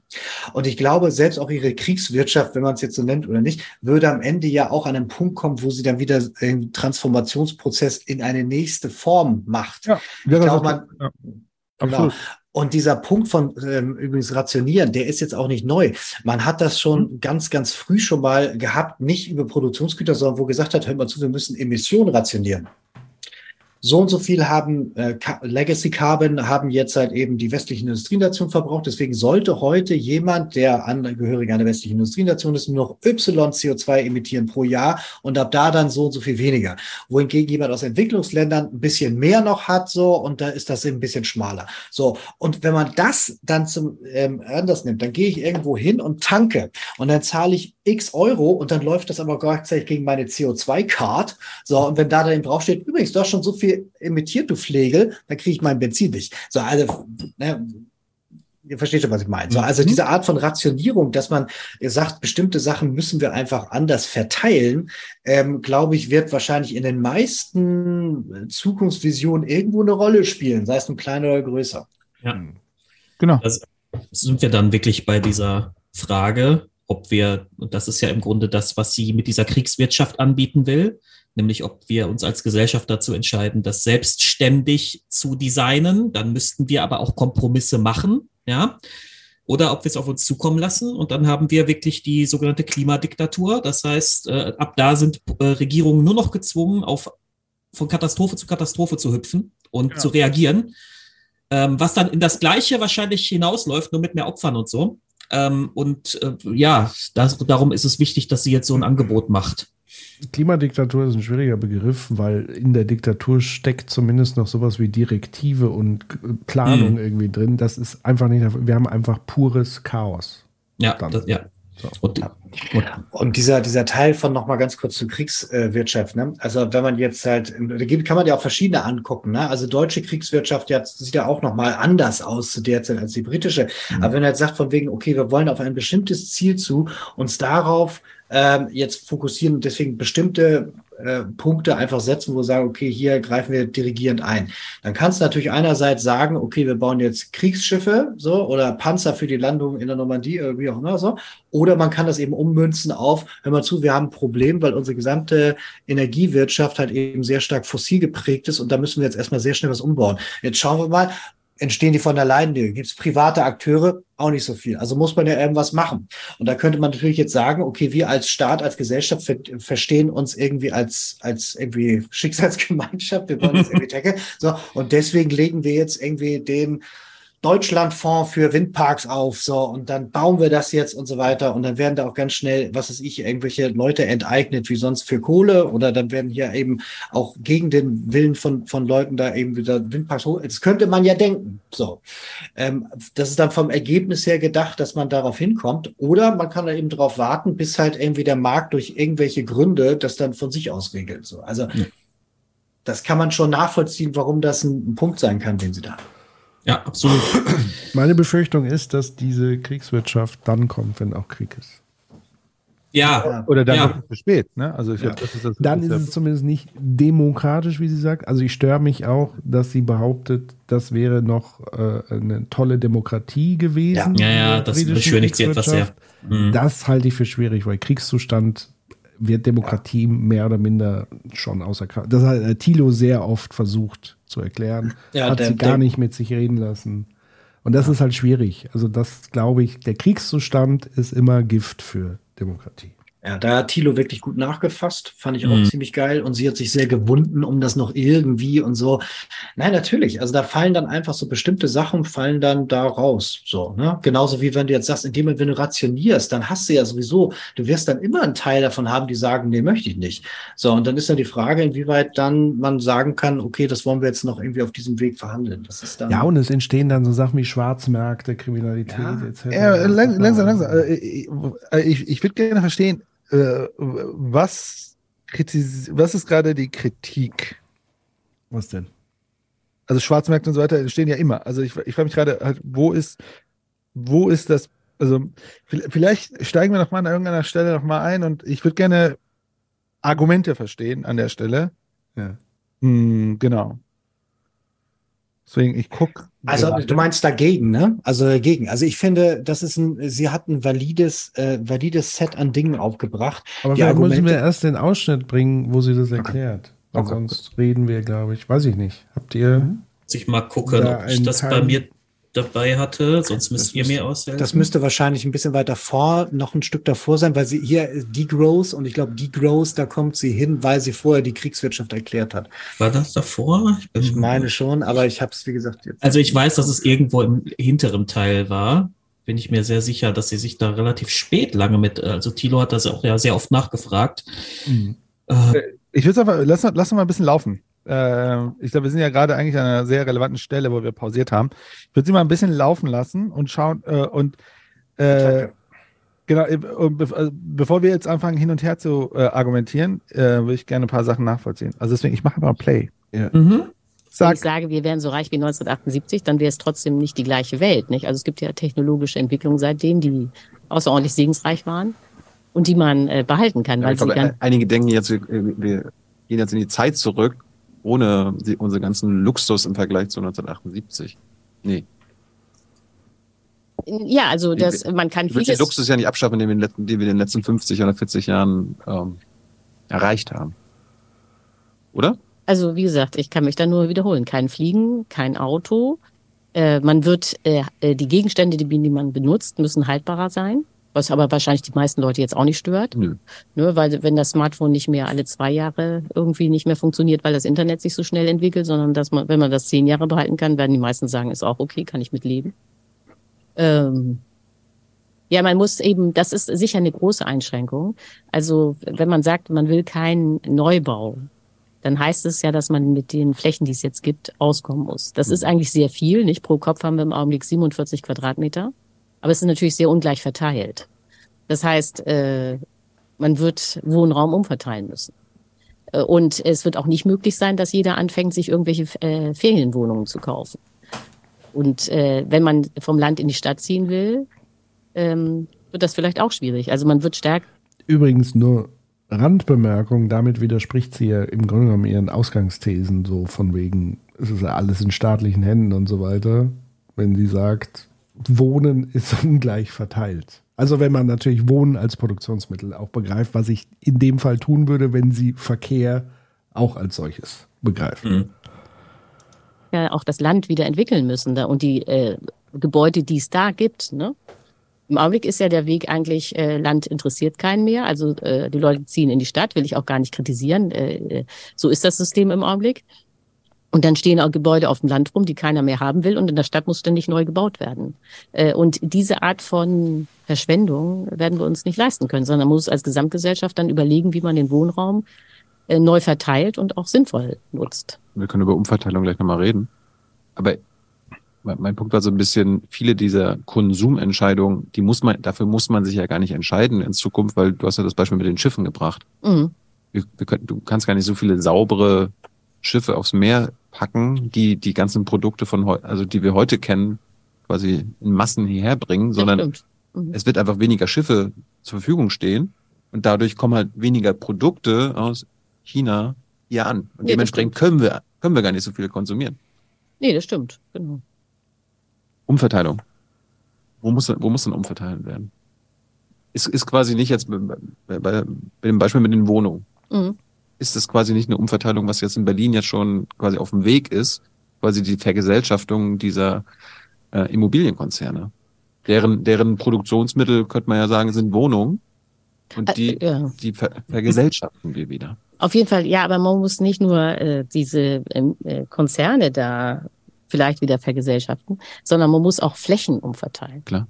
Das ist, äh, ich glaube, das wird eine wirklich große Herausforderung, äh, weil ich meine, es gibt viele Leute, die ja auch zwei Wohnungen, drei Wohnungen haben, zum Teil auch nicht vermieten, weil das ja so viel Arbeit macht. Mhm. Nicht? Äh, und ähm, ein erster Schritt wäre kein Vorschlag von mir, sondern von Architekturkritikern, dass man äh, eine Residenzpflicht einführt für Reiche. Also so nach dem Motto, wenn jemand eine Wohnung hat, dann muss er nachweisen, dass er da auch wirklich wohnt. Und wenn er nicht wohnt, muss er sie zwingend vermieten. Mhm. Äh, äh, so damit also der Leerstand äh, und auch äh, dann könnte man auch festlegen, an wie viele Köpfe. Nicht? nicht, dass man das irgendwie nach dem Motto ist alles so anstrengend, ich vermiete mal eine Riesenwohnung an meinen Cousin und fertig. Ne? Es gibt aber in Großbritannien gab es irgendwie eine Diskussion, äh, wer quasi äh, eine bestimmte Fläche besitzt, keine Ahnung, 1000 Quadratmeter, da, da kann dann der Staat sagen, okay, weil du so viel Fläche hast, du musst dort Menschen leben lassen. Ja, genau. Und das muss man aber nicht von der Fläche abhängig machen. Das kann auch Klar. für eine 40 Quadratmeter Wohnung gelten. Genau. Irgendwie, letztes Mal, die Stadtforscherin hat erzählt, irgendwie, über 50 Prozent der Wohnungen in Berlin sind Einzimmerwohnungen. Mhm. Das wird auch lustig. Ja, also da muss man jedenfalls äh, ganz neu nachdenken. Auf jeden Fall kann man nicht ständig neues CO2 produzieren, indem man neue Wohnungen herstellt. Jetzt, jetzt haben wir das Problem, dass wir viele ähm, jetzt schon rechtspopulistische Parteien haben oder äh, bewusste kapitalistische Parteien, die aufs Sterben dieses System äh, verteidigen müssen, weil sie es fundamental unterstützen und quasi nicht aner fundamental anerkennen wollen, dass es äh, dem Ende geweiht ist, wie du es ja erklärt hast. Äh, wie vermeiden wir dann äh, beim Ende des Kapitalismus Chaos und Bürgerkrieg?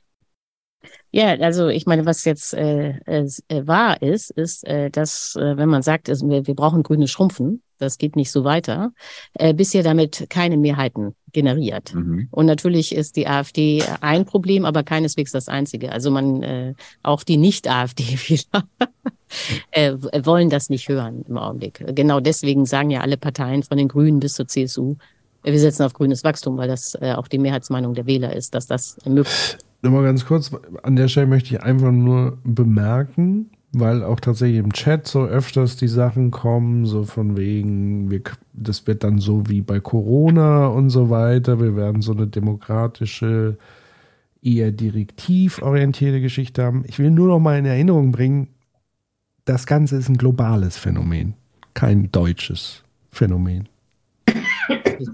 Die SPD und die Grünen wollen auch nicht hören, was du sagst. Nee, genau, sage ich ja. Alle Parteien, von den Grünen bis zur CSU, äh, äh, streben grünes Wachstum an. Also die äh, Unterschiede zwischen Parteien sind nicht das Ziel. Alle wollen grünes Wachstum. Die Unterschiede sind nur, wie schnell man die nötigen Windräder aufbauen will. Nicht? Da wollen die Grünen völlig zu Recht ganz schnell sein und die CSU ganz langsam. Ne? Aber das Ziel grünes Wachstum ist das gleiche. Und das liegt natürlich daran, dass die Wähler an dieser Illusion unbedingt festhalten wollen. Ja, aber das ist ja das Problem. Also klar, es wird dann wahrscheinlich ein, zwei Parteien geben, die dann irgendwann diese Realität anerkennen, die du ja jetzt seit zwei Stunden beschreibst. Aber einfach aus Machtperspektive werden einige Parteien die äh, die Bevölkerung so beeinflussen, dass, sie- dass sie sagen werden, das ist Humbug, das zerstört Deutschland und so weiter und so fort. Und wie schaffen wir das, dass dieser Umbruch, weil das wird ja eine riesige Transformation, das ist ja quasi eine Revolution, die wir da erleben müssen, wenn der Kapitalismus abgeschafft ist.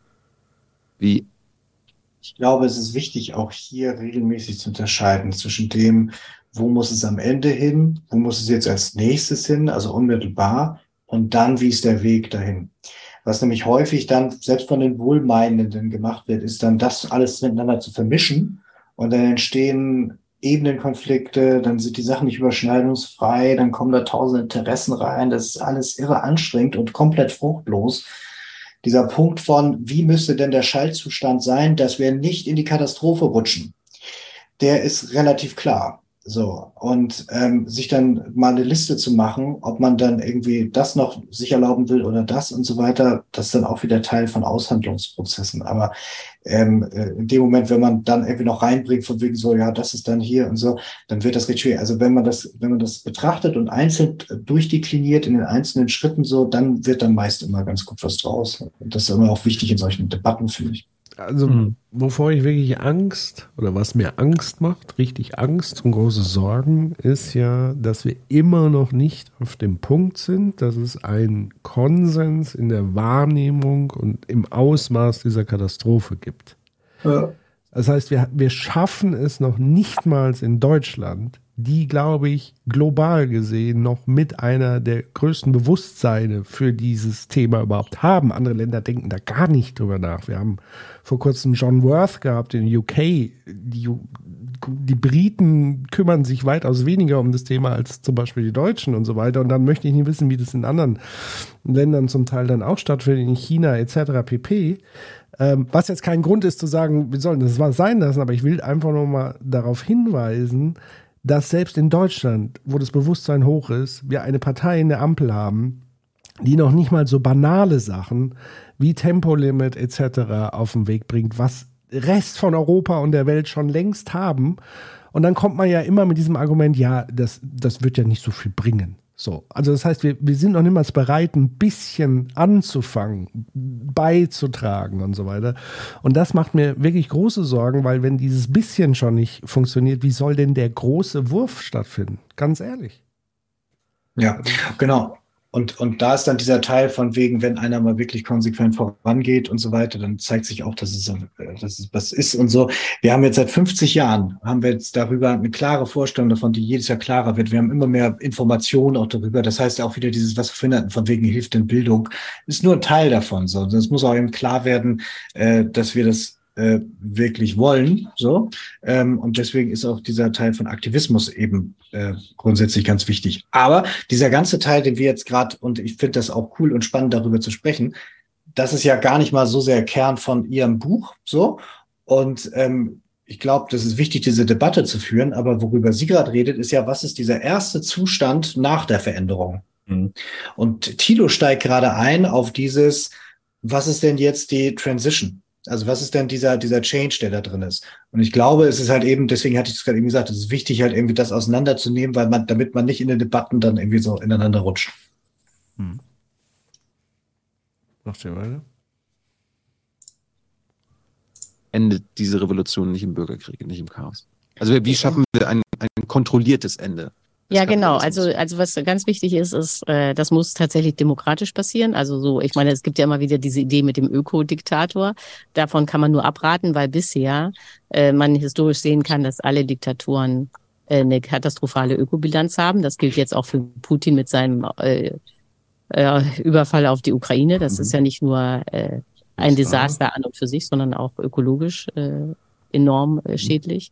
Ja, also es muss demokratisch sein. Dann haben wir schon festgestellt, okay, bisher gibt's keine Mehrheiten.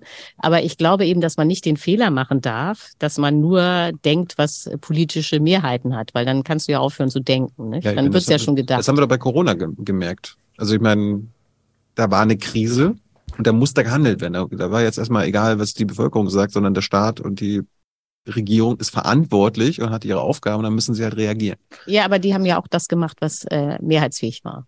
Also sie haben permanent Umfragen gemacht, permanent, während der ganzen Corona-Krise, ununterbrochen, was denkt die Bevölkerung? Äh, und da kam ja dann raus, dass die Bevölkerung äh, sehr gespalten war. Nicht? Es gibt äh, Corona-Leugner, es gibt Kritiker der Corona-Maßnahmen Mhm. und so weiter, aber es gab ja auch eine große Mehrheit von Menschen, die Schutz wollten. Die Mehrheit wollte ja, ähm, dass der Staat tatsächlich versucht, die Seuche durch Maßnahmen einzudämmen. Dann gab es zwar irgendwie äh, viel äh, Diskussion um einzelne Maßnahmen, aber die Mehrheit hat es gestützt, dass der Staat handelt. Und deswegen hat die Politik das auch gemacht.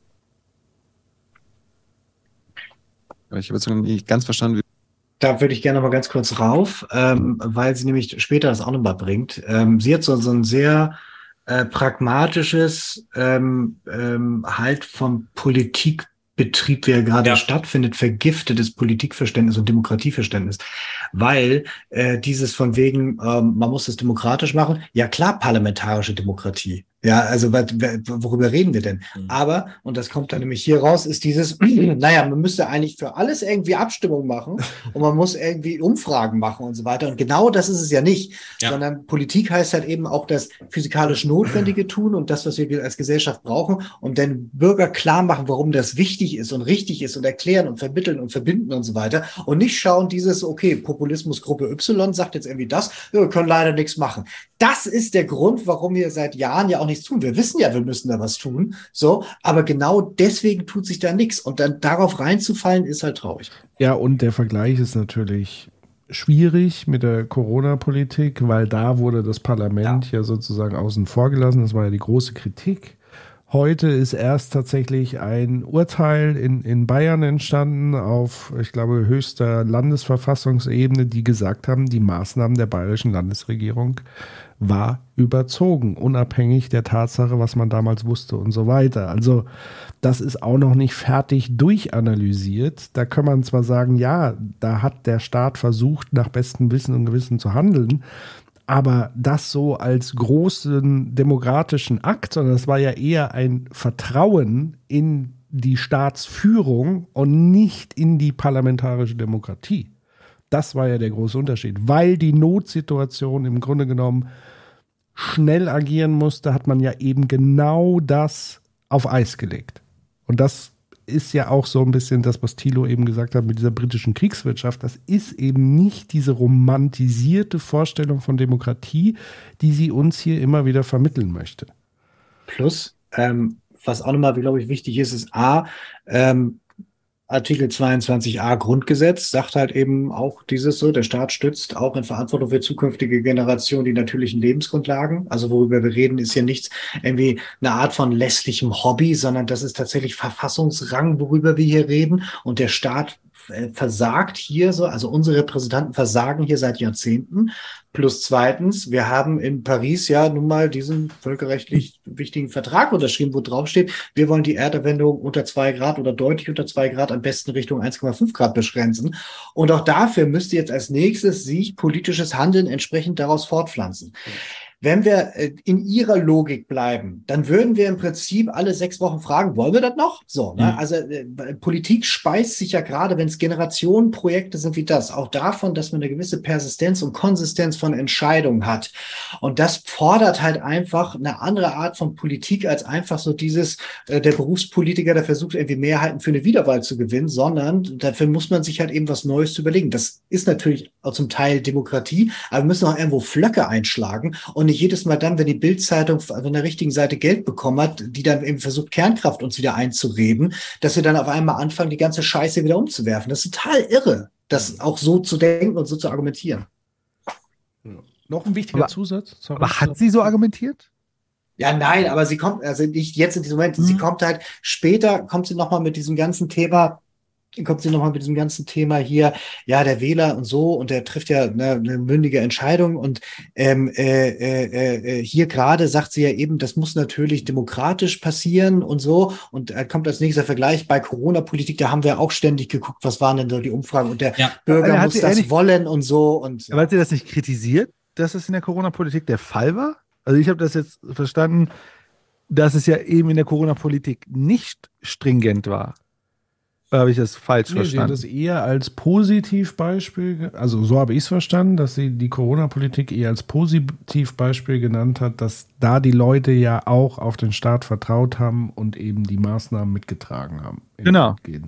Ich, ich glaube, es geht ihr da um Beruhigung. Sie möchte im Grunde sagen, auch wenn jetzt wir die Gesellschaft so umbauen, dass harte Entscheidungen nötig sind und wir eine Rationierungswirtschaft brauchen und so weiter, wird es ja immer noch dieses demokratische System geben und die Politiker werden sich immer noch mit Umfragen umhören, ob das geil ist, was sie machen und ihr könnt die immer noch abwählen und so weiter. Ja, also so, ich glaube, da geht es um Beruhigung, um, um, äh, um den Leuten irgendwie zu sagen, ja, also so- viel wird sich dann für euch gar nicht ändern. Aber, und da muss ich äh, auf Max hinweisen im Chat, und dann wären wir aber wieder bei der Verteilungs- und Eigentumsfrage, die sie ja eigentlich am Anfang wieder ausgeblendet hat, weil das Ja. ist aus meiner Sicht das Elementare und das unterscheidet auch diese britische Kriegswirtschaft zu beispielsweise, ich sage jetzt nicht, dass das die One and Only Lösung ist, aber so ein Ansatz vom Club of Rome, die als Grundvoraussetzung erstmal Umverteilung anbringen, um sozusagen eine Gleichheit an Ressourcen herzustellen, weil erst dann ähm, kann man sozusagen anfangen, das zu machen, weil sonst hast du eine sowieso schon vorhandene Ungerechtigkeit und Ungleichheit und auf Basis dessen sollen sich dann noch mehr Leute einschränken, weil das ist ja das, was wir bei Corona erlebt haben. Ein paar Leute haben gefeiert, dass sie jetzt Homeoffice machen können, weil sie ein großes Haus haben mit Garten und so weiter. Und ein paar sind halt wirklich vor die Hunde gegangen, weil sie halt eine kleine Wohnung mit mehreren Leuten teilen und so weiter. Und da ist auch Homeschooling nicht so einfach gewesen. All diese Dinge, das heißt, das ist ja nochmal das Kernproblem an diesem Ganzen. Aber, aber sie würde doch nicht sagen, die, dieser Logik komplett also widersprechen. Sie würde ja genau das sagen. Also sie würde ja, also Umverteilung müsste ja doch bei ihr stattfinden. Ja, zumindest sie sagt ja, bei dem, also ich finde, sie argumentiert da sehr widersprüchlich. Also in der Analyse sagt sie, das spielt alles keine Rolle, aber im Lösungsszenario bringt sie das schon an. Also wir müssen ja vorsichtig, also ich glaube, dieser Aufbau war, äh, ich sehe diese Ableitung nicht. Sie sagt ja explizit, dass die, äh, dass äh, die reichen x Prozent irgendwie das tausend- oder millionenfache an CO2 äh, ausstoßen von den unteren 40 Prozent. Und dann sagt sie, da muss ja eine Umverteilung stattfinden. Denn die verbrauchen zu viel CO2 und das muss ja umgelegt werden auf die, die wenig CO2 verbrauchen. Das ist de facto eine Umverteilung.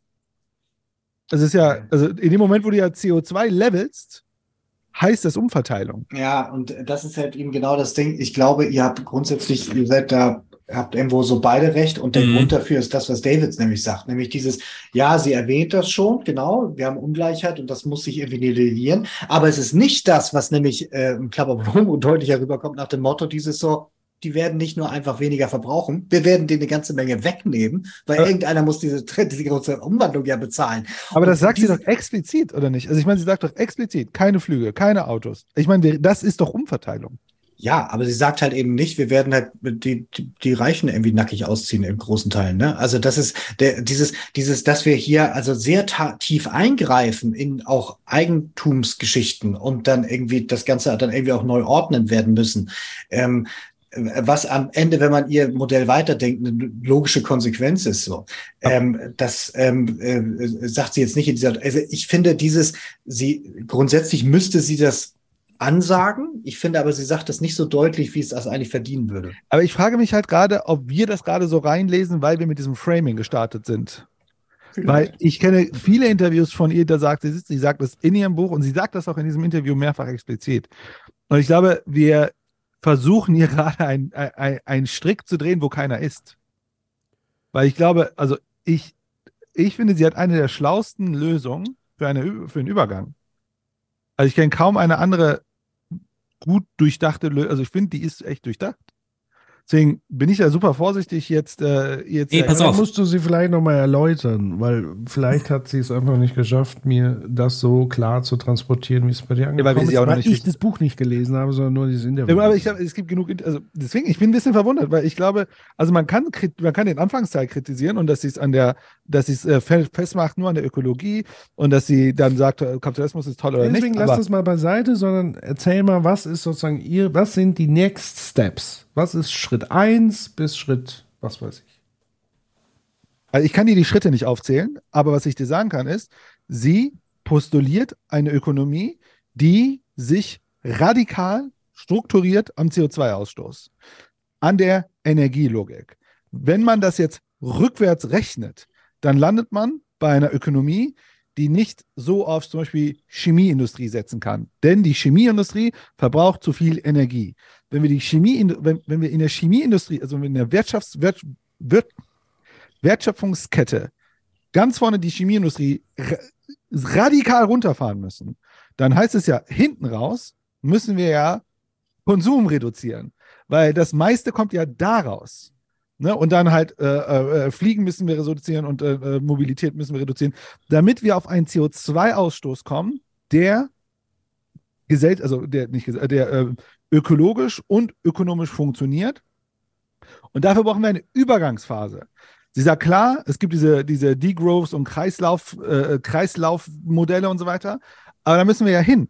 Denn wir können ja nicht heute sagen, morgen ist Kreislaufwirtschaft und dann haben wir Zehntausende Menschen, die arbeitslos sind oder Hunderttausend Menschen, die arbeitslos sind. Also müssen wir einen Übergangsmodus definieren, wo wir rationieren müssen. Weil wir ja zum Beispiel bestimmte Produktionen können nicht permanent laufen, bestimmte Sachen, also wir müssen halt runterfahren. Und das muss organisiert werden, zum großen Teil staatlich organisiert werden. Und das ist Umverteilung, also das kann ja, ja, nicht anders sein als Umverteilung. Pass auf. Das sagt auf. sie explizit. Das ist nicht nur, das ist nebenbei, dass sie sagt. Ich glaube tatsächlich, das Missverständnis beruht darauf, auf, wir, wir kritisieren ja, also ich zumindest, diesen Lösungsansatz gar nicht so sehr, sondern die Art, wie sie das kommuniziert, dass sie zuerst irgendwie sagt, die Eigentumsfrage, da will sie gar nicht so viel drüber diskutieren und so, und eigentlich hat das Eigentum auch nichts damit zu tun und so weiter. Und dann sagt sie jetzt aber, Umverteilung wird nötig sein, aber sie nimmt das Wort trotzdem nie in den Mund. Yeah. Ne? Ja? Doch, doch, ja. doch. Sie nimmt, sie nimmt das Wort. Also deswegen, ich wäre da, ich glaube, wir verstricken uns gerade, weil dieses Interview sehr kritisch von Thilo geführt wird, was auch vollkommen in Ordnung ist. Aber wir müssen die Argumente sauber halten. Also ich finde halt schwierig, zu, äh, ihre Argumente, die sie eigentlich explizit bringt, zu, äh, zu schwächen, weil sie vorne nicht den Eigentums- oder den Kapitalismusbegriff teilt, den, den wir teilen, dann finde ich es um ehrlich sein schlauer, weil damit wir eine Idee verstehen können, müssen wir einfach mal eine Definition akzeptieren und mit ihr weitergehen, um dann die Probleme darin zu finden. Ich bin da, ich bin da sogar im Grunde bei dir. Ich würde das noch nicht mal Kritik nennen. Ich beobachte das nur. Ich beobachte, was für eine Gesprächsstrategie sie anwendet. Ich glaube sogar, ein Ziel ausgemacht zu haben, weil ich glaube, ihr Ziel ist es, das, was wir so als bürgerliche Mittelschicht bezeichnen, zu erreichen und ja. die Leute zu überzeugen. Und deswegen relativiert sie bestimmte Dinge. Deswegen vermeidet sie, über den Eigentumsbegriff zu sehr zu diskutieren. Deswegen ähm, sagt sie den Leuten, ja, auch in dieser äh, Rationierungswirtschaft wird es ja Demokratie geben und auch da werden sich die äh, ähm, Parlamentarier an Umfragen orientieren. Also eure Nöte werden weiterhin gehört werden und so weiter. Ja, ähm, und ich sage noch nicht mal, dass das schlecht ist oder so. Ich, sag, ich, ich beobachte das nur. Wie sie, ich finde das eigentlich auch total spannend, wie sie, wie sie das äh, aufzieht. Ja. Aber schon mal zum Beispiel mit der Demokratie. Äh, äh, ich sehe das gar nicht problematisch. In dem Moment, wo wir ja ein System-Change haben. Ist es wie jetzt. Wir denken ja in den Logiken des Systems. Das heißt, klar, innerhalb, also wenn sozusagen der, der, äh, die Grundlogik des Systems eine Rationalisierungslogik ist, das ist sozusagen die Kernoperation der, der äh, Logik der, äh, der Organisation, ich, der Gesellschaft. Klar kann auch Demo, ne, klar kann es sein, dass es dann Diskurse gibt, dass man ein bisschen mehr nach links oder ein bisschen mehr nach rechts sich bewegt und so weiter. Aber die, die Logik ist ja, die, also wie man politisch den Initialpunkt macht, das muss sie nicht beantworten. Ich finde auch, das ist nicht ihre Aufgabe. Aber dass sie sagt, in dem Moment, wo wir uns ja entschieden haben, diesen Weg zu gehen, aus ihrer Argumentation entweder freiwillig oder per Zwang, weil wir nicht anders agieren können an zu einem Zeitpunkt, dann klar kann da drin Demokratie stattfinden. Ne? Also das ist ja, als würden wir sagen, also wir haben ja auch heute in einem kapitalistischen System Demokratie und so weiter und so weiter. Ne? Und innerhalb des Systems agiert das. Deswegen bin ich da sehr vorsichtig mit, was ist das Problem sozusagen? Mhm. Ja, ich, wie gesagt, ich, ich teile das sogar. Ich sehe das ganz ähnlich. Nur, ich finde nur interessant, wie sie das, ich sag mal, sie packt das so ein bisschen ein wie so ein Bonbon. Ja, damit das, damit der Drops, dass wir tatsächlich unterm Strich wahrscheinlich alle weniger als jetzt haben werden, ja, äh, ein bisschen leichter zu lutschen ist. Ja, so, das, das finde ich, finde ich eine spannende Beobachtung. Ähm, aber grundsätzlich, wenn wir jetzt zu dieser Lösung kommen, ich sehe auch nicht so viele andere Möglichkeiten. Als, nur ich würde es halt drastischer formulieren. Wir hätten dann wirklich einen Staat, der sehr viele Entscheidungen trifft, was Rationierung und was äh, Verteilung von Ressourcen und Verteilung von Wohnraum und so angeht. Und da würde halt das, was wir hier in dieser Gesellschaft sehr gerne also als liberal bezeichnen, wahrscheinlich zu weiten Teilen untergehen. Das gäbe es dann nicht mehr. Ähm, und das ist ja das, wovor weite Teile unserer Mittelschicht und so weiter, die haben ja Angst davor. Das ist ja auch, das sind ja auch viele Diskurse, die heute geführt werden. Ich sage nur Stichwort Freiheit. Ja, da kennen wir so bestimmte Protagonisten. ja, ähm, äh, die haben total Angst äh, davor, ähm, diese ganzen kleinen Freiheiten in Anführungszeichen zu verlieren. Und sie verpackt es halt geschickt, indem sie so sagt, ja, ganz so schlimm wird es doch gar nicht werden. Gibt ja dann immer noch Demokratie. Ja, ja das. Ja. Das ist also genau, genau in dem System, wie es pervertiert da ist, weil das meiste, was die als Freizeit, Freiheit nennen, meint ja Freizeit. Ja, eben. Ähm, genau, und das meiste ist ja einfach nur dieses so Freiheit ist scheißegal, solange ich Milka Schokolade und Mallorca habe. So. Also das, das Ding ist, ähm, dieses ähm, Lösung, ja klar, steht auch für mich und stand für mich auch so jetzt nicht in Rede. Da kann man jetzt drüber nachdenken, so ein bisschen mehr und so ein bisschen weniger und so weiter. Ich finde auch in diesem ganzen, ich habe ja vorhin auch explizit gesagt, dieses, ich freue mich sehr darüber, dass mal tatsächlich ein Lösungsangebot da ist, neben diesen anderen, die es da auch gibt. Aber ähm, ich bin ja ein Freund von dieser Mosaiktaktik, ne? Also, dass man eben reinschaut, okay, da gibt's dann auch mal eine verrückte Idee und wenn da ganz viele Ideen dann da sind, dann entsteht daraus ein Bild. Ähm, und dafür darf es dann gern auch mal so eins geben. Und was ich mit so einem meine, ist halt ein Lösungsangebot, darüber kann man sehr gut reden, so. Und damit es überhaupt durch die erste Schwelle dieses, dieser typischen Gegenwehr und Beharrungsstarre durchkommt, weil würde sie nämlich tatsächlich die, äh, die, die Sachen deutlich beim Namen nennen, Ja. dann wissen wir genau, dass wir dagegen räumen. Erstmal A, sie würde das Buch nicht verkaufen. Zweitens würde sie nirgendwo eingeladen werden. Und drittens würde dann von vornherein schon gleich eine andere Debatte losgehen. Macht das ja schon total Sinn. Diese Debatte wirst du dann ja spätestens dann haben, wenn du dann weiter drüber nachgedacht hast, weil dann die Leute begriffen haben, huch, ich bin dir da ein bisschen auf den Leim gegangen, weil ich halt eben diese Sache über, das funktioniert politisch so und so, obwohl das nicht stimmt, oder das kannst du dann so und so weiter dann machen, obwohl das wahrscheinlich dann auch nicht stimmt und so. Das ist dann eben etwas, was dann im, im nächsten Schritt dann reinfällt. So, das ist dann, ist dann so. Also ich glaube, dieses, wenn wir generell darüber schon mal klar werden, ja, wir haben da ein Problem und wir müssen daran was ändern, dann entstehen da eben auch viele unterschiedliche Ideen und das ist dann eben eins davon. Ja. Aber ich frage mich halt, die ganze Kritik, die wir am Anfang gemacht haben, also für mich war so, okay, wir können gerne über ein paar Sachen am Anfang äh, kritisieren, wäre für mich aber komplett irrelevant in dem Moment, wo sie mit ihrer Lösung anfängt. Ich meine, Ja. ich, ich, ich bin nicht ganz dabei mit, sie, sie sagt das nicht explizit. Ich meine, ihr Buch heißt Das Ende des Kapitalismus. Also, wie explizit soll sie es denn machen? Naja, das Ende wird ja so oder so eintreten. Die Frage Ja, ich meine, so halt- also, sieht ne, das es geht Design ja- aus? Aber ich meine, das ist äh, deswegen, ich, ich- ich, deswegen bin ich halt ähm, super vorsichtig mit äh, an der Stelle, was kritisieren wir? Ähm, denn ich glaube, also meine Position wäre, sie spricht Sachen sehr explizit an. Sie, aus meiner Sicht spricht sie Sachen expliziter an, als viele, viele andere das tun. Sie sagt, und ich glaube, das, was ihr Leute vielleicht übel nehmen, ist, dass sie über Verzicht kommt. Und das tut sie halt sehr radikal. Sie sagt halt, wir müssen verzichten. Und das kann man ihr jetzt übel nehmen oder nicht. Aber deswegen, ähm, ich, bin, ich bin da so ein bisschen mh, bei der Kritik nicht dabei.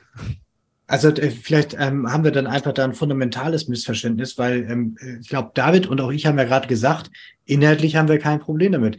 Wir haben ein Problem damit, dass sie halt den Politikbetrieb als den, wie er ist, eben eben Ja. darstellt und dann so tut, als würde ihr System funktionieren mit einem Politikbetrieb wie heute, nämlich wo ich dann alle drei Entscheidungen nachfrage, ob das okay ist. So, und ich glaube, das ist totaler Blödsinn, weil nämlich dann dieses System sich auf keinen Fall verkörpern wird, wenn du jedes Mal nachfragst, dieses von wegen, wollt ihr das denn so jetzt oder nicht? Oder aber, ich habe auch ein Problem damit, wenn man dann irgendwie zwar einerseits halt irgendwie sagt, von wegen so, ja, okay, wir werden natürlich uns bestimmte Sachen, die werden wir verzichten und so weiter. Und es wird auch Umverteilung geben. Aber dieser Teil von, naja, bestimmte Sachen werden nicht mehr gehen. So, irgendjemandem gehört ja die, die ganze Chemieindustrie.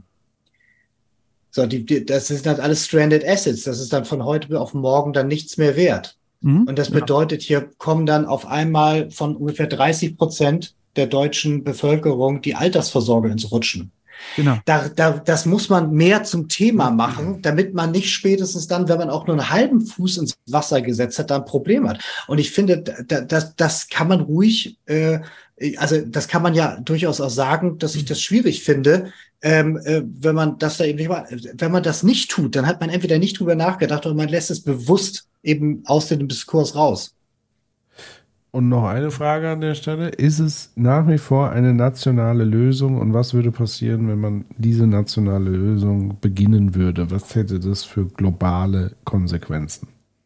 Also ich, bin da bei ihr komplett an der Stelle zu sagen, wir müssen das national lösen äh, und als Vorbild vorgehen. Und äh, wir in Deutschland werden wahrscheinlich die sein, also sie sagt ja selber, 3,5 Millionen Menschen sind in Todeszonen, wir nicht. Ja. Deswegen jede Argumentation, für mich ist das eher eine rechte Argumentation, immer diese globale Argumentation. Wir können ja nichts machen, weil global muss ja gemacht werden. Total, genau. Deswegen bin ich hundertprozentig bei ihr. Ich, es ist scheißegal, was auf der Welt passiert. Wir müssen das machen. Ja, da stimme ich auch total Was zu. würde das bedeuten, wenn die Menschen aus den Todeszonen in unsere Zone kommen? Das war irrelevant an der Stelle, weil ich meine, das ist ja eine andere Diskussion. An der, ja, also, Es, es ist auch eben jede politische Entscheidung oder jede Veränderung kann Probleme nach sich ziehen. Und die Probleme behandelt man dann, wenn sie da sind, meistens, wenn man, wenn man einen klugen Politikbetrieb hat, dann versucht er das so ein bisschen vorausschauend zu machen. Ah, Spoiler, wir haben keinen so klugen Politikbetrieb im Moment. Aber ne, grundsätzlich ist dieses, was wäre, wenn jetzt daraus Problem XY entsteht, immer ein ganz schwieriges, ganz schwierige Argumentation, weil Probleme entstehen immer aus politischen Entscheidungen und Veränderungen. Also Plus eins, so- ja. das, was wir vorhaben, soll genau das ja verhindern. Plus Ja. zwei, die Lösung, die wir hier haben. Also ihre jetzt nicht so sehr, aber Club of Rome denkt das halt eben auch deutlich über diese Grenzen hinaus, soll ja auch genau für diese Situation das mit aufnehmen. Ja, wenn auf einmal 200 Milliarden, äh, 200, ja, 200 Millionen Leute jetzt an der europäischen Außengrenze äh, stehen, dann ist momentan sehr viel, gibt es hier politische, teilweise ja auch in einigen Regionen Mehrheiten, die sagen, Mauer bauen und drauf schießen. Ja, für mich So, wäre ja, der- der- ne? darüber hinaus ja die Frage, also das klingt jetzt sehr für mich nach nationaler Abschottung und so weiter. Das fände ich problematisch, anstatt von vornherein sozusagen mit den Menschen, die gerade in drohenden Todeszonen sind, zu arbeiten. Genau. Wir haben hier einen Fachkräftemangel etc. pp. Und wenn wir in Richtung Schrumpfung gehen, haben wir wahrscheinlich auch wesentlich mehr hier zu tun, weil wir Ja, ja, aber auf ja- aber- Industrie aber- und so weiter mehr verzichten. Also aber an welcher Stelle will das denn widersprechen? Also das, das ist ja, ich, also ich, sag, meine, ich, ich will gar nicht widersprechen, sondern ich will an, an der Stelle einfach nur den Hinweis platzieren, dass es für mich sich gerade angehört hat, so wir, wir fangen jetzt alleine hier mal an und um alle anderen Probleme kümmern wir uns dann, wenn, wenn sie auftreten, anstatt strategisch von vornherein, und das war ja auch die Hoffnung, die man, äh, das haben wir ja in den 29er gehört mit Olaf Scholz, seine Afrika-Tour und so weiter. Und was ist da passiert? Halt das Gegenteil. Das Gegenteil. So, Ja, aber, ja. aber ist das Also- nicht die klassische äh, rechte Rhetorik? Nein, ich sage nicht, dass wir es deswegen sein lassen sollen. Ich würde nur insistieren, da besonders auch mit Wert drauf zu legen. Ich sage Mhm. nicht, wenn wir das nicht tun, dann sollen wir es gar nicht tun. Das wäre die rechte Rhetorik. Sondern ich möchte es von vornherein mitgedacht haben. Das ist sozusagen der Unterschied, weil es uns helfen wird, das Aber- umzusetzen. Aber wir müssen ja akzeptieren, dass es zwei unterschiedliche Themen sind, unsere Binnenwirtschaft zu transformieren und global beraten, weil wir können ja es nicht gibt ja kein linear, wir machen das, sondern es passiert ja alles gleichzeitig. Ja, aber es Also- sind unterschiedliche Themen, darauf will ich hinaus. Ja, Also ein- unterschiedlich sind. Bitte? Also ich weiß nicht, ob es wirklich so unterschiedlich ist. Also klar, es sind unterschiedliche Dinge, so, ähm, aber die hängen halt eben sehr eng miteinander zusammen. Also jetzt Ja, aber, wir- aber, es gibt, sorry, aber es gibt ja einen fundamentalen Unterschied, im eigenen Land die Binnenwirtschaft zu transformieren, wo wir im eigenen Land sind, oder ja, was ist die Alternative? Wollen wir einmarschieren in anderen Ländern und sie zwingen äh, das? Also, ich meine, die Logik der Handlung ist ja fundamental unterschiedlich. Und das müssen wir erstmal akzeptieren. Ob die, ja, die Logik, hm, also ich sag mal so, die, der Handlungsspielraum ist unterschiedlich, weil wir auf das eine unmittelbar Einfluss haben, auf das andere halt eben weniger. Und da könnte man auch wieder sagen, ob wir auf unsere eigene Binnenwirtschaft wirklich jetzt so viel Hand, noch wirklich Einfluss haben, so im Vertrag von Maastricht und WTO, dies, da könnte man auch noch mal überlegen. Also das Ding ist, das war das, was Patrick gerade gesagt hat, dieses, man kann das natürlich beides getrennt sehen. Das Problem ist nur, das löst dann das Problem nur zum Teil weil halt eben einerseits die direkt von unserem Handeln mit beeinflusst sind und zum anderen wir auch darauf angewiesen sind, dass es dort auch eben auch um einiges schneller vorangeht. Weil deswegen äh, geht der Club of Rome da auch noch einen Schritt weiter. In dem Moment, wenn wir, nur wir das hier machen, aber auf anderer Erde, äh, Erdteilen das nicht, dann ist das Problem für die globale Erde halt nicht gelöst. Plus, wenn dann gleichzeitig auch deren Entwicklungsstand immer noch niedrig ist, dann ist deren Anreiz, weiterhin fossile, also sehr günstige Energie zu verbrennen und sich weiter zu industrialisieren, ja sogar noch gegeben. Das heißt, so oder so, wenn wir das ganze Problem als ein globales Problem begleichen, dann müssen wir natürlich lokal handeln, klar, aber wir dürfen diese globale Sache nicht aus den Augen verlieren. Also ich vielleicht glaube- ist es auch nicht so gemeint gewesen, aber es wirkt halt so, so wir konzentrieren uns jetzt nur noch darauf und alles andere ist jetzt erstmal egal, sondern da hätte ich einfach Aber- gesagt, wir machen das, aber gleichzeitig natürlich das Bestreben dafür auch international zu werben, Bündnisse zu schließen und so blöd, wie es sich anhört, aber Synergien mitzuschaffen. Und wer nicht mit will, den kann man halt da noch nicht überzeugen. Aber das sollte uns nicht daran hindern, es selber äh, sozusagen anzupacken. Aber die Argumentation wäre ja, um überhaupt ein Vorbild zu sein auf der Welt, dass man das ernst nimmt, wäre ja, man fängt an, es zu tun. Ja, aber man kann es ja direkt kooperativ äh, angehen. Ja. Da muss man Ja, jetzt nicht alleine anfangen. So, Man kann es ja direkt kooperativ. Und ja, wenn es niemand Kooperatives gibt, dann kann man auch von mir aus komplett alleine. Ich will sozusagen nur davor warnen, das komplett irgendwie alleine äh, versuchen zu wollen. Ja, ja, ja. Nee, ich verstehe schon, wo Also, das- Europa- wir, auf wir, wir, sind, wir bewegen uns gerade, wir bewegen uns gerade null Millimeter, das zu tun. Ja, Und eben. wir sind null Vorbild. Ja, aber dafür. das andere wird ja auch nicht Millimeter. Ja klar, es gibt, es gibt Konferenzen, da gehen alle hin, erzählen, wie die, dass sie international sich koordinieren wollen, wie wichtig das ja, ist, besonders aber es passieren trotzdem Dinge, aber genauso wie national das, was sie vorschlägt, passiert ja minus eins.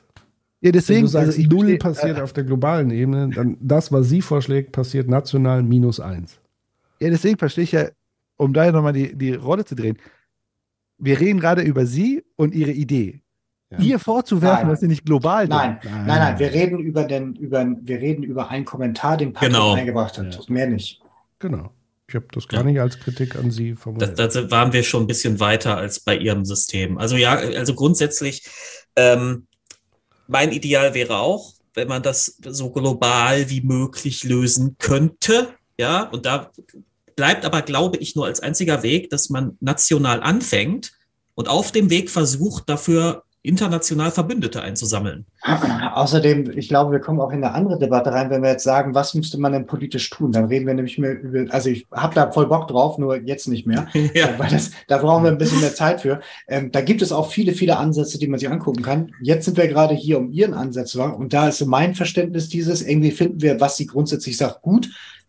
Die Argumentation dahin vielleicht nicht ganz opti, so, oder? Ja, also ja. wo, wo, wir- wo ist genau jetzt hier, also was finden wir jetzt nochmal doof? So. Ich will jetzt hier kein Spielverderber sein, aber ich will nur mal ein paar Szenarien durchspielen. Deutschland ist Exportweltmeister, heißt es immer so Leider, leider. Würde das bedeuten in dieser Logik, wir würden die Exporte komplett einstellen? Einer Blick, einer Blick, stopp, stopp, stopp, stopp. Äh, bleib mal hier genau bei diesem Thema stehen. Äh, ich muss kurz was gucken. Äh, sind lange schon nicht mehr Exportwelt. Ja, Ja, äh, hab's. aber wir Aber sind- exportieren noch ein paar Sachen. Sind wir nicht immer noch auf Platz zwei oder drei oder so? Also irgendwie immer noch sehr, sehr stark Die dabei, Frage ist, meine ich. die wenigen minimalen Ja. Sachen, die wir exportieren. So, die Antwort darauf kommt jetzt. Haben sie dann äh, in dem Moment, wo die Ar äh, Arbeiter reicher wurden, haben sie eben dieses neoliberale Zeug geglaubt, weil sie dachten, ah, jetzt bin ich auch Elite. Kommt gleich, Dann, gleich. äh, Aber wer, wer das propagiert? Ja, natürlich, aber da sind wir jetzt wieder bei dem Anfang, nicht? Äh, man, man kann, ähm, äh, der Noch Wähler, der dann dumm, äh, Unsinn glaubt, ist auch nicht ganz unschuldig. Ne? Ich, ich wollte die Leute jetzt auch nicht freisprechen. Okay, Drei Fragen noch und dann kommt Hans mit den Publikumsfragen. okay.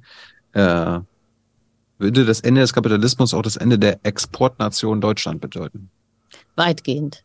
Also man darf sich jetzt nicht vorstellen, dass es gar keine Exporte mehr gibt. Also es geht nicht um Autarkie. Ne? Wir werden importieren und wir werden auch exportieren. Aber natürlich, wenn man jetzt klar hat, dass Schiffe äh, auch äh, irgendwie Energie brauchen, um äh, zu fahren und dass die, äh, dass es sehr aufwendig sein wird, aus äh, Ökostrom äh, Fisch, äh, Schiffs, äh, biologischen oder ökologischen Schiffsantrieb zu machen, dann ist einem klar, es wird nicht mehr so viele Schiffe geben und damit nicht mehr so viele Exporte. Und auch nicht so viele Importe, das hatten wir ja schon. Das wäre die Antwort auf deine Frage. Ja, ja, aber was bedeutet das? Also Du hast jetzt mal gefragt, Frage. ist, weniger, ist Deutschland nicht mehr Exportland? Ja, ja, das war die Ja, erste ja. Frage und die Folgefrage wäre, und was heißt das? Also was heißt das sowohl für uns in einem abgeschlossenen, wir probieren es aus, aber was bedeutet das auch für andere Länder, die bisher sozusagen aufge... Und da müsste man mal aufschlüsseln, welche Exporte und so weiter. Das ist ja hochkomplex, was dann exportiert wird, was nicht. Und das meine ich damit, das jetzt allein national. Wie soll das funktionieren? Also es kann Es absolut sind ja funktionieren. Und wenn internationale Verflechtungen. Der Handel hat ja ein, also man würde ent, also ich weiß es nicht, ich kann es mir gerade im Moment einfach nur, ich will ja nichts Böses hier. wenn Also ich Deutschland kann es mir im aufhören würde, Moment das nicht Ganze- vorstellen. Wenn Deutschland aufhören würde, Exportweltmeister zu sein, würde das für alle Länder, die Deutschlands Kram importieren, besser, äh, Ja. Ja, besser dann müssten sein. sie ja alles Absolut. das produzieren, was wir exportieren. Ja, Ja, es gibt- dann müssen, dann kaufen die keine deutschen Autos mehr, sondern die kaufen einheimische Autos von mir aus. Oder was auch immer. äh, Maschinen zum Beispiel. Oder Maschinen und so ein Kram. Um also. Das heißt also, dass Deutschland so eine krasse Niedriglohnindustrie hat, die dadurch krasse Exportweltmeister werden können und damit in Ländern exportieren, die diese Länder, diese Industrie nicht aufbauen können, weil sie nicht diese Lohnstruktur haben, ist global ein Okay. Riesenproblem. Das heißt, also- wir geben auch unsere Patente ab, machen die frei, öffentlich. Patente sind ja jetzt nicht sozusagen das große Ding. Es geht ja wirklich Ja, doch, um Industrie. also wenn wir geht um Niedriglohnsektor. festhalten, dann können andere sozusagen Äh. Dinge nicht produzieren, so wie Niedriglohnsektor ist das. Problem. Nicht die Patente. Niedriglohnsektor ist das Problem. Ja, und Patente sind ja per se offen. Also dieses, ähm, die Ja. Frage halt eben dieses, was, was verteilt man dann irgendwie und wie äh, betreibt man dann generell so Ressourcenallokation? Das ist ja die zentrale Frage. So bestimmte Sachen wird man dann sich irgendwie überlegen müssen, wo man vielleicht dann auch über Kompetenzleihe spricht oder dann irgendwie tatsächlich, wie du es jetzt sagst, dann eben bestimmte Sachen einfach weitergeben muss, damit das da irgendwie an anderer Stelle passiert. Und umgekehrt auch hierher, dass dann bestimmte lokale Industrien auch wieder entstehen. Das ist äh, ja, zwangsläufig so.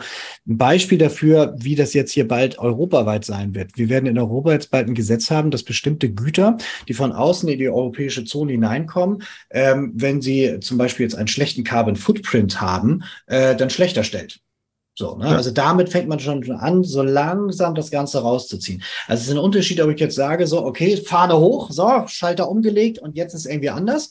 So, das ist ja auch quasi Kriegswirtschaft, das ist ja leider so eine blöde Metapher, weil davon ausgeht, Es ist noch Marktwirtschaft Krieg- gelöst, ne? Genau, so, genau, so, sondern das ist ja auch so ein, so ein, Übergang. So, und dann könnte man zum Ja. Beispiel damit schon mal anfangen, bestimmte Sachen, man jeden Fall. greift in diese Sachen ein und lenkt es in eine bestimmte Richtung. Sobald ordnungspolitisch ja ein paar Rahmensetzungen gesetzt sind, dann kommt ja genau dieser Innovationsanreiz und dann äh, funktionieren dann Märkte auch eben anders. Wenn da auf einmal Carbon richtig viel kostet, so, dann hast du auch wieder etwas Mhm. darüber. was da- So, also das heißt, dieses, wir können einerseits eben denken, Schalter umlegen und dann verändert sich sofort was, oder dass es eben dann langsam geht. Und dann gibt es natürlich noch andere Mechanismen, aber da müsste man jetzt halt echt tief einsteigen.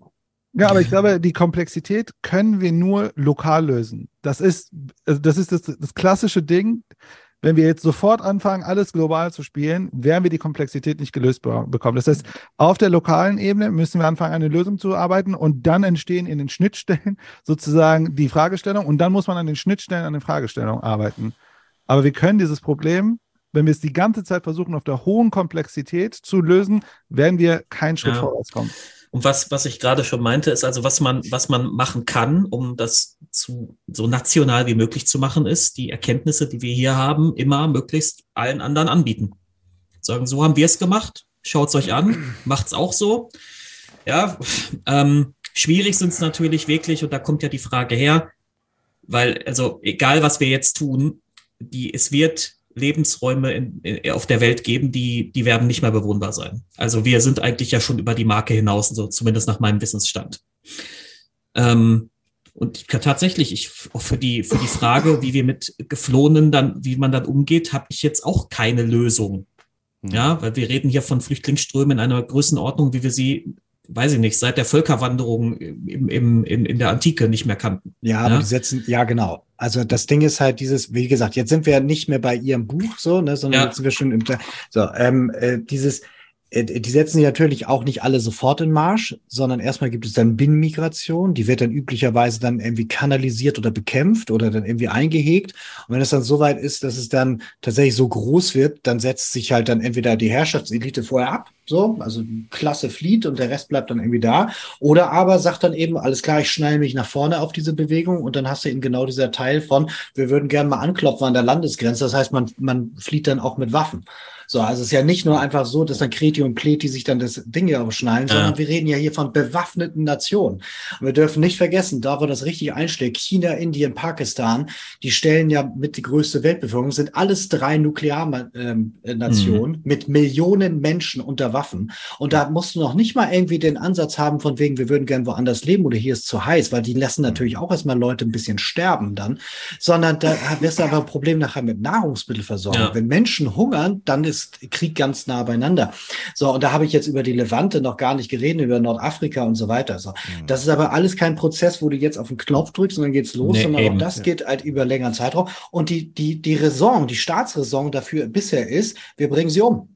Mhm. Also das ist genau das, dieses wie Frontex funktioniert und so Ja. weiter. So, also das, äh, wir, wir versuchen entweder dieses wegzuignorieren oder halt irgendwie. Deswegen gibt es eine Meloni, deswegen gibt es einen Savini und deswegen gibt es auch einen Orban und so weiter. Deswegen damit funktioniert auch Le Pen und damit funktionieren auch all die anderen Rassisten.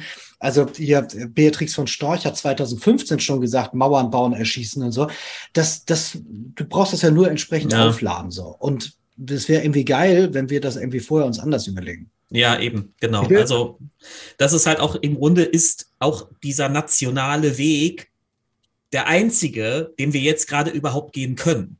Ich Also, noch eine, ah, ah, ja, ja, ich will noch eine Sache droppen, nur mal für den Diskurs, so als Gedankenbeispiel.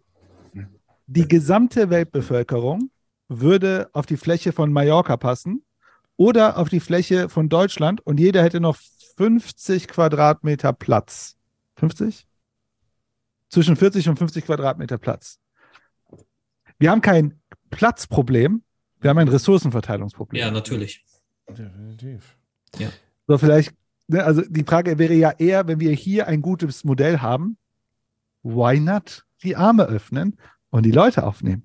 Ja, Ja. ja. Auf jeden Fall. Wenn, also, wenn das hier funktioniert, klar. was ich glaube ich so als kleines Fazit, weil bei mir ist zumindest langsam tatsächlich auch Das das Aspirin virenbedingt. komplex, komplex lässt lachen langsam nach. Ich Also- glaube, du musst immer noch mal so eine Linie legen. Ja, also und die Linie wollte ich gerade legen, nämlich als Beobachtung. Also ich will nochmal zusammenfassen, die Analyse von ähm, Ulrike, Hermann, der Kapitalismus, wie, wie heißt, schafft sich ab? Oder wie, wie ist das? Ende des. Ende des Kapitalismus. Ich glaube, da machen wir alle einen Haken dran. Also egal wie, wie, es wird stattfinden. So. Also zumindest wir vier machen da einen Haken dran. Ja. Widersprecht mir, wenn ihr es anders seht. Mhm. Dann, was ich aber gerne feststellen würde, ist, wenn sich diese Erkenntnis in unserem Land gefestigt hat, dann beginnen wir eigentlich, müssten wir eigentlich jeden Tag darüber nachdenken und diskutieren, was bedeutet das für die nächsten Schritte und so weiter.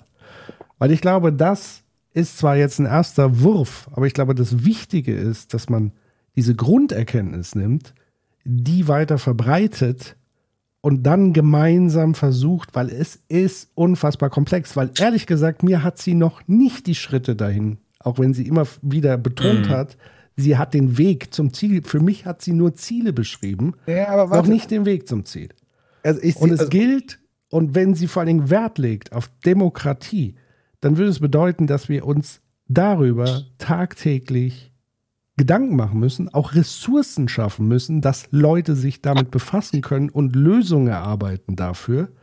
Und es muss sozusagen das, was, und da referenziere ich wieder auf den Club of Rome, diese Moonshot, größer als Moonshot, jeder Marshallplan größer als das, diese gemeinsame Anstrengung, weil auch selbst national würde es eine enorme Anstrengung bedeuten, weil allein diese Komplexität, welche Art von Ressourcen, welche Metriken nehmen wir, wie rationieren wir, wie überzeugen wir Leute, wie gestalten wir die, die, die Abstimmung, was rationiert wird, was exportieren wir, was importieren wir, das sind Dinge, Aber das können wir ihr nicht vorwerfen. beschäftigen. Nein, das werfe ich ihr.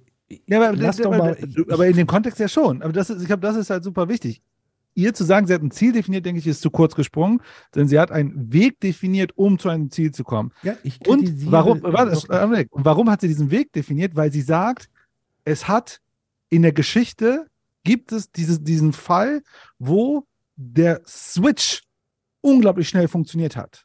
Und das ist ja ihr Punkt. Sie, sie sagt ja, nicht nur, dass die Kriegswirtschaft in der Ration Rationierung gut funktioniert hat, sondern wir haben es beobachtet, dass es schnell geklappt Ja, hat. weil dass Leute Krieg sich war. schnell umgestellt weil haben. Krieg war. Und Ja, ist ja der egal. Also ist- nein, ist- nein, das ist nicht Ich egal, denke, ist weil irrelevant. ich sage, wir sind noch nicht in dem Kriegsmoment. Wo Aber es ist ja erstmal irrelevant. Also die Argumentation ist erstmal valide, unabhängig von was es war. Es ist, es ist eine wahre Aussage, dass der Switch in einem demokratischen Ja. System schnell geklappt hat, Ja. dass die Leute sich umgestellt haben, dass die Produktionslogiken sich umgestellt haben und für einen Zeitraum, der über den Krieg hinausging, das ist nochmal das Wichtige, bis in die 50er Jahre dieses System funktioniert hat.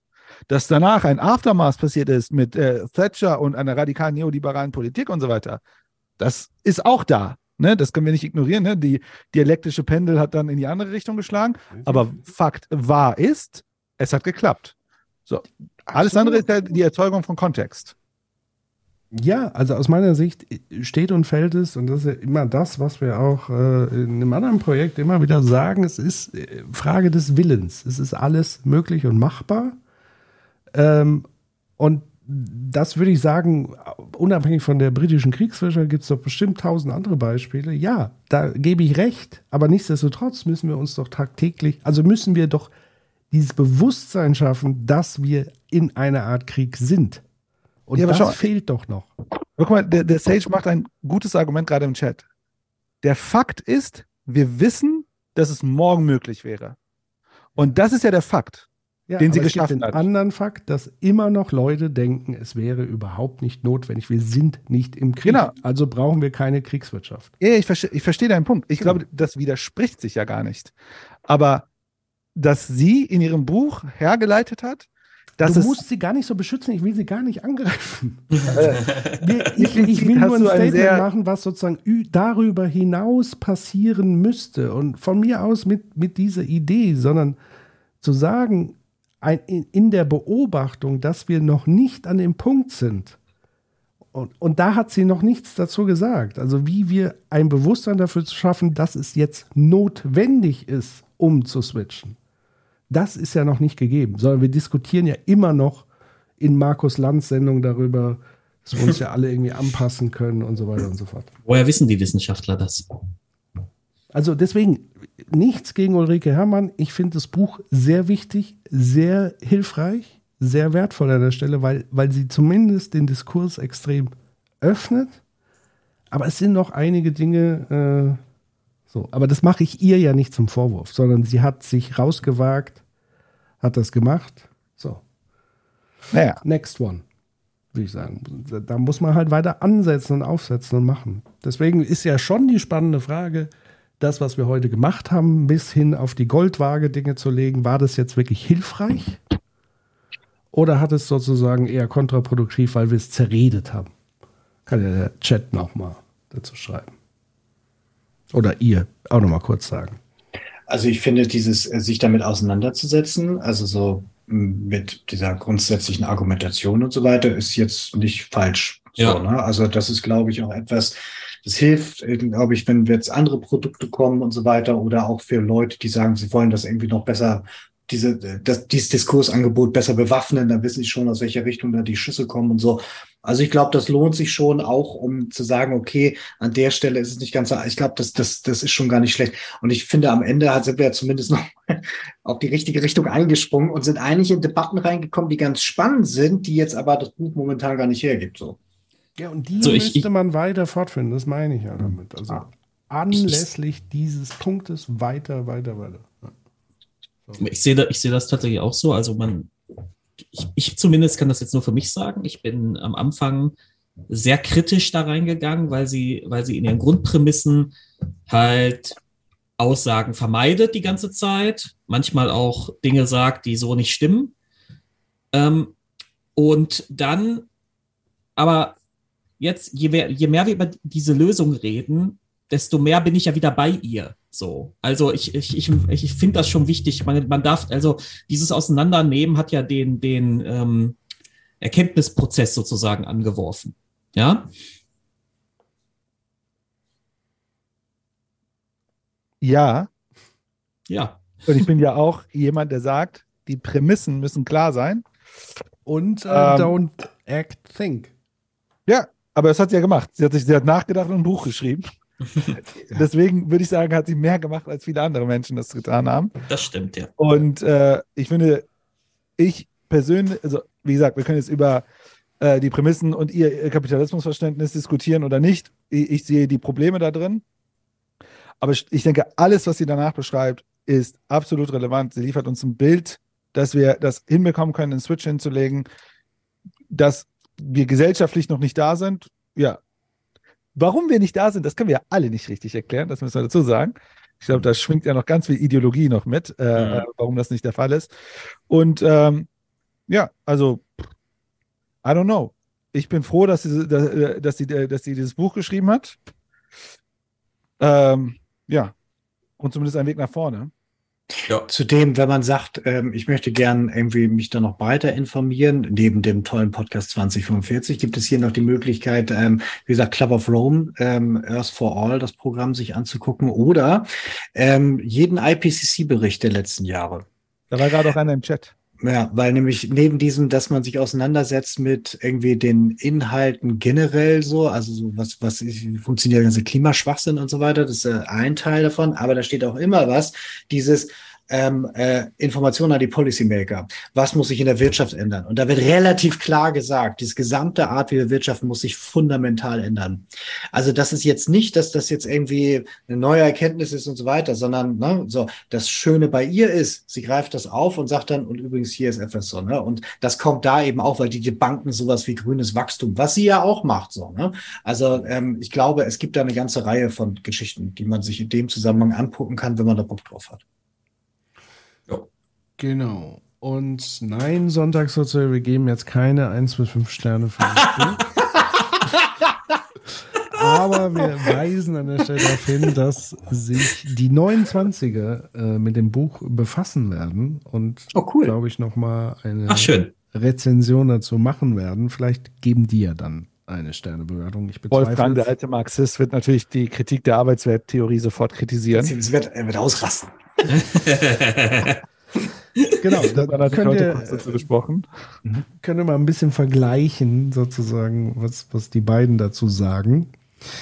Vor allen Dingen Ja. Wolfgang bei den äh, äh, Wohlstand äh, für alle war ja jetzt nicht so positiv gegenüber Degrowth-Konzepten, habe ich immer so den Eindruck gehabt, oder? Ja, aber sie ist ja auch nicht für Degrowth, muss man so sagen. Sondern für eine Rationierungswirtschaft. Ja, ja, Die sie sagt im aber- Grunde, ja. die Growth kommt dann schon von selbst, ne? Genau, also müssen, aber es wäre auch die Kritik bei Wolfgang, ist halt, wie kommen wir zum Degrowth? Okay. Gut, ihr Lieben. Ähm, ich hoffe, es sind ja noch einige äh, dabei geblieben. Es- Ah, ich hätte, ich hätte noch, ich könnte dich noch einmal triggern, wenn du willst. Das ist so ein Masochismus. Das- Wenn du Lust hast. Also wir müssen es nicht machen. ja, Trigger noch. Genau, ich könnte sagen, deine Kritik ihr gegenüber ist im Grunde die gleiche Kritik, die gegenüber äh, äh, letzte Generation vorgebracht wird, dass sie halt keine Lösung haben und sich irgendwo festkleben. Und was ist der nächste, die nächsten zehn Schritte erklären sie uns nicht und so weiter und so weiter. Aber müssen wir ja nicht darüber diskutieren. Also die sind Da so er interessant, raus, dass ey. du mir sozusagen diese Kritik äh, da so äh, äh, aufs Brot schmierst, die eigentlich gar nicht da ist, weil es halt hauptsächlich eine Beobachtung ist. So, ähm, ich habe ja nicht gesagt, das ist alles scheiße, was sie sagt. Äh, hör mal auf damit. Sondern Wir sagen ja, die, sagen ja die diese Kritiker von letzter Generation auch nicht. Ja, die sollen mal was, äh, sollen mal lieber Lösungen definieren, anstatt sich Naja, sie behauptet ja, sie hat eine Lösung definiert. Und dann kann ich doch die, die Lösungsbehauptung kritisieren. Ich glaube, man kann da, man kann da von da aus einem anderen Winkel drauf gucken. Das Tragische an der Situation ist, dass wir seit 50 Jahren wissen, wir haben da ein riesiges Problem und genau die, die eigentlich mit Lösungen kommen sollten. Und das ist entweder die, der ökonomische Bereich, der das Ganze halt verschläft oder totlügt, oder eben die Politik, die dasselbe tut. Aus der Richtung kommt halt nicht so viel. So, Ja. ne? Und deswegen muss sie sich quasi hinsetzen und hier so ein Angebot machen. So, ähm, das ist eigentlich an sich, ähm, zeigt das eigentlich, dass das im System so ein Problem ist und genauso ähnlich ist mit der letzten Generation ja auch. Die muss sich da festkleben, weil die Leute, die es eigentlich tun müssten, nichts tun. Ich muss noch einen Satz ergänzen. Ich habe natürlich einen kleinen äh, Ulrike ähm, Hermann-Fetisch. Mm, Ich muss immer dran denken, wie sie Zitelmann auseinandergenommen hat. Das ist so Dafür großartig. hat sie für die Ewigkeit einen Platz in meinem Herzchen. Ja, ja, ja, ja. Nein, ich bin ja auch, ich bin ja auch äh, Fan von ihr. Ich finde, find, sie ist ja argumentativ oft sehr stark, auch rhetorisch sehr stark. Ähm, und ja, ich gehe, wie gesagt, bei, bei dem, was sie anstrebt, gehe ich ja auch mit. So, also ich finde die schon super. Die Das darf gerne. Das Thelen-Ding war auch sehr geil. Ja, oh, das Seelending war der Und, Kracher. Super und, gut. und das hast du in der, gerade in dieser Wohlfühlsendung Lanz ja selten, gerade wenn das so seine Herz- und Busengäste sind, so wie Thelen so. Ähm, oder eben auch äh, ganz viele Sachen, die bei Tilo, bei, bei Jung und Naiv laufen. Da hat er auch diese, dieses Talkformat, wo dann so vier Leute sitzen. Ja. Da war sie auch ein paar Mal. Ist auch immer Killer so. Ne? Also Wir haben gleich über das daher- 9-Euro-Ticket geredet. Ach, lassen wir es mal lieber. Ja, ja, Ich komm, das, lassen, lassen wir das. Ich, ich, ein Satz, ich glaube ja tatsächlich, sie ist dadurch ihre persönliche Erfahrung mit Bus und Bahn in dieser Zeit äh, ein bisschen traumatisiert und hat, findet, findet das deswegen doof. Und ich Glaube ich wirklich. Äh, sie hat mir den Kapitalismus doch ein bisschen schmackhaft gemacht. Oh, jetzt. Von Unfall alles. Eigentlich schade, dass er vorbei ist. Sehr gut. Ja, sehr schön, sehr schön. Gut, ihr Ja. Lieben. Ich hoffe, es hat euch gefallen. Wenn ja, lasst gerne Applaus da, lasst gerne ein Follow da, lasst gerne ein äh, Amazon Prime, wie heißt es, Sub hier. Ähm, Und kostenlos. schreibt uns bitte Feedback, wie sehr ihr den auf äh, fast so drogenmäßigen Patrick, äh, der damit der noch so einen vier Stunden Stream macht, wie er euch gefallen hat, mehr drogenbetrunkene Patrick Streams oder weniger. Ja, das What? wäre hervorragend als Info. Ja. Das müssen wir wissen, wie stark wir auf Droge sein müssen. Ja. Genau. Ja, Jetzt müssen wir, da brauchen wir genaue Dosierung von euch, bitte. Ja, Ja, ich schicke dir mal was rüber, Patrick. Ein paar, ein paar, paar Wachmacher hier aus dem Frankfurter Bahnhofsviertel, Ja. dann geht es einem immer Ja, gut. das letzte Mal, wo ich in Frankfurt war, lag einer auf dem Boden und hat mit dem Boden gesprochen. Das bitte dann nicht. Ein Stream. Das ist das dritte Aspirin-Komplex an Genau. dem Tag. Ja. Ein Hinweis, die Streaming-Woche ist ja noch nicht zu Ende. Ach ja, wir haben Woche geht's weiter. Ich bin eigentlich schon so ein bisschen am Verzweifeln, weil eigentlich schon ein Stream pro Woche ohne äh, Viren und Drogen sehr anstrengend ist. Aber wir freuen uns trotzdem darauf. Am Donnerstag haben wir nämlich einen Gast äh, und nämlich Patrick Kaczmarczyk. Ich hoffe, ich spreche es richtig aus. Autor, also zum einen Ökonom, Politökonom und Autor des Buches Kampf der Nationen, ähm, wie der wirtschaftliche Wettbewerb unsere Zukunft zerstört. Und da können wir vielleicht an der Stelle nochmal den einen oder anderen Diskurs, den wir heute angefangen haben, auch ein Stück weit vertiefen, auch auf diese internationale Ebene, weil das wäre dann schon interessant, sich mal zu fragen, warum gibt es eigentlich so einen wirtschaftlichen Wettbewerb unter Staaten? Und ist das überhaupt sinnvoll? und ist das eine gute Idee? Und wohin führt uns das? Und vor allem, was passiert, wenn alle gleichsam gewinnen? Geht das überhaupt und so weiter? Äh, in diesem Sinne also am Donnerstag, äh, also, über, also morgen fast, zwei Morgen? Minuten, In zwei Minuten in morgen. zwei ja. Minuten morgen, wieder um 20 Uhr auf dem gleichen Channel. Lasst ein Follow da, dann verpasst ihr es nicht. Und äh, ja. Nächste Woche, 2045. Und nächste Woche, vielen Dank, Jens. Am Dienstag, muss ich das Datum kurz nachschieben. 29. Vielen Dank, 29.11. haben wir auch einen Gast, einen ersten Gast. Wir haben ja jetzt drei, also wir haben ja tatsächlich zehn Stunden, habe ich jetzt gesehen, Deep Dive gemacht zum Thema äh, Klimawandel, Klimakatastrophe und so weiter. Und jetzt fangen wir an mit Gästen. Und wir haben zu Gast, sag mir bitte nochmal Ihren Nachnamen, ich kenne nur Katrin Macher. Genau. Guter Nachname. Macher ist äh, bei den Psychologists for Future und sie wird uns so ein bisschen psychologisch äh, beraten, zur Seite stehen und so ein bisschen über die unterschiedlichsten Effekte was erzählen, also Bewältigungseffekte, ansonsten auch, wie man Menschen erreichen kann, etc. pp. Das dann nächsten Dienstag. Also es ist pickepacke vollgepackt mit Streams. Und Das ist deswegen großartig. gönnt uns, empfehlt uns weiter. Und jetzt schnell die Maischberger-Sendung von heute nachholen. Anna Schneider am Start. das du darf man ja nicht Ähm, verpassen. ehrlich gesagt, ehrlich gesagt, viel wichtiger, ich auch, ist das bei Maischberger gewesen? Ähm, da gibt es auch noch eine äh, Diskussion oder gab es heute eine Diskussion zwischen einer Vertreterin meiner Bewegung, ich bin armutsbetroffen, der Susanne Hansen, und Mit Anna dieser Schneider? Und dieser CSU, F- äh, CDU Fleischermeisterin, die im Zeitartikel neulich vorkam. ich habe Oh, vergessen, wie sie krass. heißt. Krass. Ähm, also das ist vielleicht der viel interessantere Punkt als Anna Schneider, die einfach nur die ganze Zeit Freiheit ruft. Ähm, Nochmal so als kleinen Einwurf. Genau. Guter Punkt, vielen Dank. Ja. Ich werde mir das, zumindest Anna Schneider, kann man das irgendwo rausgeschnitten sehen, wo man nicht Anna Schneider Nur? Hajo, nur die Hajo-Parts. Hajo und, und wieso ist überhaupt Dellinger dabei? Wahrscheinlich wegen Katar. Ja, ich glaube, es geht um Fußball. Ja. Und Anna Schneider will Freiheit in Katar äh, äh, retten. Ja, ja. Ach nee, ich will mir das gar nicht ausmalen. Das ist, das ist die, die, die ist. Ich habe mir ja jetzt, äh, ich habe nur eine Kleinigkeit vielleicht noch. Ich habe ja jetzt entschieden, dass ich neulich, ich habe neulich meinen aller, aller, allerletzten Twitter-Kommentar unter Anna Schneiders Bullshit gesetzt und werde nie wieder, ich werde nie wieder auf sie reagieren, habe ich mich jetzt vorgenommen. Ich habe sie blockiert. Ja, es ist, ist auch klug. ist auch klug. Ich halte diese Frau nicht aus. Ja, die ist ja auch ein Troll. Also die ist, die, die hat ja kein Argument für nichts. Die ist ja wirklich nur so. Eigentlich könnte sie wirklich ganz ich, ich, ich sagen. So, das, mehr ist das ja nicht. Sie bindet Kräfte. Ja, Wie Porsche. genau. Ganz genau. Ganz genau. genau. Gut, ihr Lieben. Ja, Kommt gut in den nächsten Tag. Äh, wir sehen uns, hören uns. Macht's gut. Gute Besserung. Schwach. gute. Besserung, Patrick. Und ihr da draußen bleibt alle gesund. Bis bald. Tschüss.